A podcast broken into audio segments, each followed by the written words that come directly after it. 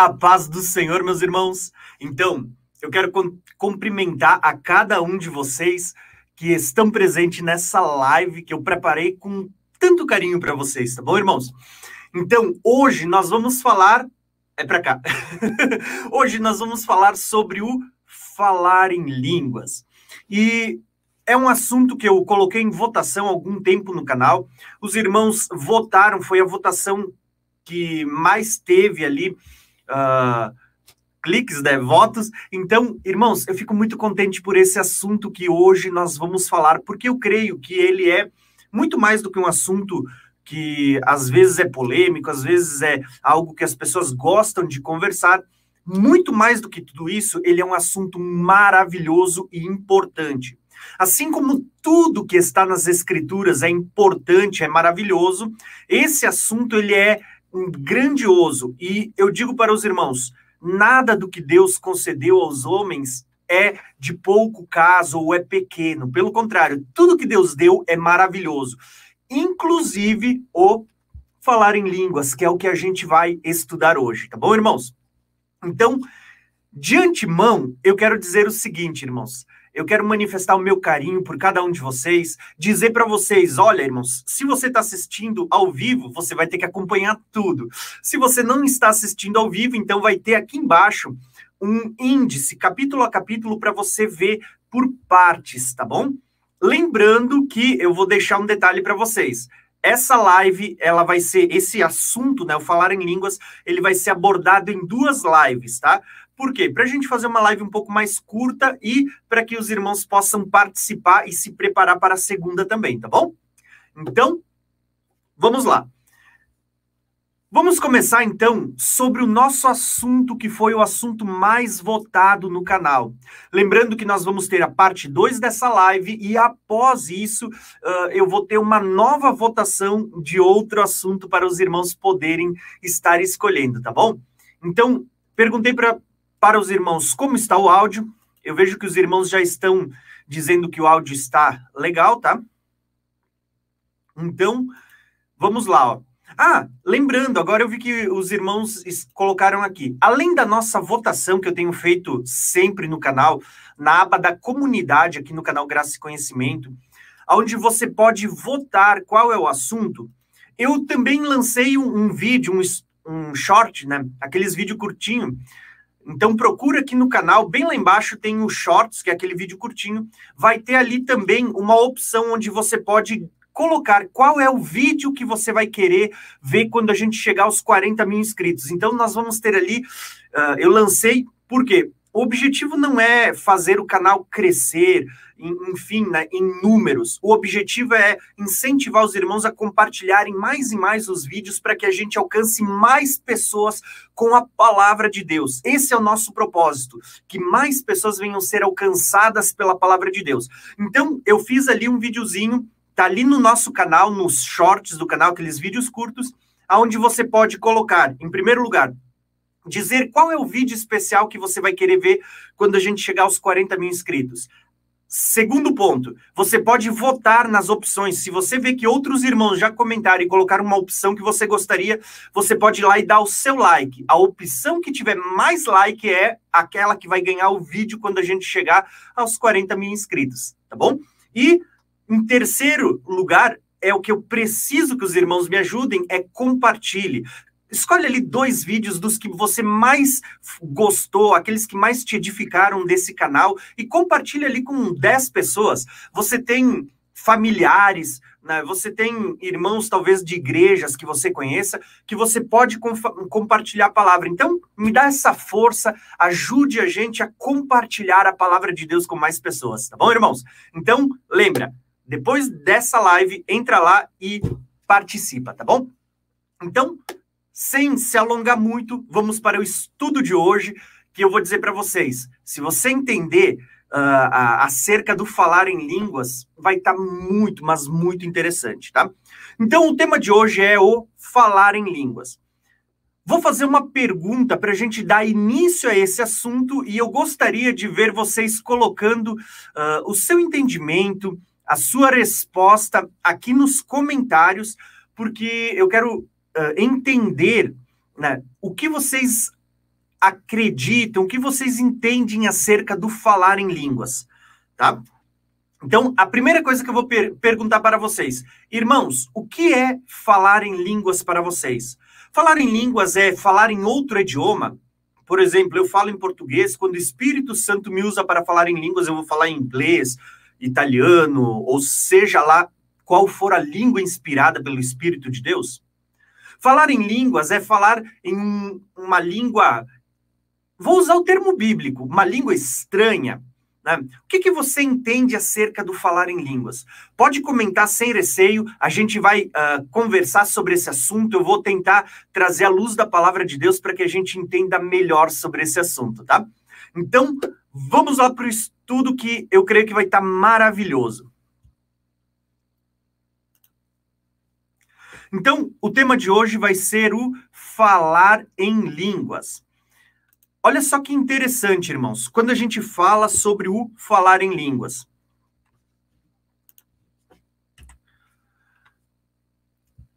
O texto base que eu vou usar para essa nossa meditação é o texto que se encontra em Marcos. Jesus ele diz o seguinte em Marcos 16: Quem crer e for batizado será salvo, mas quem não crer será condenado. E estes sinais acompanharão os que creem. Em meu nome expulsarão demônios e falarão novas línguas. Pegarão em serpentes e se beberem algum veneno mortal, não lhes fará mal algum. Imporão as mãos sobre os doentes e estes ficarão curados. Tá? A ênfase aqui que eu quero dar, irmãos, é justamente nesta colocação feita por Jesus, quando ele diz que estes sinais seguiriam aos que creem. Estes sinais, que sinais? Ele vai listar aqui vários sinais, e dentre eles, Jesus vai dizer que falariam novas línguas.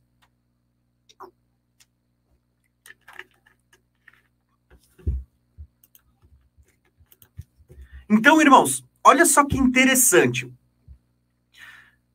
Quando a gente fala sobre o falar em línguas, algo que a gente precisa entender é que Jesus ele anunciou falar em línguas. E Jesus ele coloca ali num patamar de vários sinais que seguiriam aquelas pessoas que crescem, tá? Agora o detalhe, o crer aqui não é só no sentido de exercitar a sua fé para ver uma cura, para ver um milagre, para ver um sinal. O crer aqui é num sentido de aquele que creu para a salvação.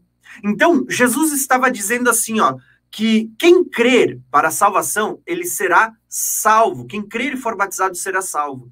E ele diz: "E estes sinais seguirão aos que crerem, aos que crerem só no sentido de exercitar fé, não. Ele está dizendo de todos aqueles que creram para a salvação.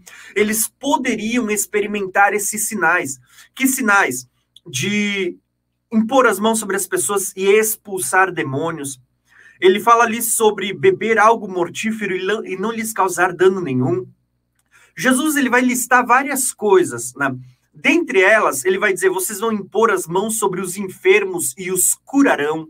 Eu tenho orado por isso, porque, irmãos, eu vi muitas pessoas serem curadas e nós precisamos, irmãos, voltar a crer nisso.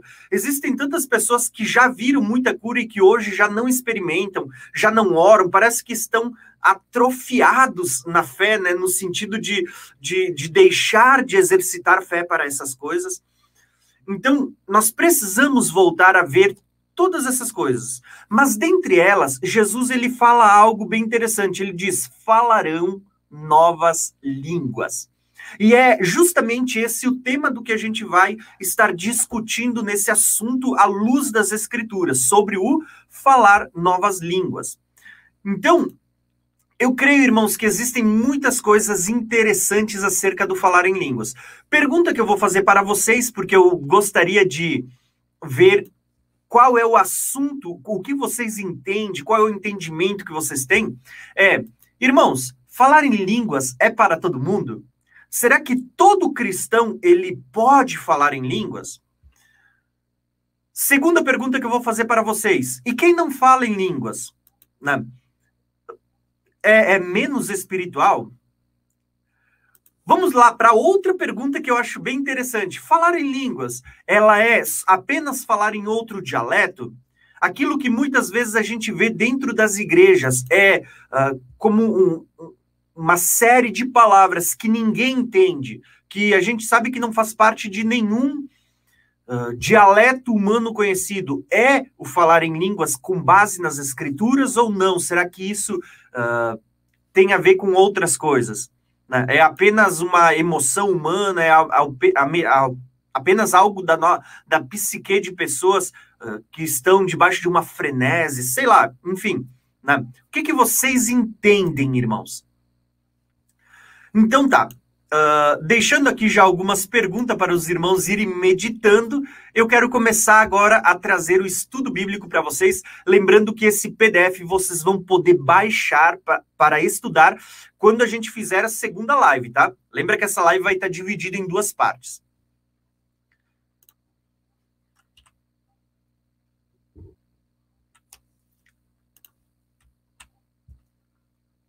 Então, aqui eu vou mostrar um sumário só para os irmãos entenderem do que a gente vai estar falando nesta live. Na live de hoje, a parte 1, nós vamos fazer uma breve introdução. Vamos falar aqui sobre o cessacionismo. Tópico 2, vamos falar da ignorância à busca. Tópico 3, e esse tópico eu acho que é muito interessante, irmãos. Gravem bastante o que a gente vai falar. Tópico 3, três manifestações distintas do falar em línguas. Tópico 4, a evidência externa inicial de ser cheio do Espírito Santo. Tópico 5, o falar em línguas é para todos. Tópico 6, ensinos e orientações, orientações de Paulo sobre o falar em línguas.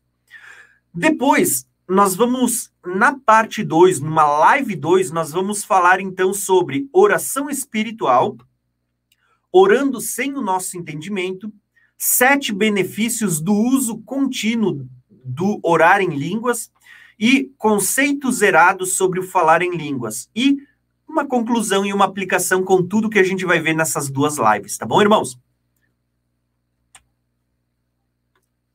Então tá, hoje nós vamos começar na nossa parte 1 desse estudo, aonde nós vamos uh, entender qual é o ensino bíblico sobre o falar em línguas, focando principalmente essa live 1, esse, esse estudo 1, nas diferentes manifestações do falar em línguas.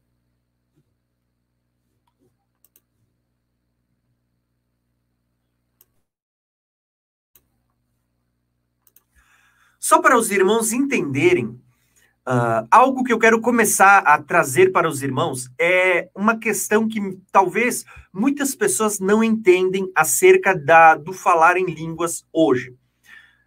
Nesse primeiro estudo, eu quero falar sobre diferentes manifestações do falar em línguas que existem nas Escrituras. E nós vamos ler na Bíblia e vamos procurar entender o que a Bíblia está dizendo para nós. Porque muitas pessoas, às vezes, apenas leem em uma leitura corrida, que é normal. Às vezes perdem muita informação acerca do assunto. Né? E outras pessoas, às vezes, já por vir com uma cosmovisão, né, com uma lente de ensinos erados, às vezes, por virem com aquela cosmovisão, com aquela lente, às vezes já leem o texto com um entendimento formado né, sobre o assunto. Então, hoje, o que eu quero mostrar para vocês, irmãos, é justamente o que a palavra de Deus mostra para nós sobre o falar em línguas.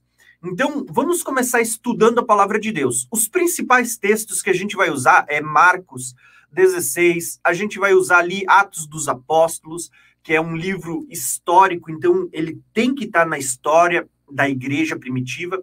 Vamos usar Coríntios, onde Paulo fala muito sobre uh, dons no capítulo 12, uh, ele fala sobre o amor no capítulo 13, e ele volta a falar sobre dons no capítulo 14. Só para os irmãos entenderem, olha como é linda a revelação em 1 Coríntios, quando Paulo fala sobre dons. Às vezes as pessoas pensam assim, ó, ah, Paulo falou sobre dons no capítulo 12, no capítulo 13 ele parou de falar de dons, ele foi trocar o assunto, ele foi falar do amor. Até muitas pessoas usam o capítulo 13 uh, ah, em casamentos, em, em, em pregações, para falar sobre o amor ao próximo, amor. E no capítulo 14, Paulo voltou a falar de dons espirituais. Só que a, a, o que as pessoas às vezes não percebem é que os três capítulos Paulo estava falando dos dons. Quando ele fala do capítulo 13, ele está falando que o capítulo 13, o amor, é a forma como a gente deve mover nos dons. Você pode ler o capítulo 13 e você vai ver que ele começa falando de dons espirituais. Ele diz: Ainda que eu falasse a língua dos homens e dos anjos, mas não tiver amor. Ainda que eu profetize, mas não tiver amor. Ele diz: Ainda que eu tenha a fé o dom da fé, né? A fé é capaz de mover montanhas, mas não tiver amor. Paulo ainda estava falando do capítulo 13. É como se fosse um sanduíche, onde ele, ele fala o capítulo 12, o capítulo 14, e o recheio desse capítulo, o capítulo 13, é o amor. O recheio, né? Para te mover nos dons espirituais é o amor, o combustível para que você mova da maneira correta. Então nós precisamos entender, nós vamos usar esses capítulos todos que eu falei para a gente tratar sobre esse assunto. Embora eu vá usar outros textos bíblicos, como Isaías, Uh, e outros textos do Novo Testamento, principalmente porque é no Novo Testamento que nós vamos encontrar a manifestação do falar em línguas, tá? Então, uh,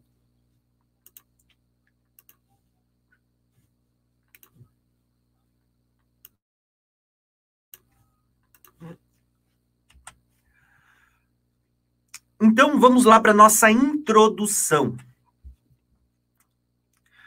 A primeira coisa que eu quero mostrar para vocês é que nas escrituras existem vários termos para falar dessa linguagem, falar em línguas. Nós vamos encontrar ali várias expressões, tais como falarão novas línguas, variedade de línguas, língua dos homens e dos anjos, línguas estranhas e línguas desconhecidas. E talvez a mais comum é falar em línguas, que eu não coloquei aqui, tá bom? Então existem várias expressões no decorrer das escrituras que estarão falando sobre esse assunto, sobre essa manifestação. Porém, irmãos, dentre essas várias vezes que aparece o falar em línguas, nós vamos encontrar sempre duas palavrinhas ali para sobre o falar em línguas. A primeira é glossa, que é a mais comum a ser usada, e a segunda é dialeto, tá? Então, sempre que a gente encontra a palavra glossa, a palavra glossa ela não está uh, se referindo muito a um dialeto, tá? Bom, o nome já diz, né? Glossa e dialeto são duas formas diferentes. Então, olha só o que diz glossa. Uh, no dicionário, né, a tradução glossa significa, em primeiro lugar, a língua como um membro do corpo, ou seja, a nossa própria língua, o membro. Em segundo lugar, significa o idioma ou dialeto usado por um grupo particular de pessoas, diferente do usado por outras nações. Ou seja, não é uma língua, língua gramatical, com regras, com, com leis, né, de como você fala. É, ela é apenas um, uma forma de falar. Já a segunda expressão, que é o dialeto, ela vai significar conversa, fala, discurso, linguagem, e ela é uma língua ou linguagem própria de cada povo. Então, diferente da primeira, que é o glossa, Uh, a glossa não tem regra gra gramatical, não é usada por nações, não é uma língua oficial, enquanto o dialeto ele já é uma linguagem gramatical uh, com estrutura usada por nações, usada por povo. Cada povo tem o seu dialeto, a sua linguagem própria.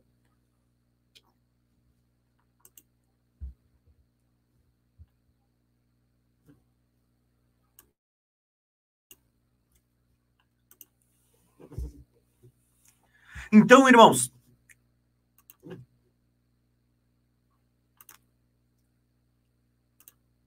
aqui. então, irmãos, o que eu quero começar mostrando para vocês é que sempre que a gente for falar sobre o falar em línguas, quando você vai na raiz, no original, você vai encontrar essas duas palavrinhas, glossa e dialeto. Glossa é aquela palavra né, que vem de glossolalia. Glossa é aquela palavra que ela é um, um dialeto mas ele é um dialeto estranho, ele não é o dialeto com regras gramaticais, não é aquele dialeto usado por nações, tá? Enquanto a palavra dialecto, ou dialeto mesmo, ela já está falando sim de uma linguagem com estrutura gramatical, linguagem que pertence a uma nação, que tem todas aquelas re, uh, regras e conjugações e verbos e tudo mais, tá? Então são duas palavras. Uma que ela não é usada pelos povos, não é uma, uma linguagem com leis e regras gramaticais com estrutura, e a outra, sim, é uma linguagem usada pelas nações, usada por povos. Cada povo, cada nação tem a sua própria língua, tá? Então, essa palavra é dialeto. Então, entendendo isso, vai ser legal, porque daqui a pouco a gente vai voltar a abordar esse slide quando a gente for ler o dia de Pentecostes, e vocês vão ver que existem as duas expressões tá bom? Existe o glossa quando eles estão falando e existe o dialeto, tá? Então nós vamos entender isso porque isso abre muito o nosso entendimento.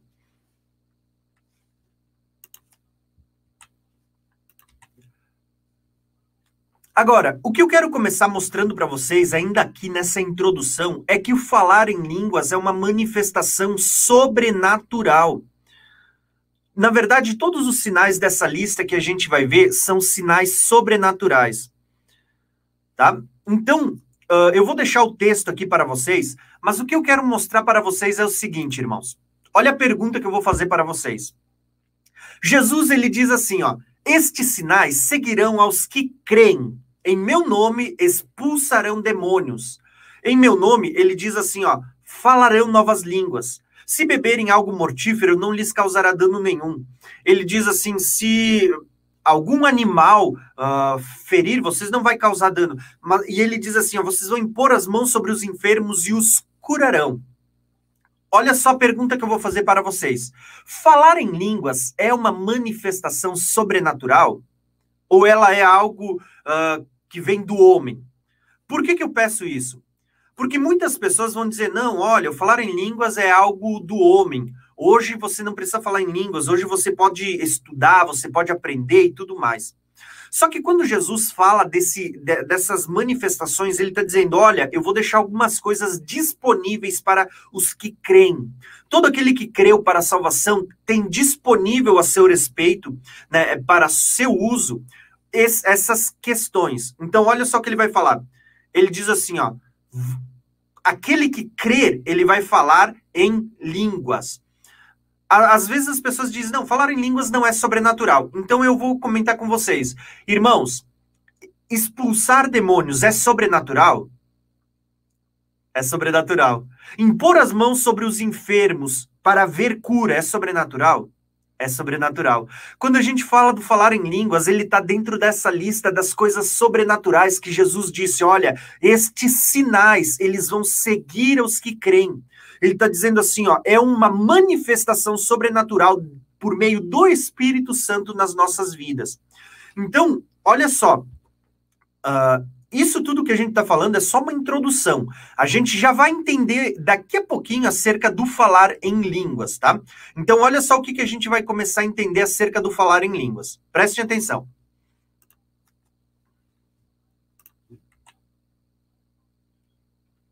Primeira coisa que eu quero abordar com vocês é o cessacionismo, tá? O que, que é o cessacionismo, irmãos? Muitas pessoas uh, vão dizer que as línguas cessaram. E a maioria das pessoas que creem dessa forma, elas vão crer que as línguas cessaram, tá? Por causa deste texto. Então eu quero ler com vocês. Existem basicamente hoje três grupos: os continuistas, os devanescentistas e os cessacionistas. Eu já vou explicar isso para os irmãos, tá? Basicamente, os cessacionistas são aqueles que creem que. Aqui, ó. Só para os irmãos entenderem, hoje basicamente existem ali três grupos: os continuistas, que são aqueles que creem na continuidade dos dons espirituais.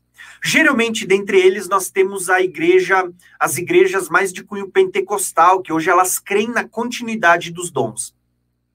Nós temos, dentro desses três grupos, os cessacionistas, que eram aqueles que criam que o, os dons espirituais eles foram dados só para a igreja primitiva.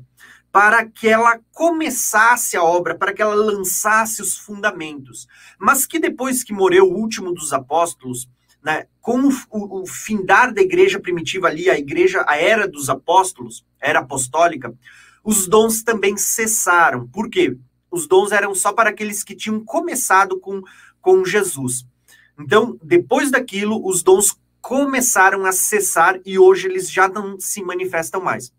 E por fim, nós tínhamos ali também, agora, um grupo mais recente. Geralmente, quem crê no, no cessacionismo são igrejas mais tradicionais, uh, uh, que são rotuladas como reformadas, né?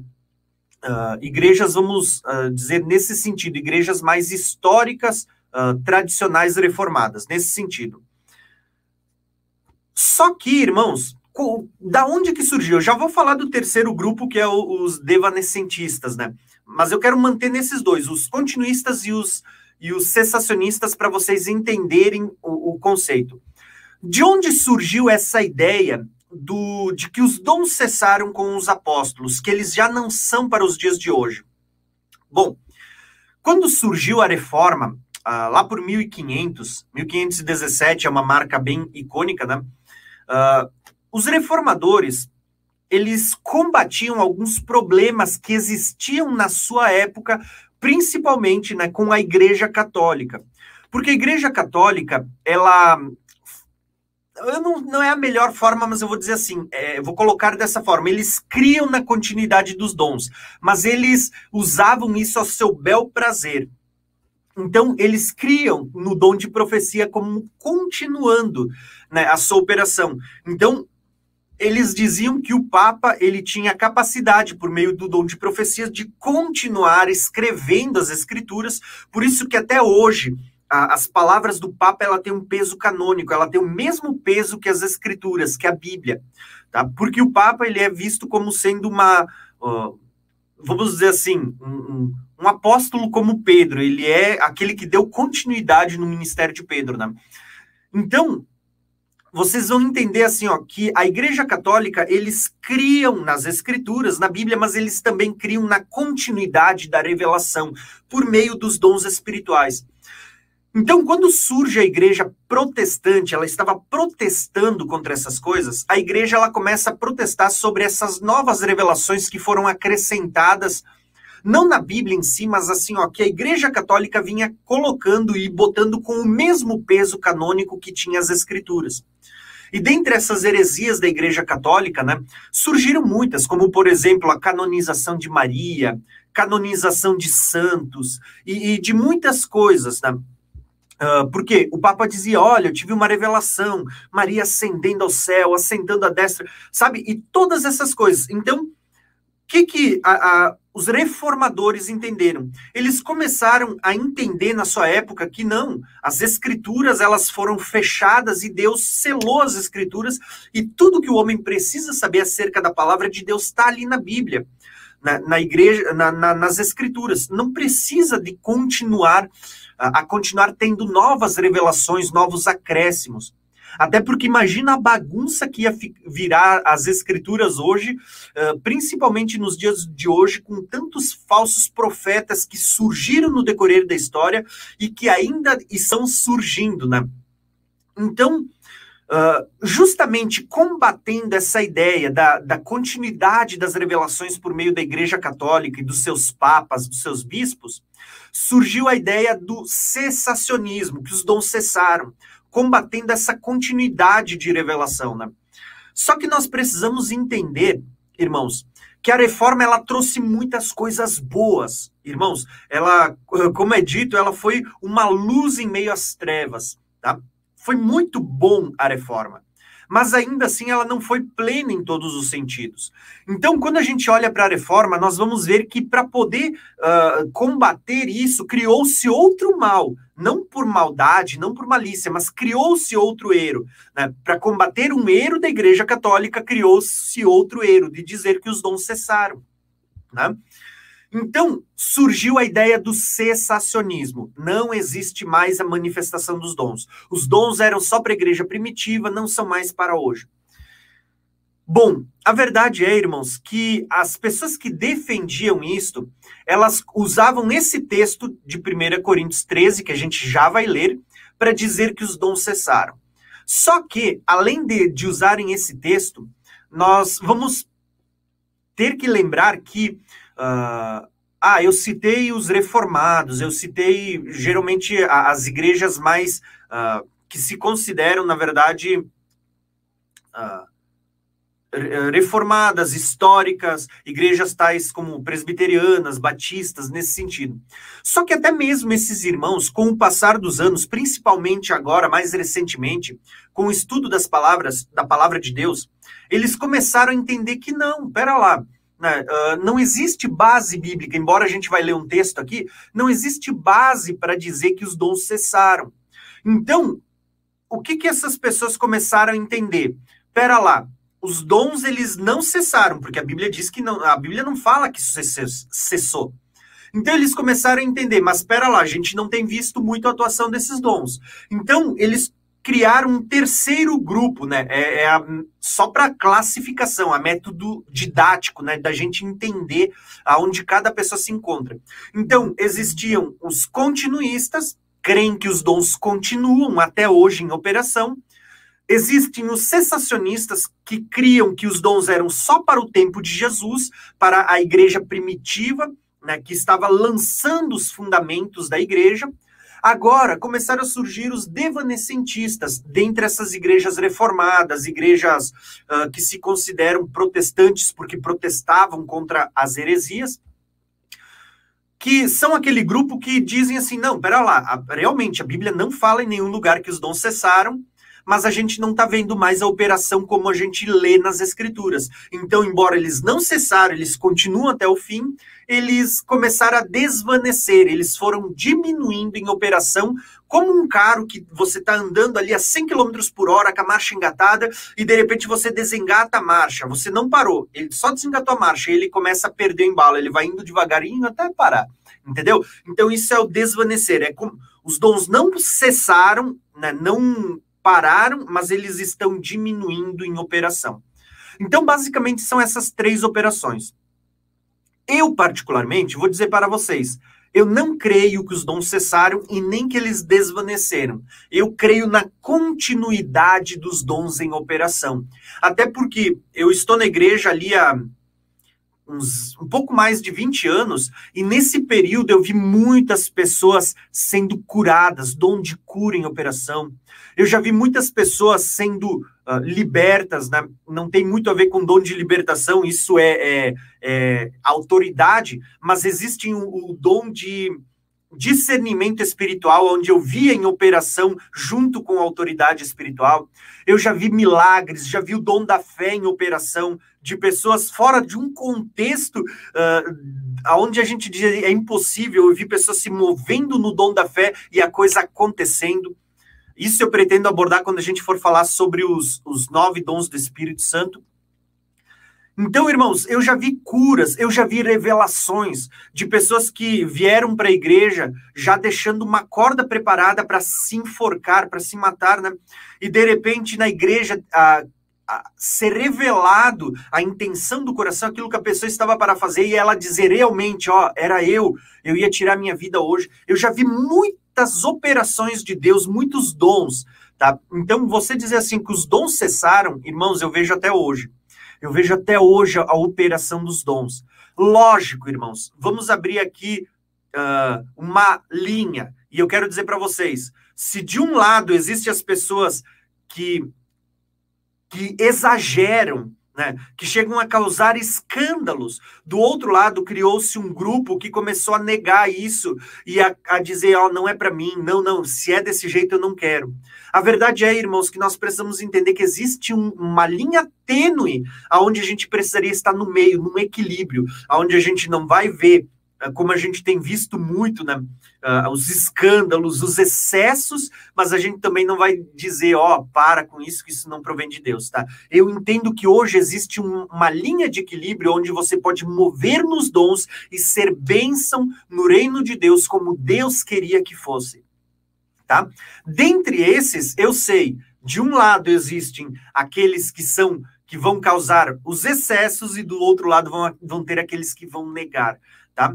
Mas o que, que eu digo para vocês? Veja que ao falar do falar em línguas, que é o tema de hoje, nem Paulo negou, ele não, em nenhum momento Paulo disse, olha gente, parou, tá uma bagunça na igreja, ninguém mais fala em línguas. Ele diz, gente, Paulo ele vem, ele traz uma instrução sobre como era a forma correta de mover no dom, e ele vai dizer assim, ó, não proibais o falar em língua. Ó, viu? Ele vai orientar, ele diz, ó, oh, se não tem interpretação, não ore em línguas na igreja. Ele vai trazer uma série de orientações que nós vamos falar mais para o final dessa live ou na parte 2. Ele vai trazer uma série de orientações, mas nem Paulo, com toda a sua instrução e sabedoria, ele vai proibir. Ele, pelo contrário, ele vai dizer, gente, ele diz, olha, que vocês profetizem dois ou três e não proíbam o falar em línguas. Tá? Então, preste atenção. Eu quero usar o máximo do que eu puder da Bíblia para a gente poder se embasar biblicamente no, nesse assunto do falar em línguas. Mas eu só queria mostrar para vocês isso, tá? Muita gente vai usar esse texto que a gente vai ler agora para dizer que os dons cessaram. E eu quero mostrar para vocês que é uma interpretação errada, porque o texto não fala dos dons cessarem, tá? Olha só. Então, a pergunta que eu deixo para vocês é: o falar em línguas é para os nossos dias? Deixa aqui nos comentários uh, para mim poder ir lendo junto com vocês o que vocês entendem. O falar em línguas, ele é para os nossos dias ou falar em línguas, como a Bíblia declara, ele cessou? Muitas pessoas vão falar que o falar em línguas cessou. Por quê? Eles usam esse texto. Ó. O amor nunca perece, mas as profecias desaparecerão, as línguas cessarão, o conhecimento passará, pois em parte conhecemos, em parte profetizamos. Quando, porém, vier o que é perfeito, o que é imperfeito desaparecerá. Tá? Então eu vou ler só até aqui, os irmãos depois podem continuar ou ler até todo o capítulo 13 uh, em casa, tá? Olha só que interessante. Muitas pessoas dizem: olha, tá vendo, Tiago? Jesus, ele. Uh, Jesus não, Paulo, ele diz assim, ó, que o amor ele vai continuar, o amor nunca desaparece. Ele diz: mas as profecias desaparecerão, as línguas cessarão, o conhecimento ele passará. Ele diz: pois hoje nós conhecemos em parte e em parte profetizamos. Ele diz: mas quando vier o que é perfeito? O que é imperfeito vai cessar. Então as pessoas dizem: olha, o perfeito aqui era a palavra de Deus. Hoje nós já temos a palavra de Deus, então o que é perfeito, a palavra veio. Então a gente não precisa mais de dons de revelação, não precisa mais de dom de profecias, não precisa mais da continuidade, por quê? Porque o que era perfeito já veio, a revelação da palavra, o que tinha que ser revelado está ali. Tá? Só que, irmãos, não é isso que as escrituras estão dizendo. Até porque se nós entendermos, ó, uh, volto a dizer, lembra do contexto em que eu falei? Quando os reformadores entenderam dessa forma, é porque eles vinham combatendo a ideia da continuidade da revelação que a Igreja Católica trazia. Né, tendo o mesmo peso, tendo, a, tendo o mesmo peso canônico das escrituras. Então, eles criaram essa ideia de que os dons cessaram para combater as heresias da Igreja Católica. Mas até mesmo esse texto que foi usado para dizer isso, ele foi interpretado de uma forma errada, não por maldade, não, não, não é, não é essa questão, mas foi interpretado errado. Porque quando a Bíblia diz assim, ó, que a, as profecias cessarão, o falar em língua cessará, o conhecimento cessará, ele está dizendo assim, ó, isso vai cessar quando o que é perfeito vier. Irmãos, a, a, um melhor entendimento de quando o que é perfeito vier está falando da vinda de Jesus. Quando Cristo vier, ele diz assim: ó, o que é em parte vai ser aniquilado. Hoje nós precisamos de dons de revelação. Às vezes tem pessoas passando por situações que a gente não sabe, mas o Espírito Santo nos revela. Hoje você precisa de dons de revelação não para continuar escrevendo a Bíblia no, no, quesito de um peso canônico. Não, não, não. Mas hoje você precisa dos dons de revelação, dons de profecias. Irmãos, eu já recebi muita profecia da parte de Deus, profecias que, que se cumpriram na minha vida. Tá? Deus deu profecias para edificar a igreja, assim como falar em línguas. Isso não cessou. Pelo contrário, quando Jesus diz assim, ó, quando Paulo diz, quando vier o que é perfeito, o que é imperfeito, o que é em parte vai ser aniquilada, ele está falando da vinda de Jesus. Quando Cristo vier, a gente vai ter conhecimento pleno. Nós vamos, não vamos mais precisar de profecias, de revelações, não vamos precisar falar em outras línguas, porque todos nós vamos conhecer assim como somos conhecidos. Entenderam? É esse o sentido. Então, a pergunta que eu faço para vocês: Cristo já voltou? Cristo já veio? Não. Então, irmãos, não cessaram as profecias. A, a, o texto bíblico ele diz assim: ó, quando vier o que é perfeito, o que é em parte vai ser aniquilado. Tá? Então, assim, ó, Cristo já veio? Não. Ó, o texto diz assim, ó, que uh, o conhecimento vai cessar. Eu pergunto para vocês, o conhecimento cessou? Não. Preste atenção, o próprio Daniel, quando a gente estuda escatologia, a gente vê Daniel, ele diz, o anjo diz, insera essas palavras, não é para os teus dias, né? Mas muitas pessoas correrão, tentarão entender, e ele diz, o conhecimento se multiplicará. Perceba que o conhecimento ele vai continuar crescendo a cada dia mais até a vinda do Senhor. Quanto mais está próximo da vinda, mais Deus tem descortinado a revelação da palavra de Deus. O conhecimento continua aumentando a cada dia. Agora, as pessoas elas vão dizer assim, ó, que uh, que era o conhecimento das escrituras. Bom, se era o conhecimento das escrituras, hoje a gente não poderia aprender mais nada de novo, porque o conhecimento também deveria ter cessado. Mas não é isso que o texto está dizendo. Se você for ler o contexto todo, lembra que o capítulo todo ele está falando de amor num contexto onde o capítulo 12 e o 14 é, é, é dons espirituais. Então, o amor ali é, é no mover nos dons, como mover da maneira correta, era em amor uh, você vai entender que quando ele fala sobre os dons, a gente vai entender justamente essas questões. A gente vai ver que ele está direcionando e ele está dizendo assim, ó, os dons eles vão cessar quando Cristo voltar, tá? Então nós precisamos entender assim, ó, Cristo quando ele subiu ao céu, né? A Bíblia diz assim, ó, que ele subindo ao céu, ele deu dons aos homens.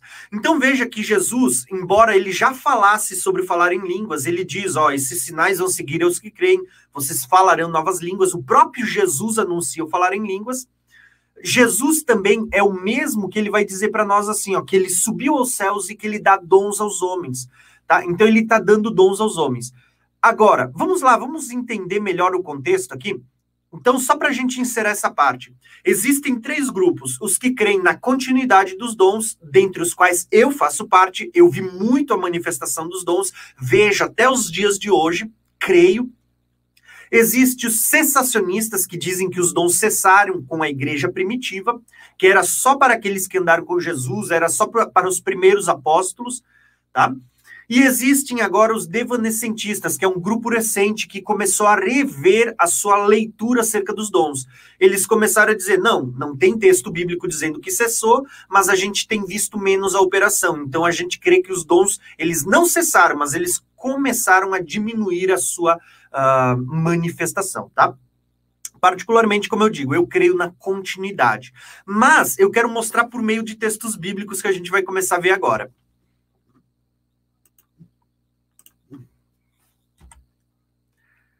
Olha só, irmãos, que interessante. As línguas, elas fazem parte da nossa dispensação. Por que, que eu quero ler esse texto para vocês, tá? Algumas pessoas, por causa do continuismo, elas vão dizer, não, línguas não são mais para os nossos dias, tá? Então a pergunta é: as línguas fazem parte da nossa dispensação? Lembrando que dispensação aqui eu não estou falando da, da doutrina dispensacionalista. Não, não. A palavra dispensação ela está na Bíblia, tá? Então quando eu falo de dispensação, eu estou falando do nosso tempo. Mas não estou citando aqui a doutrina dispensacionalista, que é um conjunto de ideias, de entendimento, tá? Então, línguas é para a nossa dispensação? Eu creio que sim, tá? Vocês vão ver assim, ó. Olha só esses dois textos que eu vou citar para vocês e vocês vão ver que os, o, o, Novo Testamento ele faz menção ao Velho Testamento como se no Velho Testamento já tivesse profecias que anunciassem sobre o falar em línguas. Então, olha só esse texto. O apóstolo Paulo, ao escrever no capítulo 14, onde ele está falando sobre profecias e sobre línguas, Paulo vai dizer assim, ó: Está escrito na lei, porque por gente de outra língua e por outros lábios falarei a este povo, e ainda assim uh, não me ouvirão, diz o Senhor. Da onde que Paulo tirou isso aqui? Porque Paulo diz: está escrito na lei. Bom, se está escrito na lei é porque ele tirou do Velho Testamento. Da onde que Paulo tirou esse, essa citação e aonde ele liga, ele conecta ao falar em línguas? Porque o capítulo 14 Paulo está falando sobre línguas. Paulo tirou isso de Isaías 28. É legal você ler o texto todo depois, tá? Mas ele tirou isso de Isaías 28. Isaías 28, só o trechinho, eu vou ler um trechinho depois eu vou explicar para vocês. Isaías 28 declara o seguinte, ó. Assim, por lábios gaguejantes e por outras línguas falará a este povo, o qual disse: Este é o descanso, dai descanso ao cansado, e é este é o refrigério, porém não quiseram ouvir. Então, irmãos, preste atenção nesse contexto. Ó. Se vocês forem ver, Talvez você se pergunte, tá, mas Paulo já falou sobre o falar em línguas? Né? Sim, Paulo é o cara que mais fala sobre falar em línguas. Jesus falou sobre falar em línguas? Sim, Jesus ele, ele anuncia o falar em línguas. Embora a gente não veja nos apóstolos, nos discípulos, não veja Jesus falando em línguas antes da sua no seu ministério, Jesus ele vai anunciar o falar em línguas depois do derramar do, do Espírito Santo. Mas nós vamos ver que existe uma profecia, que é essa de Isaías, aonde Paulo, veja bem, é Paulo que ele está fazendo menção, ele está dizendo, a lei já falava sobre as línguas. E Paulo ele cita Isaías. Se vocês forem ler Isaías, ele é um texto bem complexo, bem interessante, onde, onde Isaías ele estava dizendo, olha, que tanto o sacerdote como os profetas, que eram as duas fontes de Deus na terra, os dois representantes, os sacerdotes e os profetas, eles estavam dados ao vinho. E, e Deus está chamando a atenção por meio do profeta Isaías, porque Deus estava dizendo: olha, o, o, o profeta era responsável por falar a palavra de Deus. O, o sacerdote, ele era responsável por executar o juízo, a lei de Deus. Então, o sacerdote era a fonte de juízo, o profeta era a fonte da palavra falada de Deus no Velho Testamento. Só que Deus está chamando a atenção porque tanto as, as duas fontes, tanto os sacerdotes como os profetas, eles estavam dados ao vinho de uma forma que a fonte de Deus de falar com o povo estava corrompida. E Deus está dizendo, poxa, uh, acaso seria de só as crianças de peito, ainda recém-nascida, que ainda não se embriagam, porque todo o resto está corrompido ao vinho? E aí, de repente, Deus vai dizer assim, ó, mas vai chegar o tempo, ele diz assim, ó, que não vai mais depender da, dessas fontes humanas, né, do, do sacerdote ou do profeta que hoje estão corrompidos. Ele diz, vai chegar o tempo em que a, a palavra vai ser falada por pessoas de outras nações, com lábios gaguejantes, por línguas estrangeiras, vai ser falada a esse povo, e ainda assim não ouvirão. Entende? Mas Deus está dizendo: eu vou usar outras fontes que não dependa do homem para falar. E Paulo, ao ler, ao ler Isaías, Paulo ele interpreta conectando ao falar em línguas. Ele está dizendo, tá aí, tá vendo? É isso que Isaías estava dizendo. Isaías já estava anunciando que Deus usaria pessoas de outras línguas para falar com o seu povo numa linguagem que eles entendessem. Tá? Então, Isaías profetiza. Embora no Velho Testamento a gente não encontre o falar em línguas, operação do falar em línguas, nós vamos ver que nós temos o profeta Isaías que já anuncia o falar em línguas. E é Paulo quem dá essa interpretação, tá? E no Novo Testamento, então, nós vamos ver agora. Olha só que interessante. No Novo Testamento, embora, como eu disse, a gente não tenha visto Jesus falar em línguas, nós não tenhamos visto os discípulos falar em línguas enquanto Jesus estava na terra, nós precisamos entender que Jesus é o, o o precursor, aquele que vai anunciar as línguas, tá? Então Jesus, em Marcos 16, ele vai dizer: "Esses sinais seguirão os que creem". Ele diz: "Em meu nome expulsarão demônios e falarão novas línguas". Tá? Então vai ter muitas pessoas que vão dizer assim: "Ó, oh, Uh, falar em línguas não é para os nossos dias, porque no Velho Testamento os profetas não falaram em línguas, eles nunca falaram em outro idioma. Ah, falar em línguas não é para os nossos dias, porque no Novo Testamento Jesus não fez uso do falar em línguas no seu ministério. Realmente, a gente não tem nenhum discurso, um registro que Jesus tenha falado em línguas. Mas ainda assim, nós vamos ver que é Jesus que está anunciando. Isaías profetizou no Velho Testamento, Jesus agora no Novo ele vai anunciar o falar em línguas. Ele vai dizer, gente, quem crer em mim, quem for batizado, ele diz aqueles que forem salvos, eles diz esses sinais seguirão os que creem. E dentre os sinais ele diz o falar em línguas é um deles, tá? Então, embora Jesus não tenha falado em línguas, a gente não tem nenhum relato, um registro, ainda assim Jesus é aquele que dá o testemunho, ele é aquele que chega de bandeja e vai dizer: gente, eu quero anunciar uma novidade da dispensação de vocês. Vocês vão ter aqui ó, uma ferramenta nova para vocês darem continuidade naquilo para o qual eu estou chamando vocês, tá? Que é a capacidade de falar em outra língua.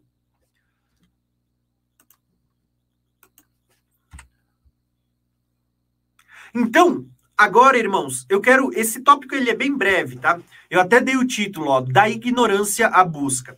Nesse tópico, eu quero falar aqui de algo bem interessante, tá?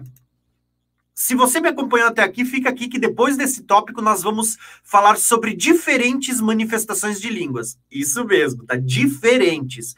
E aí você vai começar a entender melhor a questão das línguas estranhas, tá? Das línguas, do falar em línguas. Mas eu quero antes usar esse tópico aqui, ó, da ignorância à busca. Gravem o que eu vou dizer. Essa palavra ignorância não é no sentido que a gente tem no nosso vocabulário comum hoje em dia, aonde as pessoas, as pessoas muitas vezes usam isso num termo pejorativo, num termo ofensivo, né? Do tipo, ah, seu ignorante. Não, não é esse tipo de ignorância. É, essa palavra ignorância está na Bíblia Uh, Paulo ele, ele vai usar isso na Bíblia para falar dos dons. Ele vai dizer não sejam ignorantes. Só que a palavra ignorantes aí é no sentido de falta de conhecimento, de falta de entendimento. Não seja ignorante no sentido de não ter a informação, tá?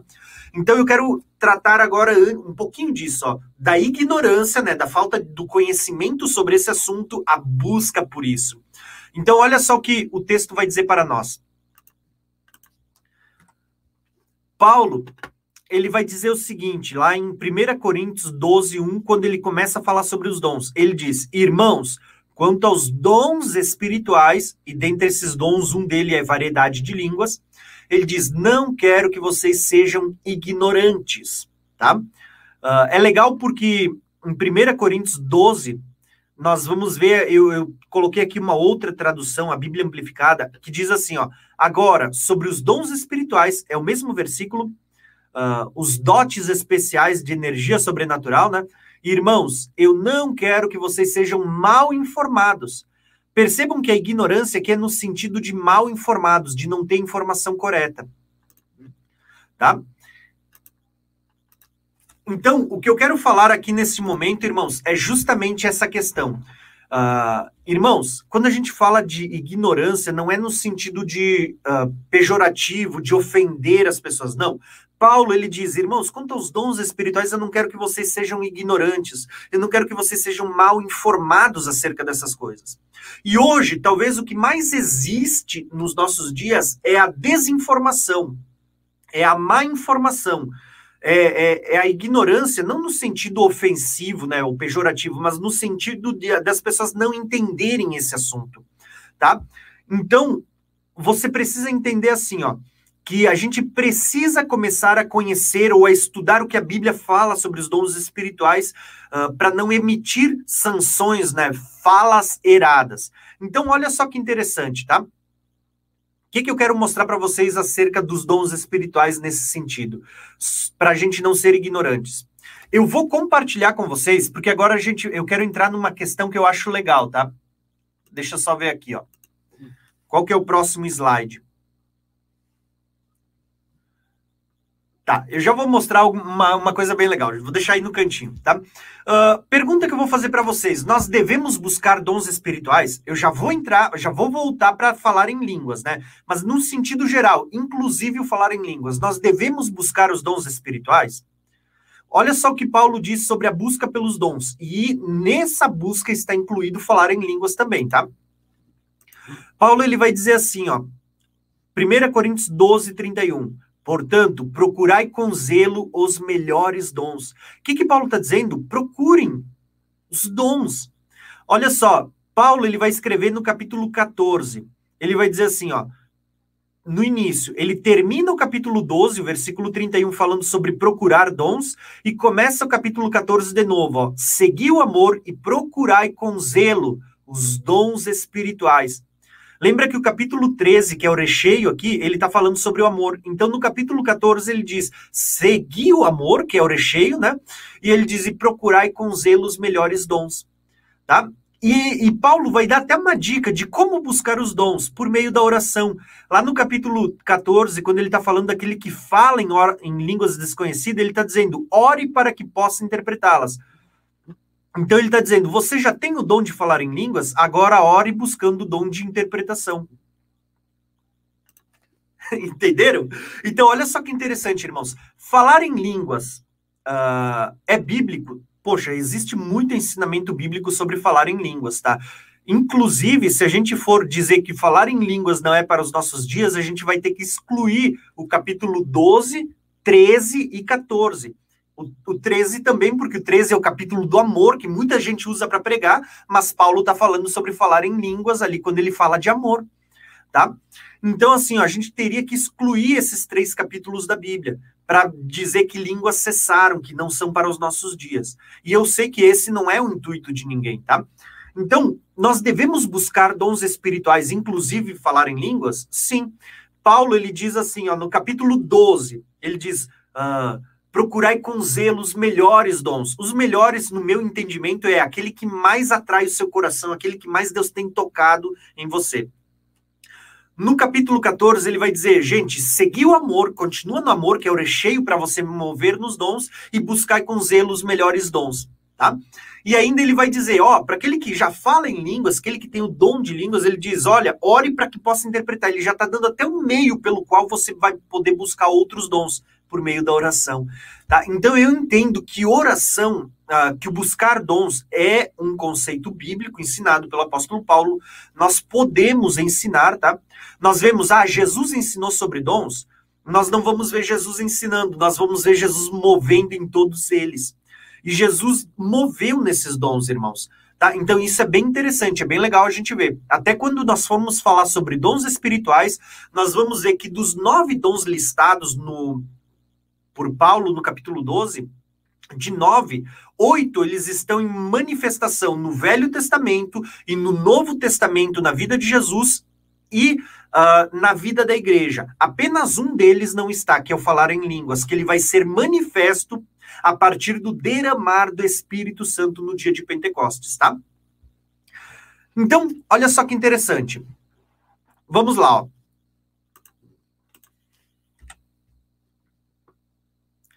Qual é o propósito de falar em línguas, irmãos? Tá? Uh, nós vamos de discorrer isso daqui a pouco. Ó.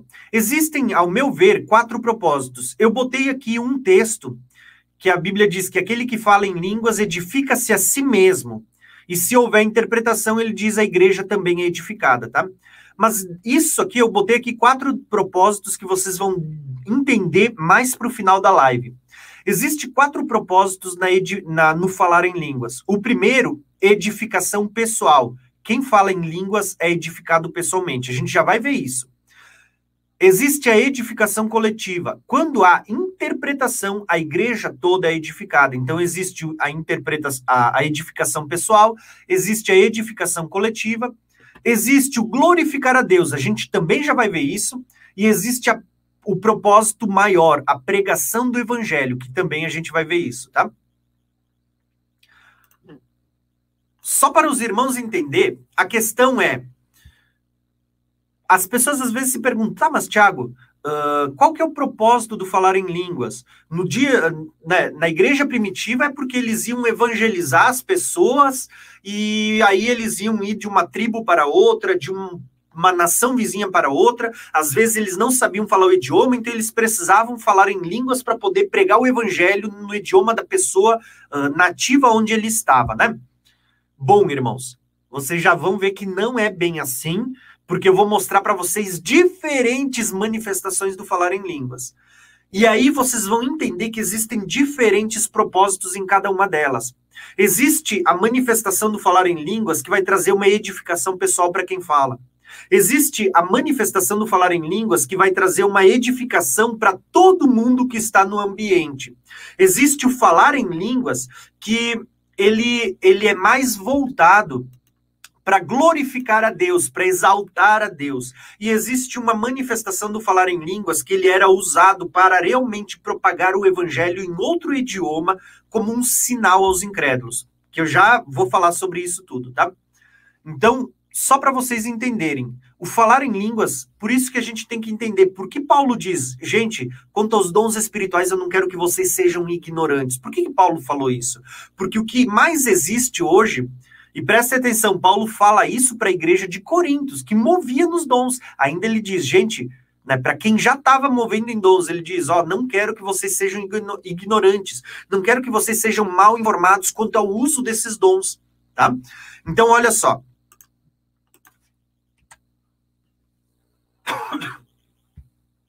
Eu quero falar nesse momento sobre três manifestações distintas do falar em línguas, tá? Olha só que legal. Eu vou mostrar uma coisa para vocês que eu separei aqui para vocês darem uma olhada, tá? Uh, às vezes o pessoal me pede, bah, Thiago, me indica algum livro ou coisa assim. Eu vou indicar para vocês, vou deixar até o link no final dessa live, eu vou deixar o link aqui desses livros para quem quiser comprar também, tá? Mas eu vou indicar três livros para vocês sobre o falar em línguas. Dos três, eu tenho dois físico e o terceiro eu tenho em PDF, tá? Que eu leio em PDF. Eu não tenho ele em casa hoje para mostrar, mas eu vou mostrar dois livros e eu vou deixar três indicações para vocês, tá? O primeiro livro que eu quero indicar para vocês, que eu acho muito legal para quem tem, para quem quer entender mesmo as diferentes manifestações do falar em línguas. Desculpa, caiu meu celular, tá?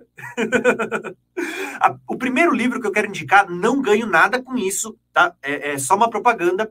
É um livro que se chama O Falar em Línguas, a linguagem sobrenatural de oração. Só para vocês entenderem, esse livro, ele é um livro do Luciano Subirá, tá?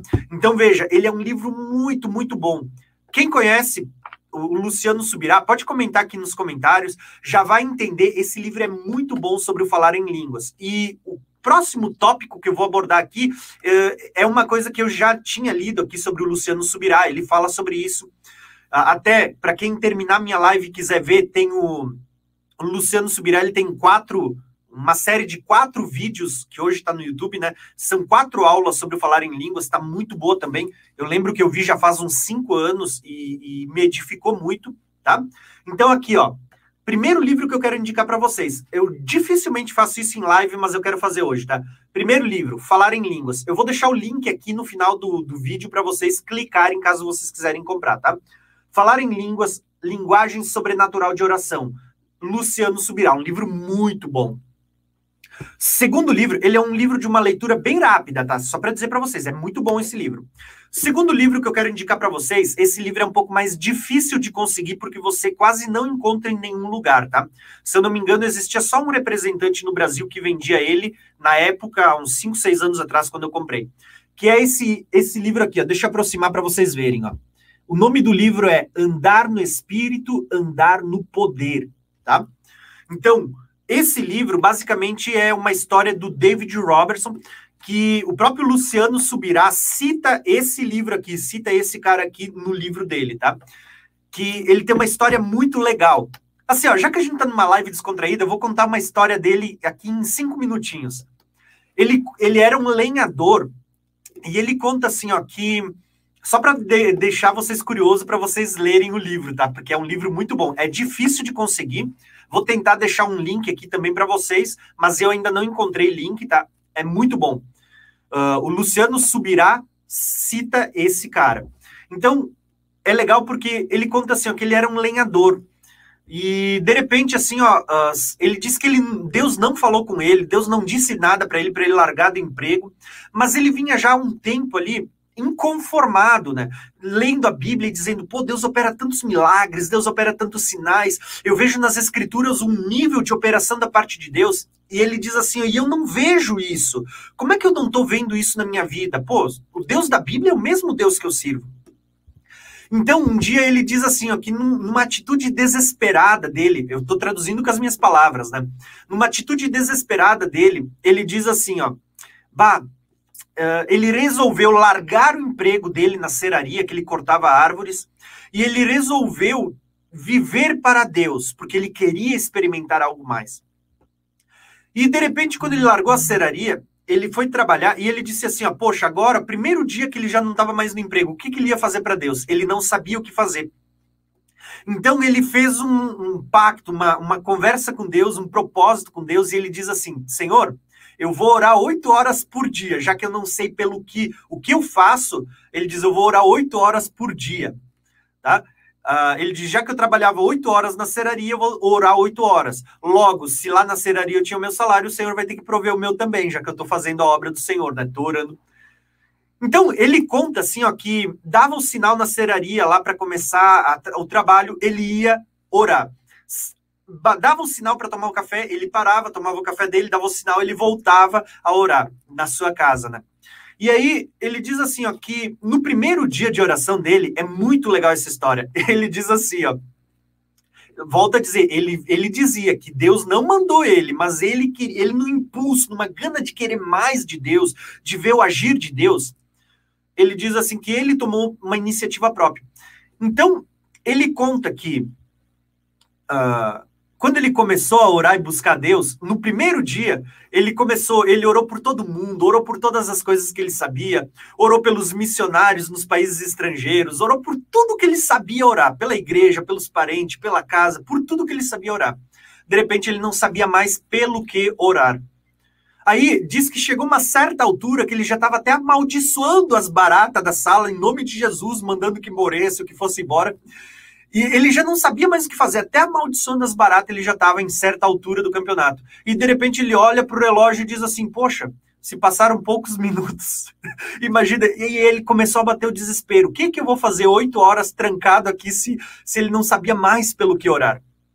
Então ele diz assim: ó, que na ânsia de, de ter que cumprir o que ele se propôs diante de Deus, de orar o mesmo período do trabalho que, que tinha, e não sabendo pelo que orar, ele disse: Eu vou passar o meu tempo falando em línguas, vou orar em línguas, a linguagem sobrenatural que Deus me deu. E ele começou a orar e falar em línguas. Passou-se o primeiro dia, ele disse foram horas cansativas. Aí ele disse: passou o segundo dia, passou o terceiro dia, passou alguns dias, e alguma e uma senhora da igreja aonde ele estava indo disse que ficou sabendo e perguntou para ele. Um dia bateu na porta e perguntou: E aí, David, né?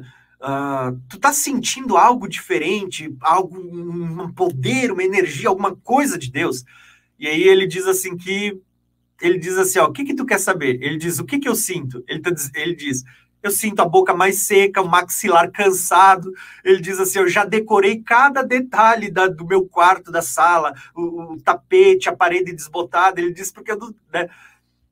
E aí a mulher diz que ela convidou ele, depois de alguns dias, né? Uh, na segunda vez que a mulher vem visitar ele, a mulher convidou ele: Olha, na minha igreja vai ter um pregador famoso, vem lá na minha igreja uh, para poder participar do culto, né? Quando vai ter esse pregador famoso, dando testemunhos e tudo mais. E é legal porque ele diz assim: ó, olha só, para vocês verem como é normal, às vezes, nós, cristãos, para ver como a gente também passa por essas guerras interiores. Ele dizia assim: ó, já tinha se passado quase três meses, longo, longos meses, ele declara, né, assim, ó, de, dele orando e não sentindo nada, não vendo nada de diferente. Mas ele passou ali orando em línguas, orando em línguas o tempo porque ele não sabia pelo que orar. E ele diz assim, ó, que de repente ele, para fugir do quartinho de oração dele, ele disse: "Tá bom, eu vou nesse encontro, nessa reunião". E ele diz que o detalhe dele, ele foi não porque ele queria participar do culto, ele foi porque ele queria fugir do quarto de oração, né? E quando ele chegou nesse, nesse culto, ele diz assim que veio, era um, uma igreja dessas uh, nas palavras dele, ele vindo de uma igreja pentecostal, do fogo, né? Uh, acostumado, né? Diz ele na crença dele que na época ele queria que quanto mais alto gritasse, mais Deus ia derramar do poder. Ele conta assim que uh, ele chegou nessa igreja e ele diz assim que era aquela igreja onde o pessoal ele escrevia o sermão e na hora da pregação só lia. Né? Era um pregador famoso nesse estilo, né? E ele escrevia um sermão e ele lia o sermão. Né? E ele diz que ele, na condição de um crente pentecostal, né? Não que, que seja isso, né? Não estou falando mal de nenhuma igreja, não, né? Uh, mas ele diz que ele, no, no, no, acostumado com aquele ambiente pentecostal, ele diz assim que ele ele, ele não sabia mais o que fazer, ele estava cansado, chato, a um, a um ponto que ele diz assim: eu preferia ter ficado em casa orando. Né, ele diz assim: só que nisso, ele estava sentado no meio da plateia, e olha só que interessante, aqui vocês vão ver agora o, o desenrolar desse livro, que é muito bom. Ele diz assim: isso é só o primeiro capítulo onde ele conta a história, né? Ele diz assim que ele estava sentado do lado de uma mulher, e a mulher, quando chegou, chegou antes que ele, e a mulher chegou de muleta, e ela tinha 15 centímetros mais curto uma perna da outra. Irmãos, 15 centímetros é metade desse livro, é isso aqui, ó. 15 centímetros, uma perna mais curta que a outra. Só que ele não viu muleta, porque a mulher tinha deixado a muleta lá atrás na entrada da igreja. E diz assim que ele não viu, e ele estava ali cansativo, chato, em, em, né, com aquele ambiente, e de repente ele olhou para o lado, e quando ele olha para o lado, ele toma aquele susto, porque ele viu entre ele e a mulher um raio-x. Ele diz assim: onde ele via um fêmur, e ele via uma mancha negra, e ele via que uma perna era mais curta que a outra. E ele olhou para o lado daquela mulher e ele diz assim: ó, moça, posso te pedir algo? Você tem algum problema na, na, na sua perna? E a, e a mulher as, olhou para ele né? Tipo, aquela cara de não é visível, né? Ele não sabia de nada. E de repente a mulher diz assim: tenho. E aí ele diz assim, ó, é artrite. Ele diz assim que aquilo fluiu de dentro do espírito dele. Não soube nem explicar essas palavras. Ele diz é artrite. E ela disse, é o que o médico disse. E de repente ele disse assim, ó, posso orar por você? E eu acho muito legal essa parte do livro, porque ele diz assim, ó, que na linguagem dela, do ambiente que ela estava acostumado, o posso orar por você era do tipo, ah, em algum momento do dia ele vai orar por, ele vai lembrar de mim na sua oração, ele vai mencionar o meu nome. Mas só que na linguagem dele, como pentecostal, era do tipo, aqui e agora, entende? E ela disse sim, Bora, ele ergueu, né, ele disse que ele se ajoelhou nas pernas dela, pegou ela pelo tornozelo e começou a orar. Irmãos, Primeiro, já me chamou muita atenção quando ele vê aquela visão aberta, a visão espiritual daquele raio-x. Né? Ele teve a visão, ele viu ali. Quando ele orou, ele disse assim, ó, que ele tinha tanto medo, né? ele não sabia o que, o que fazer, ele fechou os olhos e começou a orar. E ele fez a oração mais fervorosa que ele podia para que a mulher fosse curada. Só que ele diz assim, ó, que as pessoas que estavam do lado e que viram isso, dizem assim, ó, que quando ele pegou a perna dela e disse em nome de Jesus, diz que a perna cresceu na hora na hora. Só que ele, com os olhos fechados, não viu. E ele continuou orando, orando, orando para que aquela mulher fosse curada. Mas as pessoas já tinham vida, visto a perna crescer no mesmo momento. Né?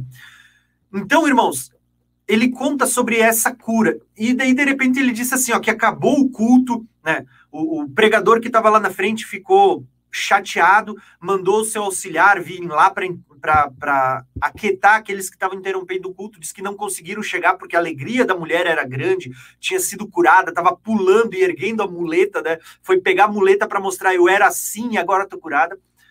E diz que depois do culto houve um grande café, mas ninguém convidou aquele cara que tinha atrapalhado o culto. E ele foi para casa. Só que nesse café, a mulher alegre, ela começou a contar e dar o testemunho para todo mundo. Gente, olha só o que aconteceu. E ela, e ela conta assim: de repente alguém chega para aquela mulher e diz: Olha, eu também tenho uma doença, será que eu também posso ser curada? E a mulher disse: Olha, eu vou falar com aquele homem, ele mora aqui perto da igreja, a gente vai lá, ele vai curar. E ligaram para o David Robertson, né, da igreja: Olha, eu tenho uma mulher aqui que também quer oração, posso levar ela ali?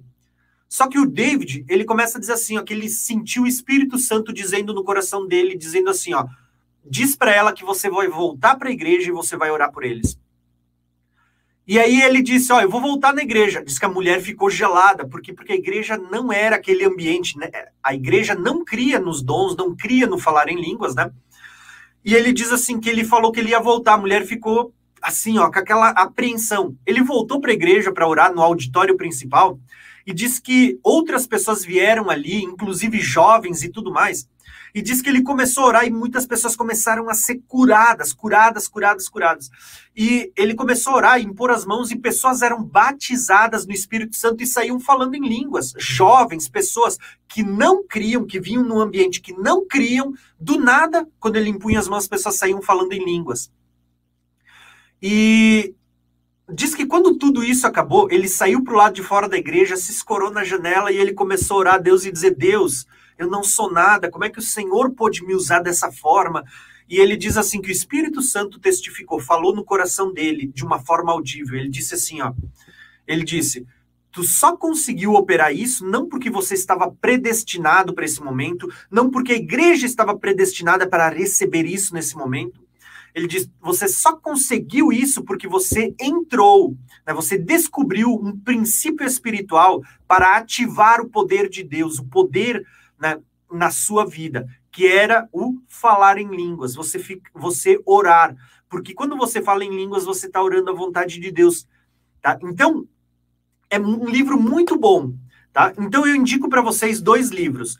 Luciano Subirá, que dispensa apresentações, muito bom, e David Robertson, próprio Luciano Subirá fala dele. E um terceiro livro que eu vou indicar para vocês, eu vou deixar o link aqui embaixo, se chama Línguas depois do Pentecostes, depois do dia de Pentecostes. Outro livro bom também, tá? Então são três indicações para vocês, tá? Esse é um pouquinho mais difícil de conseguir, mas é legal. Agora, agora que eu já dei essa descontraída com vocês, vamos voltar para o ensino, porque eu quero mostrar para vocês né, uh, três manifestações diferentes sobre o falar em línguas. Muitas pessoas às vezes confundem, tá? Muitas pessoas se confundem ao falar do falar em línguas, dizendo o seguinte, ó, que falar em línguas é apenas falar em outro idioma. Isso não está errado, mas é uma parcela da verdade. Falar em línguas é só falar coisas desconexas. Também, embora exista uma parcela de verdade, não é só isso, tá? Então eu quero mostrar três manifestações. Embora muitas pessoas, muitos estudiosos falem que existem quatro, eu, particularmente, entendo que são três, e a quarta, que algumas pessoas falam, eu, eu creio que é um benefício da, que está dentre as três, tá? Então, vamos lá, ó. Vou tomar um gole d'água e, e, vamos lá para a gente uh, falar um pouquinho desses três, hum, dessas três manifestações, tá bom?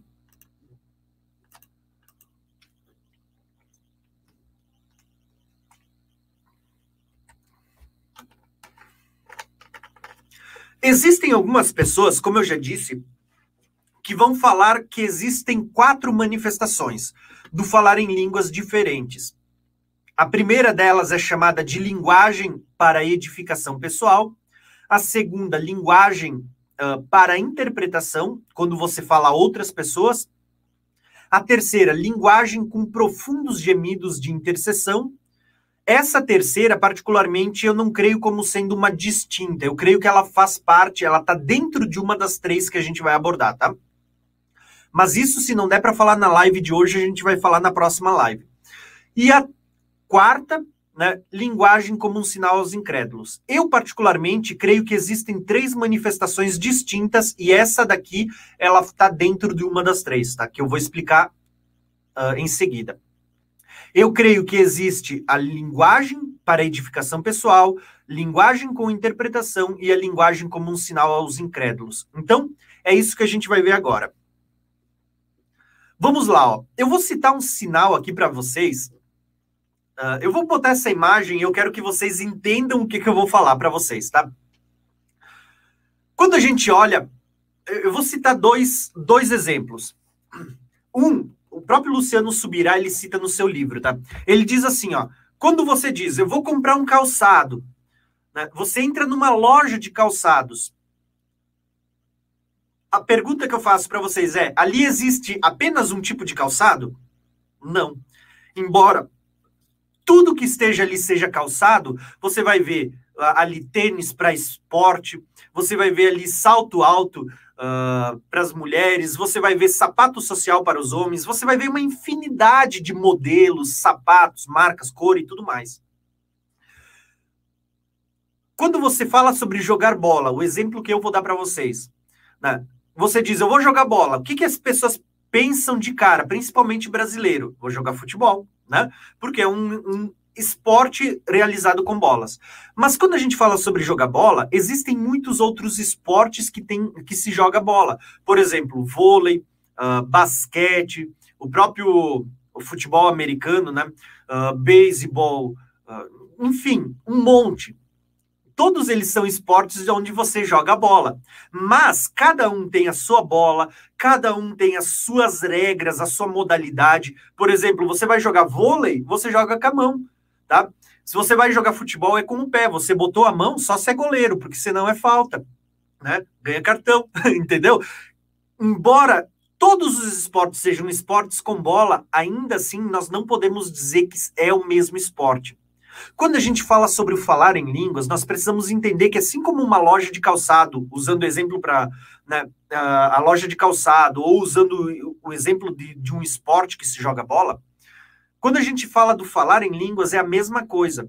Uh, embora a Bíblia fale sobre falar em línguas, nós precisamos entender que existem diferentes modalidades do falar em línguas, e assim como no esporte, para cada tipo de esporte tem as suas regras, uh, o falar em línguas é a mesma coisa. Para cada manifestação do falar em línguas, eu vou citar três aqui, tem a sua regra, tem a sua finalidade. E é isso que a gente precisa entender para não botar tudo dentro do mesmo balaio, do mesmo saco e fazer uma salada de frutas. Ou como Paulo diz, né, irmãos, quanto aos dons espirituais, não quero que vocês sejam ignorantes, não sejam mal informados, tá bom? Então vamos lá, ó.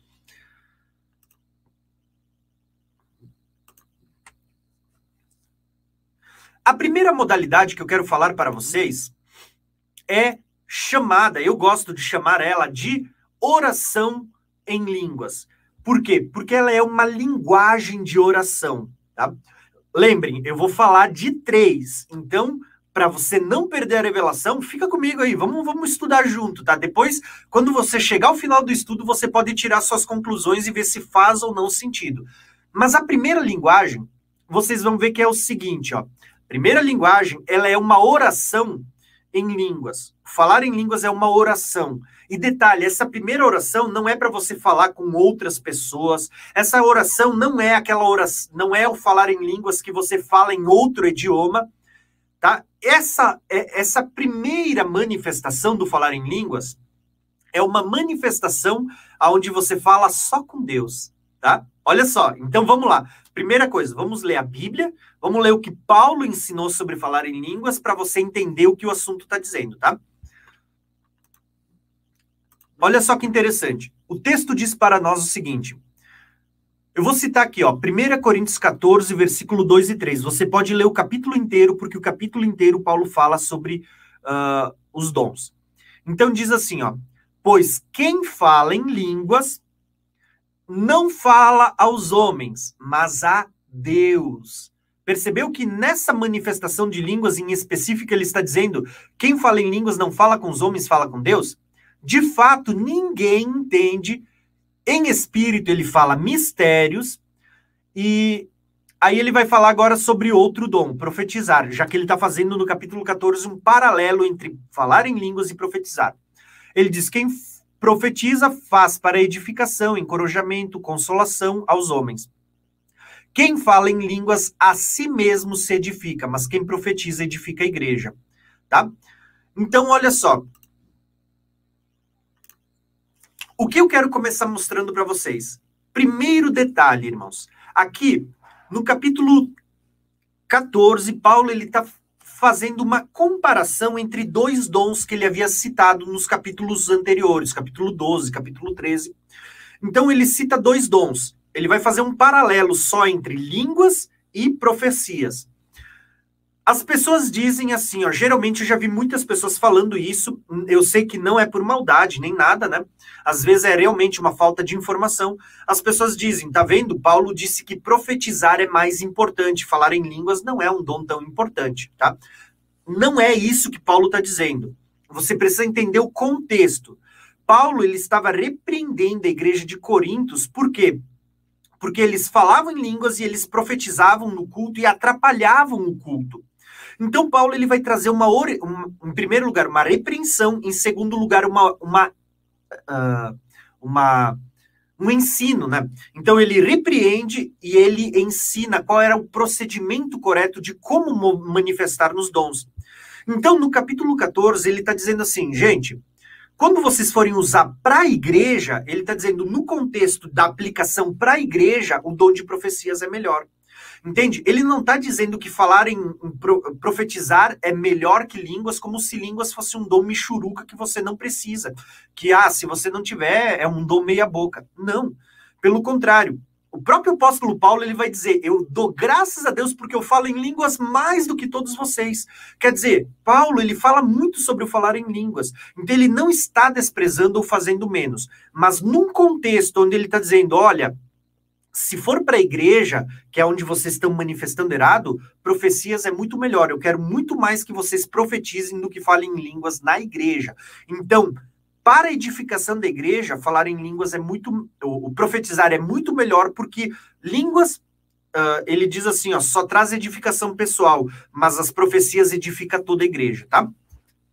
Agora, então eu quero que, em primeiro lugar, dizer para vocês, profetizar e línguas, Paulo não estava dizendo que um é melhor do que o outro, como se ele estivesse desprezando falar em línguas. Não. Você precisa entender o contexto do que, do que, do que Paulo estava querendo resolver naquela situação. No contexto do que Paulo queria resolver, que era colocar ordem na igreja, né? Não proibir, porque ele diz, não proibais o falar em língua. Mas ele está dizendo assim, ó, num contexto do que é melhor para edificar a igreja naquele contexto, é profecias. Porque todo mundo entende, todo mundo é consolado, exortado e edificado. Tá? Então é isso que a gente precisa entender. Então, as duas coisas são bons, os dois dons são importantes, mas num contexto onde você está ministrando para as outras pessoas, profecias é melhor. Tá? Então, tanto que Paulo vai dizer: Eu quero que todos vocês falem línguas, mas muito mais que profetizeis, porque aquele que profetiza, ele é maior no sentido de ele produz mais edificação, ele está edificando todo mundo, tá? Agora, entendendo isso, eu quero mostrar para vocês a diferença entre o falar em línguas para edificação pessoal, como uma linguagem de oração, que é a primeira manifestação, e o profetizar, tá? É legal você entender esse gráfico aqui, ele também está no livro do Luciano Subirá, né? É legal você entender esse gráfico, porque você vai entender a diferença entre a primeira linguagem de oração, que é o falar em línguas, a primeira manifestação, e as profecias. Então, olha só, vou puxar aqui para a tela para você ver comigo. Quando a gente fala de línguas, olha só, nas línguas, Paulo ele está dizendo assim, ó, que o homem uh, aquele que fala em línguas, ele não está falando com os homens, ele está falando com quem? Com Deus, tá? Então, só para vocês entenderem esse primeiro ponto que eu quero mostrar para vocês. Quando a gente fala das profecias, olha que legal essa tabela entre línguas e profecias. Profecias, o texto vai dizer aqui, ó, no versículo 3. Ele diz: Mas o que profetiza fala para edificação, encorajamento, cons uh, e consolação dos homens, tá? A igreja é que é edificada. Então vamos lá, vamos entender essa declaração? Essa declaração basicamente é a seguinte, ó.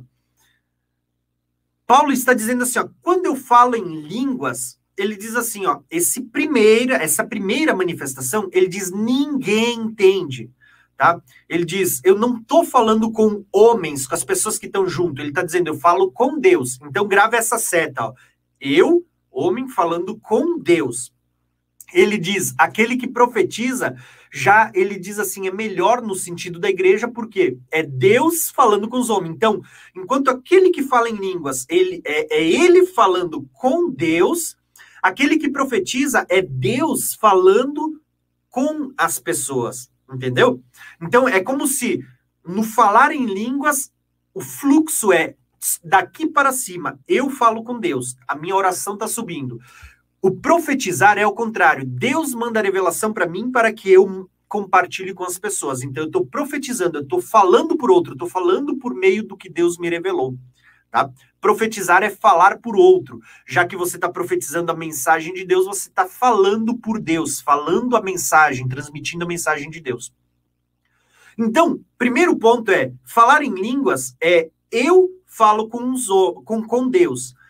Profetizar é Deus falando com as pessoas. Entenderam? Primeiro ponto. Segundo ponto.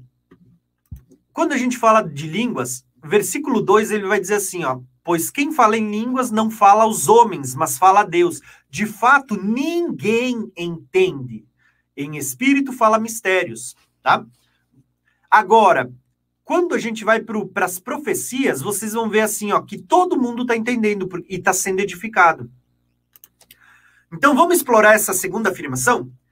Paulo, ó, é Paulo falando, gravem isso. Paulo diz assim, ó, quando eu estou falando em línguas com Deus, ele diz ninguém entende. E esse ninguém entende inclui a pessoa que está falando. É? Não fique escandalizado com isso, você já vai entender, tá? Quando eu falo em línguas, a não ser que você já tenha o dom de interpretação, nem mesmo a pessoa que fala em línguas entende o que está falando. Tá? Daí tu vai me perguntar, mas Thiago, qual que é o benefício de eu falar uma coisa que nem eu entendo? Você já vai ver. Se não vê nessa live, você vai ver na próxima, onde eu falo sobre os benefícios da oração em línguas, tá? Mas olha só que legal. Quando a gente fala em línguas, a Bíblia diz: ninguém entende, nem quem fala, né, e nem as pessoas que estão ao redor.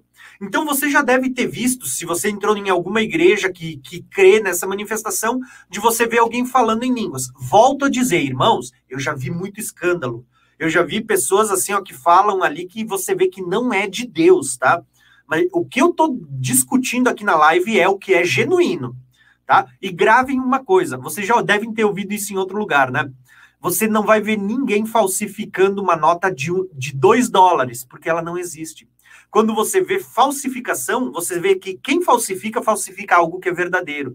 Quando você vê o diabo trazendo escândalos e muitas coisas com falar em línguas para escandalizar essa manifestação, você vai entender que o diabo ele não vai não está interessado em manifestar uma coisa que não existe. Ele quer tentar imitar e escandalizar algo que é verdadeiro, tá?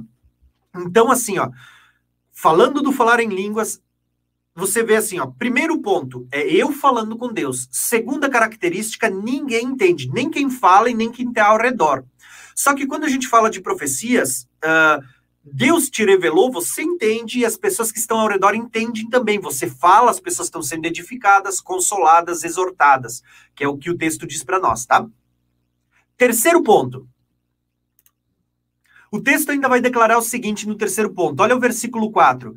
Quem fala em línguas a si mesmo se edifica. Gravem essa expressão. Quem fala em línguas faz o quê? Edifica quem? A pessoa mesmo que está falando. Mas quem profetiza edifica a igreja. Tá? Então, primeiro ponto é das línguas é que quem fala, fala a Deus, não fala o homem. É o homem que está falando em línguas, falando com Deus. Ninguém entende e a edificação é pessoal. O terceiro, na profecia, já é o contrário. É justamente como se você invertesse a moeda. É Deus falando aos homens, todo mundo entende, e a edificação é coletiva, porque todo mundo entende e todo mundo é edificado. Tá? Ó, lembra que você vai poder baixar esse PDF na segunda live. Então você vai poder rever tudo isso que a gente está falando. Mas olha como é interessante.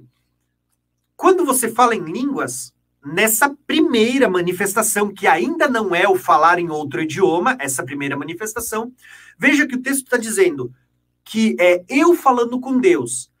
Ninguém entende, nem quem fala e nem quem está ouvindo por perto entende. E a edificação é pessoal. O texto ele diz que quem fala em línguas está edificando a si mesmo. Irmãos, eu vou tratar na segunda live sobre o que é esse edificar. A palavra edificar vem de edifício, de construir uma edificação. Sabe quando você pega um pedreiro, né, um, uh, ele vai ali começar a lançar os alicerces, coloca, lança as colunas, co começa a construir parede, ele vai construindo, edificando até fazer uma casa, um prédio, uma construção. Sabe o que Paulo está dizendo? Ele está dizendo assim, ó, gente, quando você fala em línguas, mesmo que você não entenda, mesmo que as pessoas que estão ao redor não entendam, ele diz que existe um mistério por trás do falar em línguas que a gente vai explorar na segunda live, aonde você está se edificando. A edificação é pessoal. Por isso, Paulo diz: gente, eu não quero que vocês falem línguas para as outras pessoas, ministrem o falar em línguas, se não tiver interpretação, porque ninguém vai ser edificado, as pessoas não vão entender. Como é que alguém vai poder dizer amém para o que você está falando se ela não entende? Né? Até no capítulo 13, Paulo diz: vai ser como um símbolo quiretine, como um, um prato que soa ali, não entende. Né? Como é que eu vou fazer alguma coisa? Acho que ele diz no capítulo 14, né?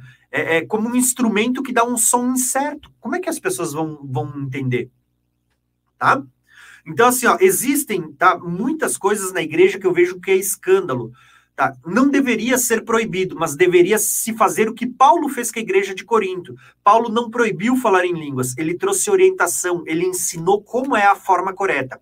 Tanto que eu não sei se ainda nessa live no final ou na segunda live, mas eu preparei alguns slides para a gente falar de qual é a forma correta de usar essas manifestações. O que deve ser feito na igreja, o que não deve ser feito, o que deve ser feito em particular, o que deve ser ministrado aos outros, tá? Agora, entenda isso. Hoje a gente vê vários termos né, na igreja que são escândalos, que trazem vergonhas e que faz com que outras pessoas que estão chegando às vezes não queiram por causa que ficam escandalizadas. E por causa disso, eu vejo uma artimanha de Satanás para fazer com que as pessoas deixem de experimentar o que Deus preparou para nós.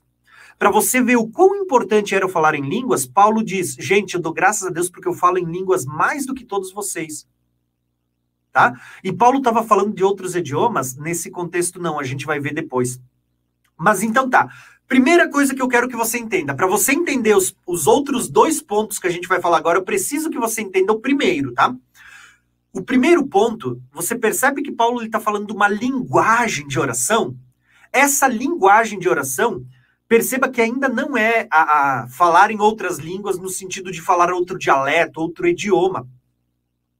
Paulo aqui está falando sobre uma linguagem que ninguém entendia, nem ele mesmo entendia e nem quem estava perto dele entendia. A menos, a gente já vai falar agora na segunda e você vai ver aonde entra a interpretação nisso tudo, tá? Então, esse é o primeiro ponto. Até eu destaquei aqui um texto que diz assim, ó, 1 Coríntios 13, 1, o capítulo do amor. Olha o que Paulo diz, ó. Ainda que eu falasse a língua dos homens e dos anjos, e não tiver amor, nada serei. Eu quero focar nessa nessa expressão, língua dos homens e dos anjos. O que eu quero dizer para vocês é, perceberam que o próprio Paulo ele vai dizer assim, ó, que ele, ele, classifica dizendo, ó, existem duas manifestações diferentes. Ele diz, existe uma linguagem, onde ele diz que é uma linguagem que a gente fala a língua de outras pessoas, a língua dos homens, uma linguagem terena, de pessoas que estão na Terra, entende? Mas ele vai dizer, outra língua, ele vai dizer língua dos anjos. Não é que, que esse seja o idioma que os anjos usam, aquilo que você vê na igreja, mas é uma forma como Paulo entendeu para classificar, ensinar as pessoas, dizendo: olha, existe um idioma que ele é terreno, você vai ser usado por Deus numa língua para que as pessoas entendam, a língua dos homens. Mas existe uma linguagem sobrenatural aonde quem vai entender é Deus. Por isso que ele escreve aqui em cima, né? Quem fala em línguas não fala aos homens, mas fala a Deus. Ele, ele usa uma, uma linguagem sobrenatural para dizer língua dos homens e língua dos anjos. Então ele diz: ainda que eu usasse o dom do falar em línguas para falar a língua dos homens e a língua dos anjos, são duas manifestações diferentes do falar em línguas. Tá? Então, quando Jesus vem, ele diz: Esses sinais seguirão os que creem, em meu nome falarão em outras línguas. Aí Paulo vem e diz: Olha, gente, ainda que eu falasse a língua dos homens, eu, eu fosse usado nesse dom de línguas para falar a língua das pessoas, ainda que eu falasse a língua dos anjos, ele, ele não está dizendo que é a língua do anjo em si, que os anjos usam, mas ele está falando uma linguagem celestial, uma linguagem que Deus entende, que só Deus entende. Né? Ele está dizendo: e não tiver amor, nada serei. Mas Paulo deixa claro: existe uma linguagem que é para tratar com as pessoas de outras nações, de outros povos, mas existe uma linguagem que é para tratar com o celestial, onde você vai falar mistérios com Deus, como nós vamos ver daqui a pouquinho, tá? Então, Essa é a primeira manifestação. Essa primeira manifestação, eu gosto de usar assim. Vocês vão ver o, o Luciano Subirá falando assim, o David Robertson. Vocês vão ver uh, o outro livro que eu vou deixar ali sobre o línguas depois do dia de Pentecostes. Também eles, é, ele usa essa expressão, embora o termo mude um pouquinho, mas a ideia é a mesma que existe uma manifestação do falar em línguas aonde você vai fazer o quê? Você está usando ela como uma linguagem de oração para falar com Deus. Né? Você não entende, as pessoas que estão ao lado não entendem, é você falando com Deus em mistérios e aí o texto ainda vai dizer para nós assim: a edificação é pessoal. Quem fala em línguas edifica-se a si mesmo, tá? Por isso que Paulo, nesse contexto, ele diz: Eu prefiro que na igreja vocês uh, profetizem, busquem mais o profetizar, porque a igreja toda é edificada. Se você falar em línguas, você é, é só você é edificado. Aí eu pergunto, irmãos, vocês já pensaram que Deus ele, ele deixou para você uma ferramenta de edificação onde você pode ligar a chave e dizer, eu vou orar em línguas agora, e, e você vai construir estruturas, edificar você mesmo, para que Deus possa colocar em você as coisas que Deus deseja operar? Eu vi uma citação de um livro, que não é esses três aqui, é, é de outro livro ainda, onde ele diz assim, ó, que uh, vocês já perceberam o paralelo que existe entre as igrejas que falam em línguas e, e como essas igrejas manifestam muito mais os dons do Espírito Santo? Né, dons de curar, dons de revelação e tudo mais. Ele diz, porque quando você fala em línguas, você está criando estruturas, você está edificando a sua própria vida, para que Deus possa vir e derramar os outros dons para que você manifeste eles. Tá? Não é uma regra para dizer que só quem fala em línguas vai manifestar os outros dons. Eu conheço pessoas que não falam em línguas, mas que operam no dom de curar, no dom de profetizar, tá? Não é regra. Mas existe ali uma uma clara evidência de que todos aqueles que falam em línguas, eles operam muito mais nos outros dons, tá? E isso não sou eu que falo, isso são vários teólogos que, que vão abordar esse, essa mesma visão, de que perceberam essa mesma uh, conexão. Agora, olha só, irmãos.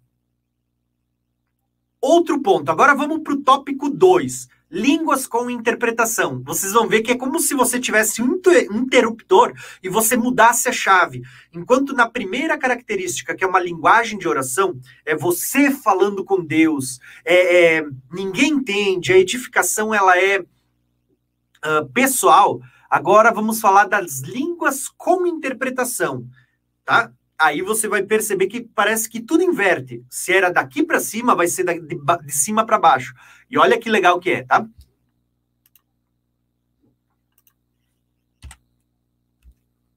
Agora vamos falar sobre o dom de variedade de línguas, tá? Quando a gente lê o capítulo 12 de 1 Coríntios, Paulo ele vai listar vários dons que são ministrados pelo Espírito de Deus nas nossas vidas. É legal porque se você ler um pouquinho antes, você vai ver que o texto diz assim, ó, que uh, existem vários ministérios, mas Jesus é o mesmo, existem várias operações, mas Deus é o mesmo, mas existem vários dons espirituais e o Espírito Santo é o mesmo. Né? Então ele fala sobre o Pai, o Filho e o Espírito Santo, e aí Paulo vai listar nove dons que são administrados pelo Espírito Santo. Dentre eles, Paulo vai falar aqui, ó, sobre a palavra de sabedoria, a palavra de conhecimento, o, a, o dom da fé. Ele vai falar aqui, ó, ah, pelo mesmo Espírito, é, a outros é dado o dom de cura, a outros o poder de operar milagres, a outros dom de profetizar, a outros o discernimento de espíritos e a outro variedade de línguas. Tá? Eu quero me deter a esse dom, variedade de línguas. Ainda outro, interpretação de línguas. Então, tem outro dom aqui que é de interpretação. Quando Paulo fala no capítulo 14, que ele vai voltar a falar só sobre línguas e profecias, Paulo ele vai dizer agora sobre a língua com interpretação. Olha que legal. Gostaria que todos falassem línguas, mas prefiro que profetizem, quem profetiza é maior do que o que fala em línguas. Lembra que o contexto aqui é num ambiente de igreja, ele não está dizendo que um dom é maior que o outro, tá? A não ser que as interprete. Então, Paulo fala aqui sobre uma manifestação e agora a ligada a outra que é a interpretação. para que a igreja seja edificada. Então, já vamos falar aqui, ó, sobre a diferença das línguas sem interpretação e com interpretação, tá bom? Olha só que legal isso, irmãos. Oh, eu, eu, me, eu me alegro em falar sobre isso, então preste atenção. Vocês lembram quando a gente falou da primeira manifestação das línguas, que é a linguagem, uh, uma linguagem de oração, uma linguagem sobrenatural? A primeira manifestação é eu falo com Deus ninguém entende e eu estou edificando a minha própria vida. Só que profecias é o contrário, é Deus falando aos homens, todo mundo que ouve a profecia entende, porque é na sua língua, e a edificação é coletiva. As pessoas que estão sendo uh, ouvindo a profecia, ela está sendo edificada, está sendo consolada, está sendo exortada, tá? Então profecias todo mundo entende. Agora, Paulo, agora ele vai falar sobre uma segunda manifestação das línguas que eu vou chamar aqui do dom de variedade de línguas. Porque esse dom de variedade de línguas é quando você ele inverteu a chave. Você vai perceber que línguas sem interpretação é você falando com Deus, ninguém entende e a edificação é pessoal. Agora, línguas com interpretação é como se ela virasse a ser uma profecia. Olha só que legal, ó, grave o que eu vou te dizer. Sabe quando você tem uma nota de 100 reais e você tem duas notas de 50? É basicamente, não é a melhor comparação porque as pessoas olham para o valor e não é o valor que eu quero mostrar aqui. Eu quero falar da operação, tá? É como se quando você tivesse profecias, ela fosse 100 reais e quando você tivesse línguas com interpretação, elas fossem 50 mais 50, ela equivale aos 100. É, línguas com interpretação equivale ao dom de profecias. Na prática, seria o seguinte: quando eu falo em línguas com interpretação, eu estou falando às pessoas e logo tem ou eu interpreto ou alguém que está junto interpreta, tá? Gravem isso, porque uh, as pessoas dizem assim: não, tem que haver um intérprete. Paulo falou que se alguém falar em língua, tem que ter alguém que interprete. Então, isso pressupõe que tem que ter duas pessoas, uma para falar, outra para interpretar. Só que Paulo também ele disse, ó, quem fala em línguas, ore para que possa interpretar. Ele está dando a entender que eu que falo em línguas, eu também posso, né, eu que falo em línguas, posso orar para mim mesmo ter o entendimento, tá? E aqui eu vou tirar um, um uma Irmãos, eu só tô ajeitando aqui a minha bolsa d'água, tá? Aqui é onde eu tô, tá frio e eu voltei uma companheira aqui para esquentar os pés, tá? Mas voltando ao assunto. Paulo ele está dizendo o seguinte assim, ó, que quem fala em línguas e ele pode orar para que interprete. Então não necessariamente tem que ter um para falar, outro para interpretar. A mesma pessoa que fala, ela pode ter a interpretação da parte de Deus, tá? Eu vou falar aqui por mim, tá? Uh, eu falo em línguas, irmãos, tá? Eu falo em línguas e graças a Deus, Deus só para vocês entenderem, eu vou abordar isso mais para o final dessa live e mais ainda na segunda live, tá? Uh, quando a gente for falar sobre batismo com o Espírito Santo. Eu falo em línguas. E eu vou contar para vocês como isso aconteceu na minha vida, tá? Mas, por que, que eu quero falar sobre isso? Eu vou falar um pouquinho sobre a experiência de falar e de interpretar daqui a pouco. Vocês já vão entender, tá? Quando a gente vê essa questão, nós vamos ver aqui justamente uma questão bem bacana, ó. Paulo ele está dizendo que assim, ó, quem profetiza é como se tivesse uma nota de 100. Quem fala em línguas tem 50 no que diz respeito ao valor para a igreja, para o corpo, na edificação do corpo. Mas só que quando você consegue interpretar também, ou tem alguém que interprete aquilo que você está falando, então é como se as duas junto tivessem o mesmo peso, o mesmo valor, porque línguas com interpretação também edifica a igreja. Na prática, os dois equivalem à mesma coisa. Só que, irmãos, na prática é isso. Só que eu quero que vocês entendam o fluxo do que está acontecendo por trás das línguas. Porque o fluxo do que está acontecendo por trás, ele inverte, ele muda. Quando você fala em língua sem interpretação, é você falando com Deus. Só que quando você começa a interpretar, muda o fluxo. É Deus que vai falar por meio de você em línguas e vai ter alguém que interprete, ou você mesmo interpretando. Então já não é mais você falando com Deus, como se estivesse subindo. É descendo. É Deus falando ao seu espírito e você ministrando às outras pessoas. Entendeu? Então, lembra das profecias? As profecias era Deus falando ao homem, todo mundo entende, porque está entendendo, tem né?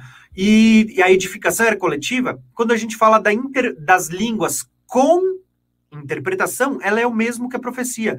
Já não é mais o homem falando com Deus.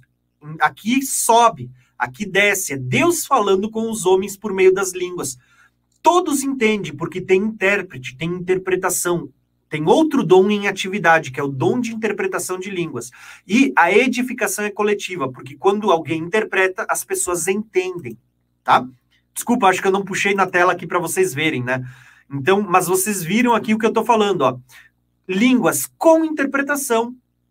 É Deus falando com os homens, já não é mais eu falando, é Deus falando com os homens. Uh, todos entendem e a edificação é coletiva, todo mundo está sendo edificado. Perceberam como inverteu? Então aqui nós temos a segunda manifestação. A primeira delas é uma linguagem de oração. É eu falando com Deus, ninguém entende e a edificação é só minha, porque eu estou falando em mistérios com Deus. É o que Paulo diz, né? Eu não, não entendo, as pessoas que estão ao redor não entendem. Ele diz assim: ó, eu falo mistérios com Deus e eu edifico a mim mesmo. Agora, na segunda, quando a gente fala em línguas e há quem interprete, ou a pessoa que fala também interpreta, já não é mais eu falando com Deus, é Deus falando através de mim às outras pessoas. E aí acontece essa segunda manifestação, aonde é o que, irmãos? Quem fala, interpreta, então todo mundo entende porque há interpretação e a edificação é coletiva. Quando as pessoas entendem, elas podem ser edificadas, consoladas ou confortadas, né, ou até mesmo exortadas pelo que está sendo dito da parte de Deus. Então perceberam que são duas manifestações diferentes, a línguas como uma linguagem de oração e o dom de variedade de línguas com interpretação que ele tem já uma, um sentido diferente. No primeiro, só quem fala é edificado. No segundo, quem está ouvindo também é edificado. Tá? Então, assim, ó. Agora eu vou contar minha experiência. Na minha experiência, uh, eu falei em línguas, eu já vou contar para vocês como isso aconteceu, quando aconteceu, foi no dia do batismo, não foi? Já vou contar tudo isso para vocês quando a gente chegar num, num, slide lá na frente, tá? Não sei se é ainda nessa aula ou se vai ser na segunda aula que a gente vai ter, no segundo, na segunda live. Mas, por hora, o que eu quero falar para vocês?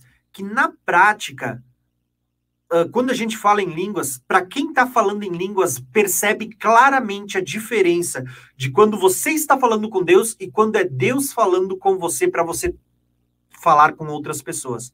Entenderam, irmãos? Na prática, quem, quem já falou em línguas, quem fala em línguas, na prática sabe dentro de si a diferença. É como se tu mudasse interruptor. Uma hora eu tô falando com Deus, outra hora eu tô recebendo de Deus para transmitir aos outros, tá? Eu lembro que assim, ó, eu passei alguns anos falando em línguas como uma linguagem de oração, a primeira modalidade, e eu não entendia, mas eu sabia que é bíblico, e para mim o que importa é saber o que a Bíblia diz sobre o assunto.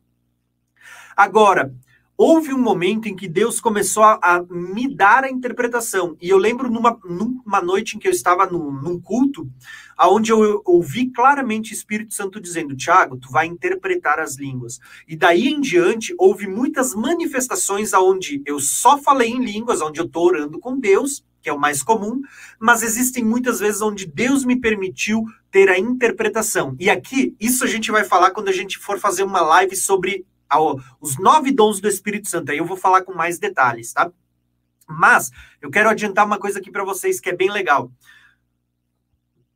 Uma vez um irmão chegou para mim, eu lembro que a gente estava no shopping e o irmão chegou para mim assim, ó, uh, e ele disse: Tiago, eu vou gravar alguém falando em línguas, eu vou trazer, né, para te levar para alguém interpretar. E na época eu ainda não tinha, Deus ainda não tinha me concedido a capacidade de interpretação. Então eu não sabia disso, né? Mas eu já sabia o que a Bíblia declara. E vocês vão entender, irmãos, que assim, ó, não muitas pessoas ainda hoje usam essa ideia, né? Ah, vou gravar alguém falando em línguas para você interpretar, né? Como se fosse um idioma. E não é. Tanto as línguas são por inspiração. O Espírito Santo ele vai dar no seu espírito o que falar como a interpretação também é por meio de inspiração no seu espírito. Tá? Então você é como se você ouvisse uma voz, só que não do lado de fora do ouvido, mas do lado de dentro. Tá? Do lado de dentro. Lembra aquela ilustração que eu sempre gosto de dar do tabernáculo? onde Deus coloca uma arca lá no Santo dos Santos, lá na parte interna, aquela parte coberta, e Deus diz: Ó, sobre a arca, ali eu virei e falarei contigo. Quando a gente olha para o tabernáculo, eu sempre gosto de ilustrar que o tabernáculo ele tem três compartimentos: o ato exterior, que aponta para o nosso corpo, o ato interior, né, que fala do da no, o lugar santo, que aponta para a alma, e o santo dos santos, que aponta para o nosso espírito. A arca ficava ali no santo dos santos, e Deus diz: ali em cima da arca, no santo dos santos, eu virei e falarei com o teu espírito. Falarei com vocês. Então eu entendo que hoje o lugar onde Deus fala, ele não é no nosso corpo. Geralmente você não vai ouvir com o ouvido físico. Né? Às vezes pode acontecer. Eu já tive uma experiência dessas. Um dia eu conto para vocês. Mas na maioria das vezes o lugar onde Deus fala é por meio do testemunho interior ou por uma voz audível, mas que você escuta do lado de dentro. E geralmente a, a forma como eu gosto de comparar e explicar isso é a, o dom de interpretação de línguas é como assim como você é inspirado por Deus, né, é uma linguagem sobrenatural, você é inspirado por Deus a falar, você também é inspirado na tradução. Deus ele te dá a revelação. Você entende aquilo que você está falando do lado de dentro de você. É a, a melhor forma como eu sei transmitir isso, né? Tá? Você entende isso dentro de você. Você compreende aquilo que você está falando, tá? Por inspiração, não é um tradutor que se você gravar você vai, tá, tá aqui, ó, essa palavra significa isso, aquela, entenderam, irmãos? Tá? Então, essa questão é, é, muito, ela é muito maravilhosa, irmãos. Mas eu, vou, eu tenho que seguir para a gente entender, para vocês entenderem a terceira manifestação. Então, a primeira, ela é uma linguagem de oração. Você fala com Deus, ninguém entende, inclusive muitas vezes até a pessoa que fala, se ela não tiver o dom de interpretação, ela também não entende. Até é por isso que, Jesus, que Paulo diz: quem fala em línguas, ore para que possa interpretar. Porque tem muita gente que fala e às vezes não interpreta, não entende. Tá? O dom perdeu o seu valor porque a pessoa não entende? Não.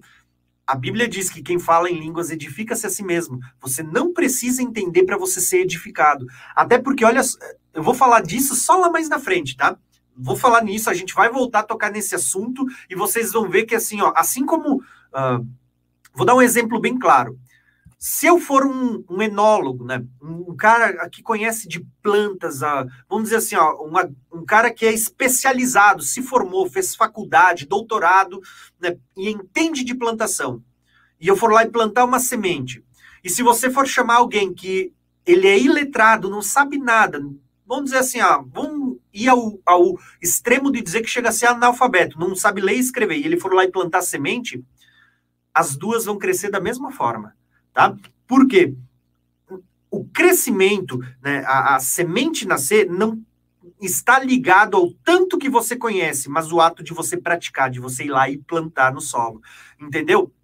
Então, falar em línguas nem sempre está ligado ao quanto você sabe sobre o assunto, quanto você conhece, mas ao quanto você pratica. Então, quando você ora em línguas, mesmo que você não entenda o que está acontecendo, a Bíblia diz para nós que quem fala em línguas ele não entende, não fala com homens, fala com Deus, fala mistérios com Deus, e ele diz: edifica-se a si mesmo. Então significa que quando você fala em línguas, você está sendo edificado, mesmo que você ainda não tenha o dom de interpretação, mesmo que você ainda não saiba o que, que está acontecendo em você. Mas a Bíblia diz que está sendo criada uma estrutura, uma edificação dentro de você. E com certeza o seu espírito ele está sendo guiado pelo Espírito Santo a orar à vontade de Deus. Você nunca vai orar por uma coisa ruim pela sua vida, tá? Então, isso a gente vai ver só na segunda live, quando a gente for falar sobre os benefícios do orar em línguas, tá? Mas agora, por hora, é isso que eu quero mostrar para vocês. A diferença entre esses dois primeiros. A linguagem de oração, quando eu falo com Deus, e falar em línguas com interpretação, que já não é mais eu falando com Deus, é Deus falando através de minhas pessoas. Quando eu falo com Deus na primeira manifestação, eu, ninguém entende. Quando Deus usa para falar com interpretação, as pessoas entendem, porque há interpretação. Quando eu falo com Deus e ninguém entende, ele diz assim: ó, a edificação é aqui dentro, está acontecendo algo aqui, mesmo que eu ainda não saiba. Agora, quando há, a, a gente vira a chave e é Deus falando agora, as pessoas estão entendendo, a edificação é coletiva, porque as pessoas estão sendo ou exortadas, ou consoladas, edificadas, de alguma forma elas estão recebendo algo da parte de Deus para aquele momento. Entenderam? Então, existe a linguagem de oração, mas também existe o dom de variedade de línguas, seguida de interpretação, que ela vai uh, equivaler a um dom de profecias. Tá? Muito bacana. Agora, se você entender bem as duas primeiras partes, você vai entender uma terceira manifestação do falar em línguas, que é o que acontece no dia de Pentecostes. E você vai ver que ela é diferente das duas primeiras. Tá? Então, bora lá. Vem comigo que agora a gente vai para a terceira manifestação do falar em línguas.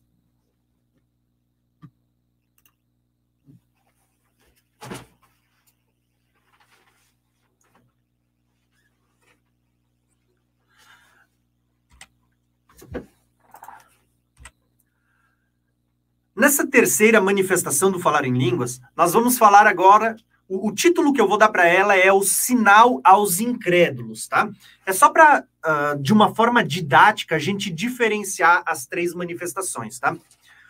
O texto que eu vou ler para vocês, ele se encontra aqui, ó, em Coríntios 14, 5. Desculpa, acho que eu esqueci de botar o texto aqui para vocês, tá, irmãos? Eu esqueci de botar, eu não mudei esse slide, depois para vocês baixarem eu vou colocar para vocês, tá? Mas o texto ele está em 1 Coríntios 14, tá? 14, deixa eu ver, até ver se eu acho aqui, eu já vou ler para vocês, tá? Me dá um minutinho aqui que eu já vou dizer para vocês.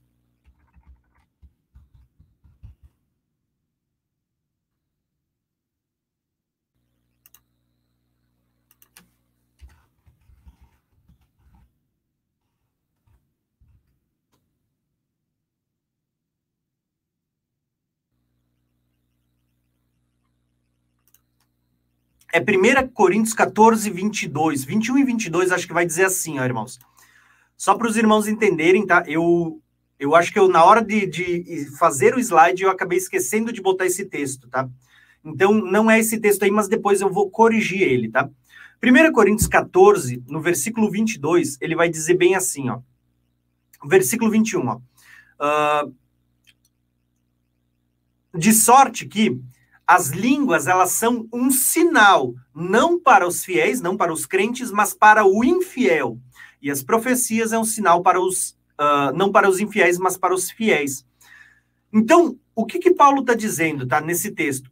Paulo está dizendo assim, ó, que se eu falar na igreja, ele disse assim, ó, e não houver interpretação, ele diz assim, ó, e entrar alguém na igreja, ele diz assim, pô, o cara vai se escandalizar, não está entendendo nada.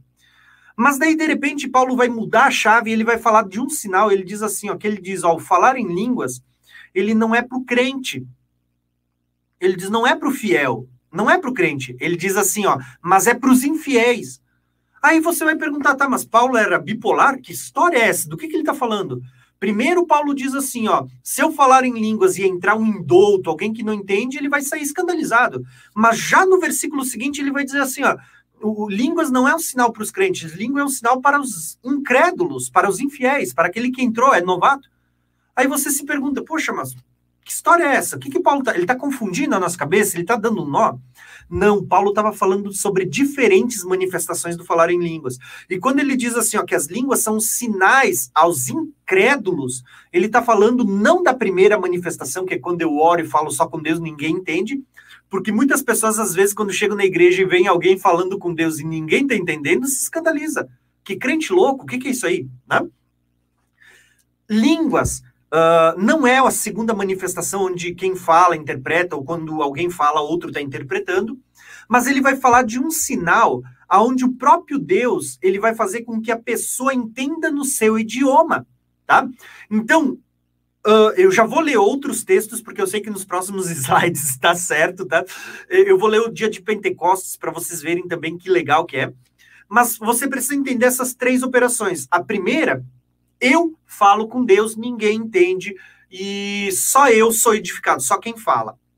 A segunda é quando a mesmo, mesmo falar em línguas agora tem o dom de interpretação atuando junto, já não é mais eu falando com Deus, é Deus falando através de mim, tem uma interpretação, então todo mundo entende, e porque há interpretação, as pessoas entendem, todo mundo é edificado. Agora, na terceira manifestação, é a pessoa falando em língua, já não é eu falando para Deus, não é eu falando para as pessoas, como é na segunda, é Deus falando por meio de mim a outros. Então, o falar em línguas como sinal aos incrédulos, como ele é chamado por Paulo aqui, é quando Deus ele começa a manifestar as suas maravilhas e te dá uma mensagem que você fala em línguas e a outra pessoa entende no seu idioma. Entende? Não precisa nem de intérprete, que é a segunda manifestação. Não precisa nem de intérprete. Uh, porque o sinal aos incrédulos, Paulo chama já de sinal aos incrédulos no versículo 22 de 1 Coríntios 14, porque ele está dizendo, literalmente é um sinal. A pessoa vê aquilo, não tem como ela dizer que, que não é Deus. Por quê? Porque tu não sabe falar o idioma dela, mas ela está entendendo no idioma dela entendeu? Essa segunda, essa terceira manifestação do falar em línguas, ela é, o, é justamente o que aconteceu no dia de Atos dos Apóstolos, capítulo 2, quando deu o dia de Pentecostes. E eu vou ler para vocês, querem ver?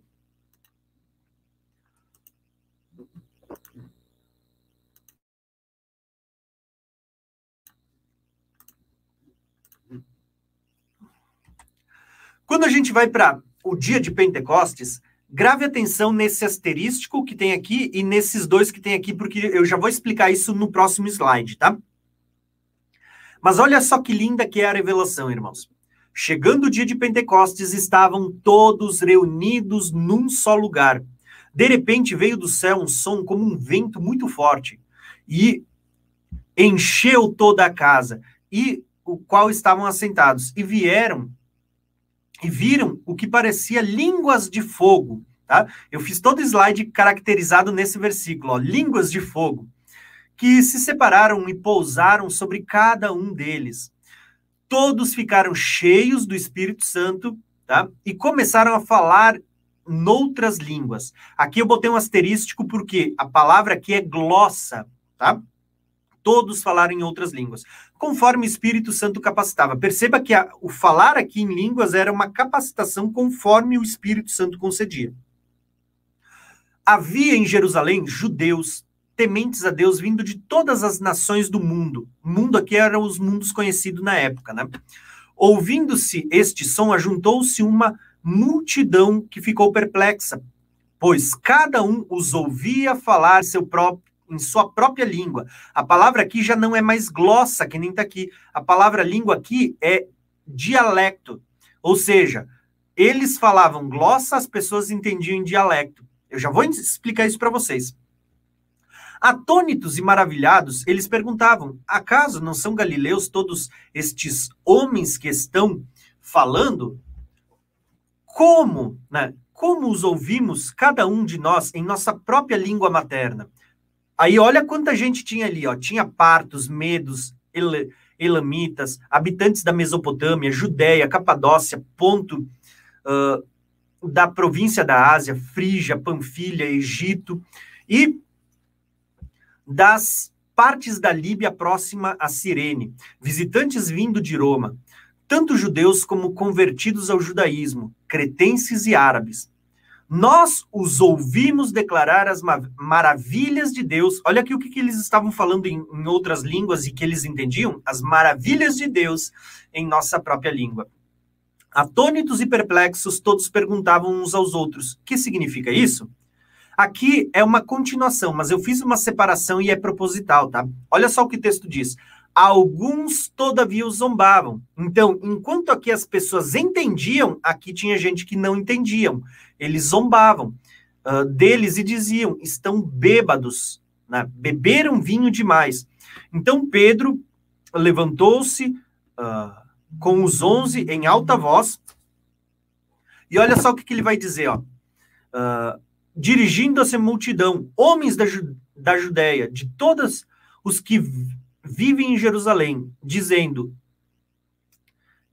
Ouçam com atenção, estes homens não estão bêbados como vocês supõem. Ainda é nove horas da manhã. Pelo contrário, isso que foi predito pelo profeta Joel: Nos últimos dias derramarei do meu espírito sobre todos os povos. E aí vocês já conhecem o texto, tá? O que, que eu quero mostrar para vocês, irmãos? Prestem atenção. Quando a gente entende tudo isso, deixa eu só tirar aqui. Agora está começando a esquentar um pouquinho. Né? Deixa eu, eu, eu, falar aqui. aqui. uh, mostrar aqui um pouco para vocês. Quando vocês olham para esse texto, vocês vão começar a perceber agora que Paulo, ele, desculpa, aqui é Atos dos Apóstolos, foi registrado por Lucas.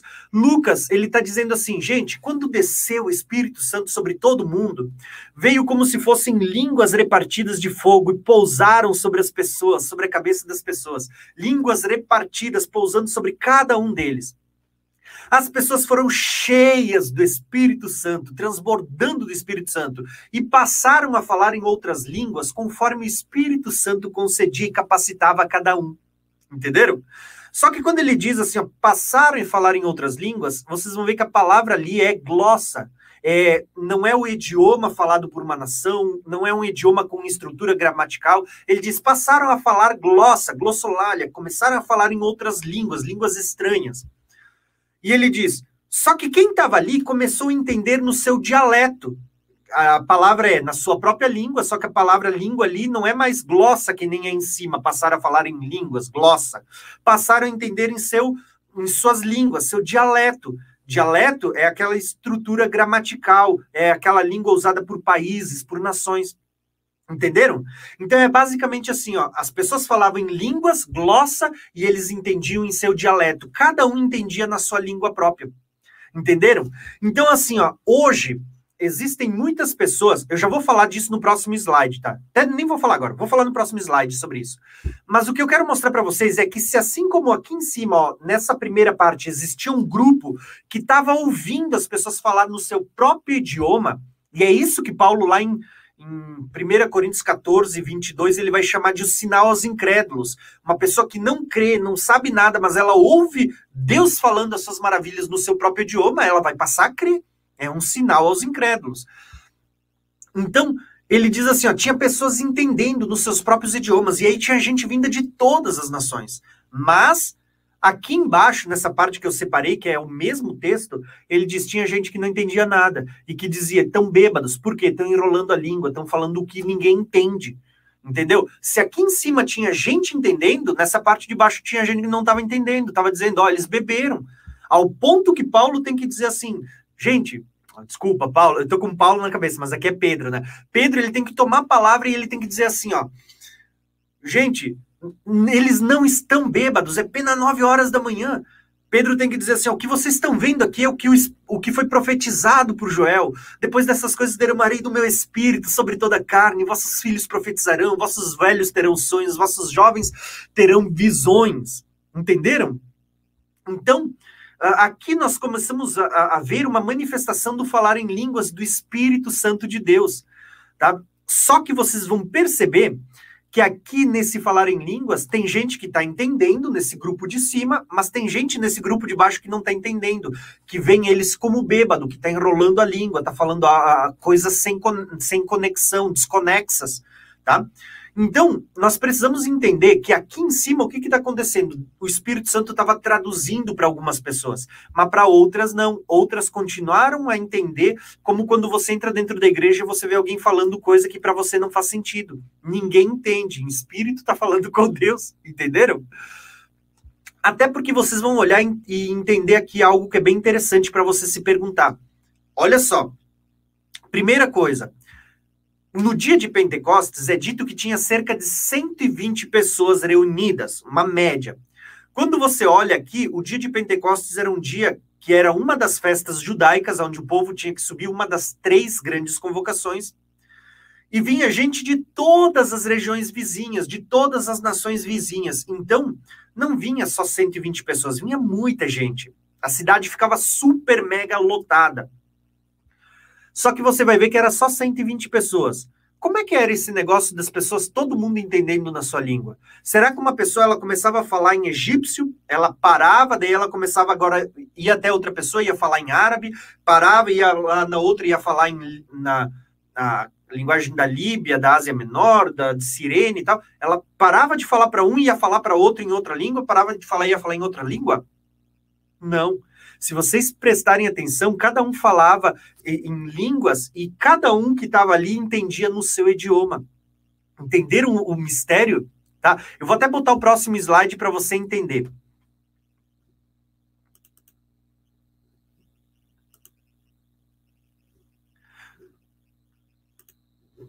Irmãos, eu vou fazer um pedido para vocês.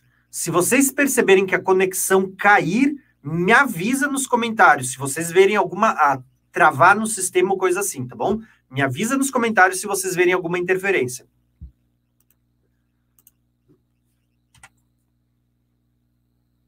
Olha só que interessante aquilo que eu falei para vocês. Ah, glossolalia e dialeto. Glossolalia é uma linguagem que é um idioma que não é usado por nenhum grupo particular diferente do que é usado pelas nações. Agora, o dialeto, ele é uma língua, uma conversação, e ela é uma linguagem própria de cada povo. Esse é o dialeto. Então, perceberam? Quando a gente fala do dia de Pentecostes, a Bíblia diz assim, ó, que veio línguas repartidas de fogo, pousou sobre cada um deles, e eles passaram a falar em glossa. Passaram a falar línguas, glossa, uma língua que não é usada por povo nenhum. Mas daí ele vai dizer assim, ó, as pessoas começaram a entender em sua própria língua, em seu próprio dialeto, ou seja, línguas que as nações falam. Entenderam a, a, jogada aqui? Então, quando as pessoas perguntam, ah, eles falaram em árabe, eles falaram em, em egípcio, eles falaram. Ao meu entendimento, eu sei que existem várias interpretações, ao meu entendimento, eles falaram em línguas estranhas. E o milagre estava em quem estava ouvindo ouvir no seu próprio idioma entendeu? Era como se uma pessoa falasse aqui e tivesse 4, 5, 10, 20, 50 nações e cada um estava entendendo no seu idioma quando estava perto de alguém que estava falando em línguas. Lembra que línguas é uma linguagem sobrenatural. Agora, como é que a gente entende isso? Olha o próximo slide.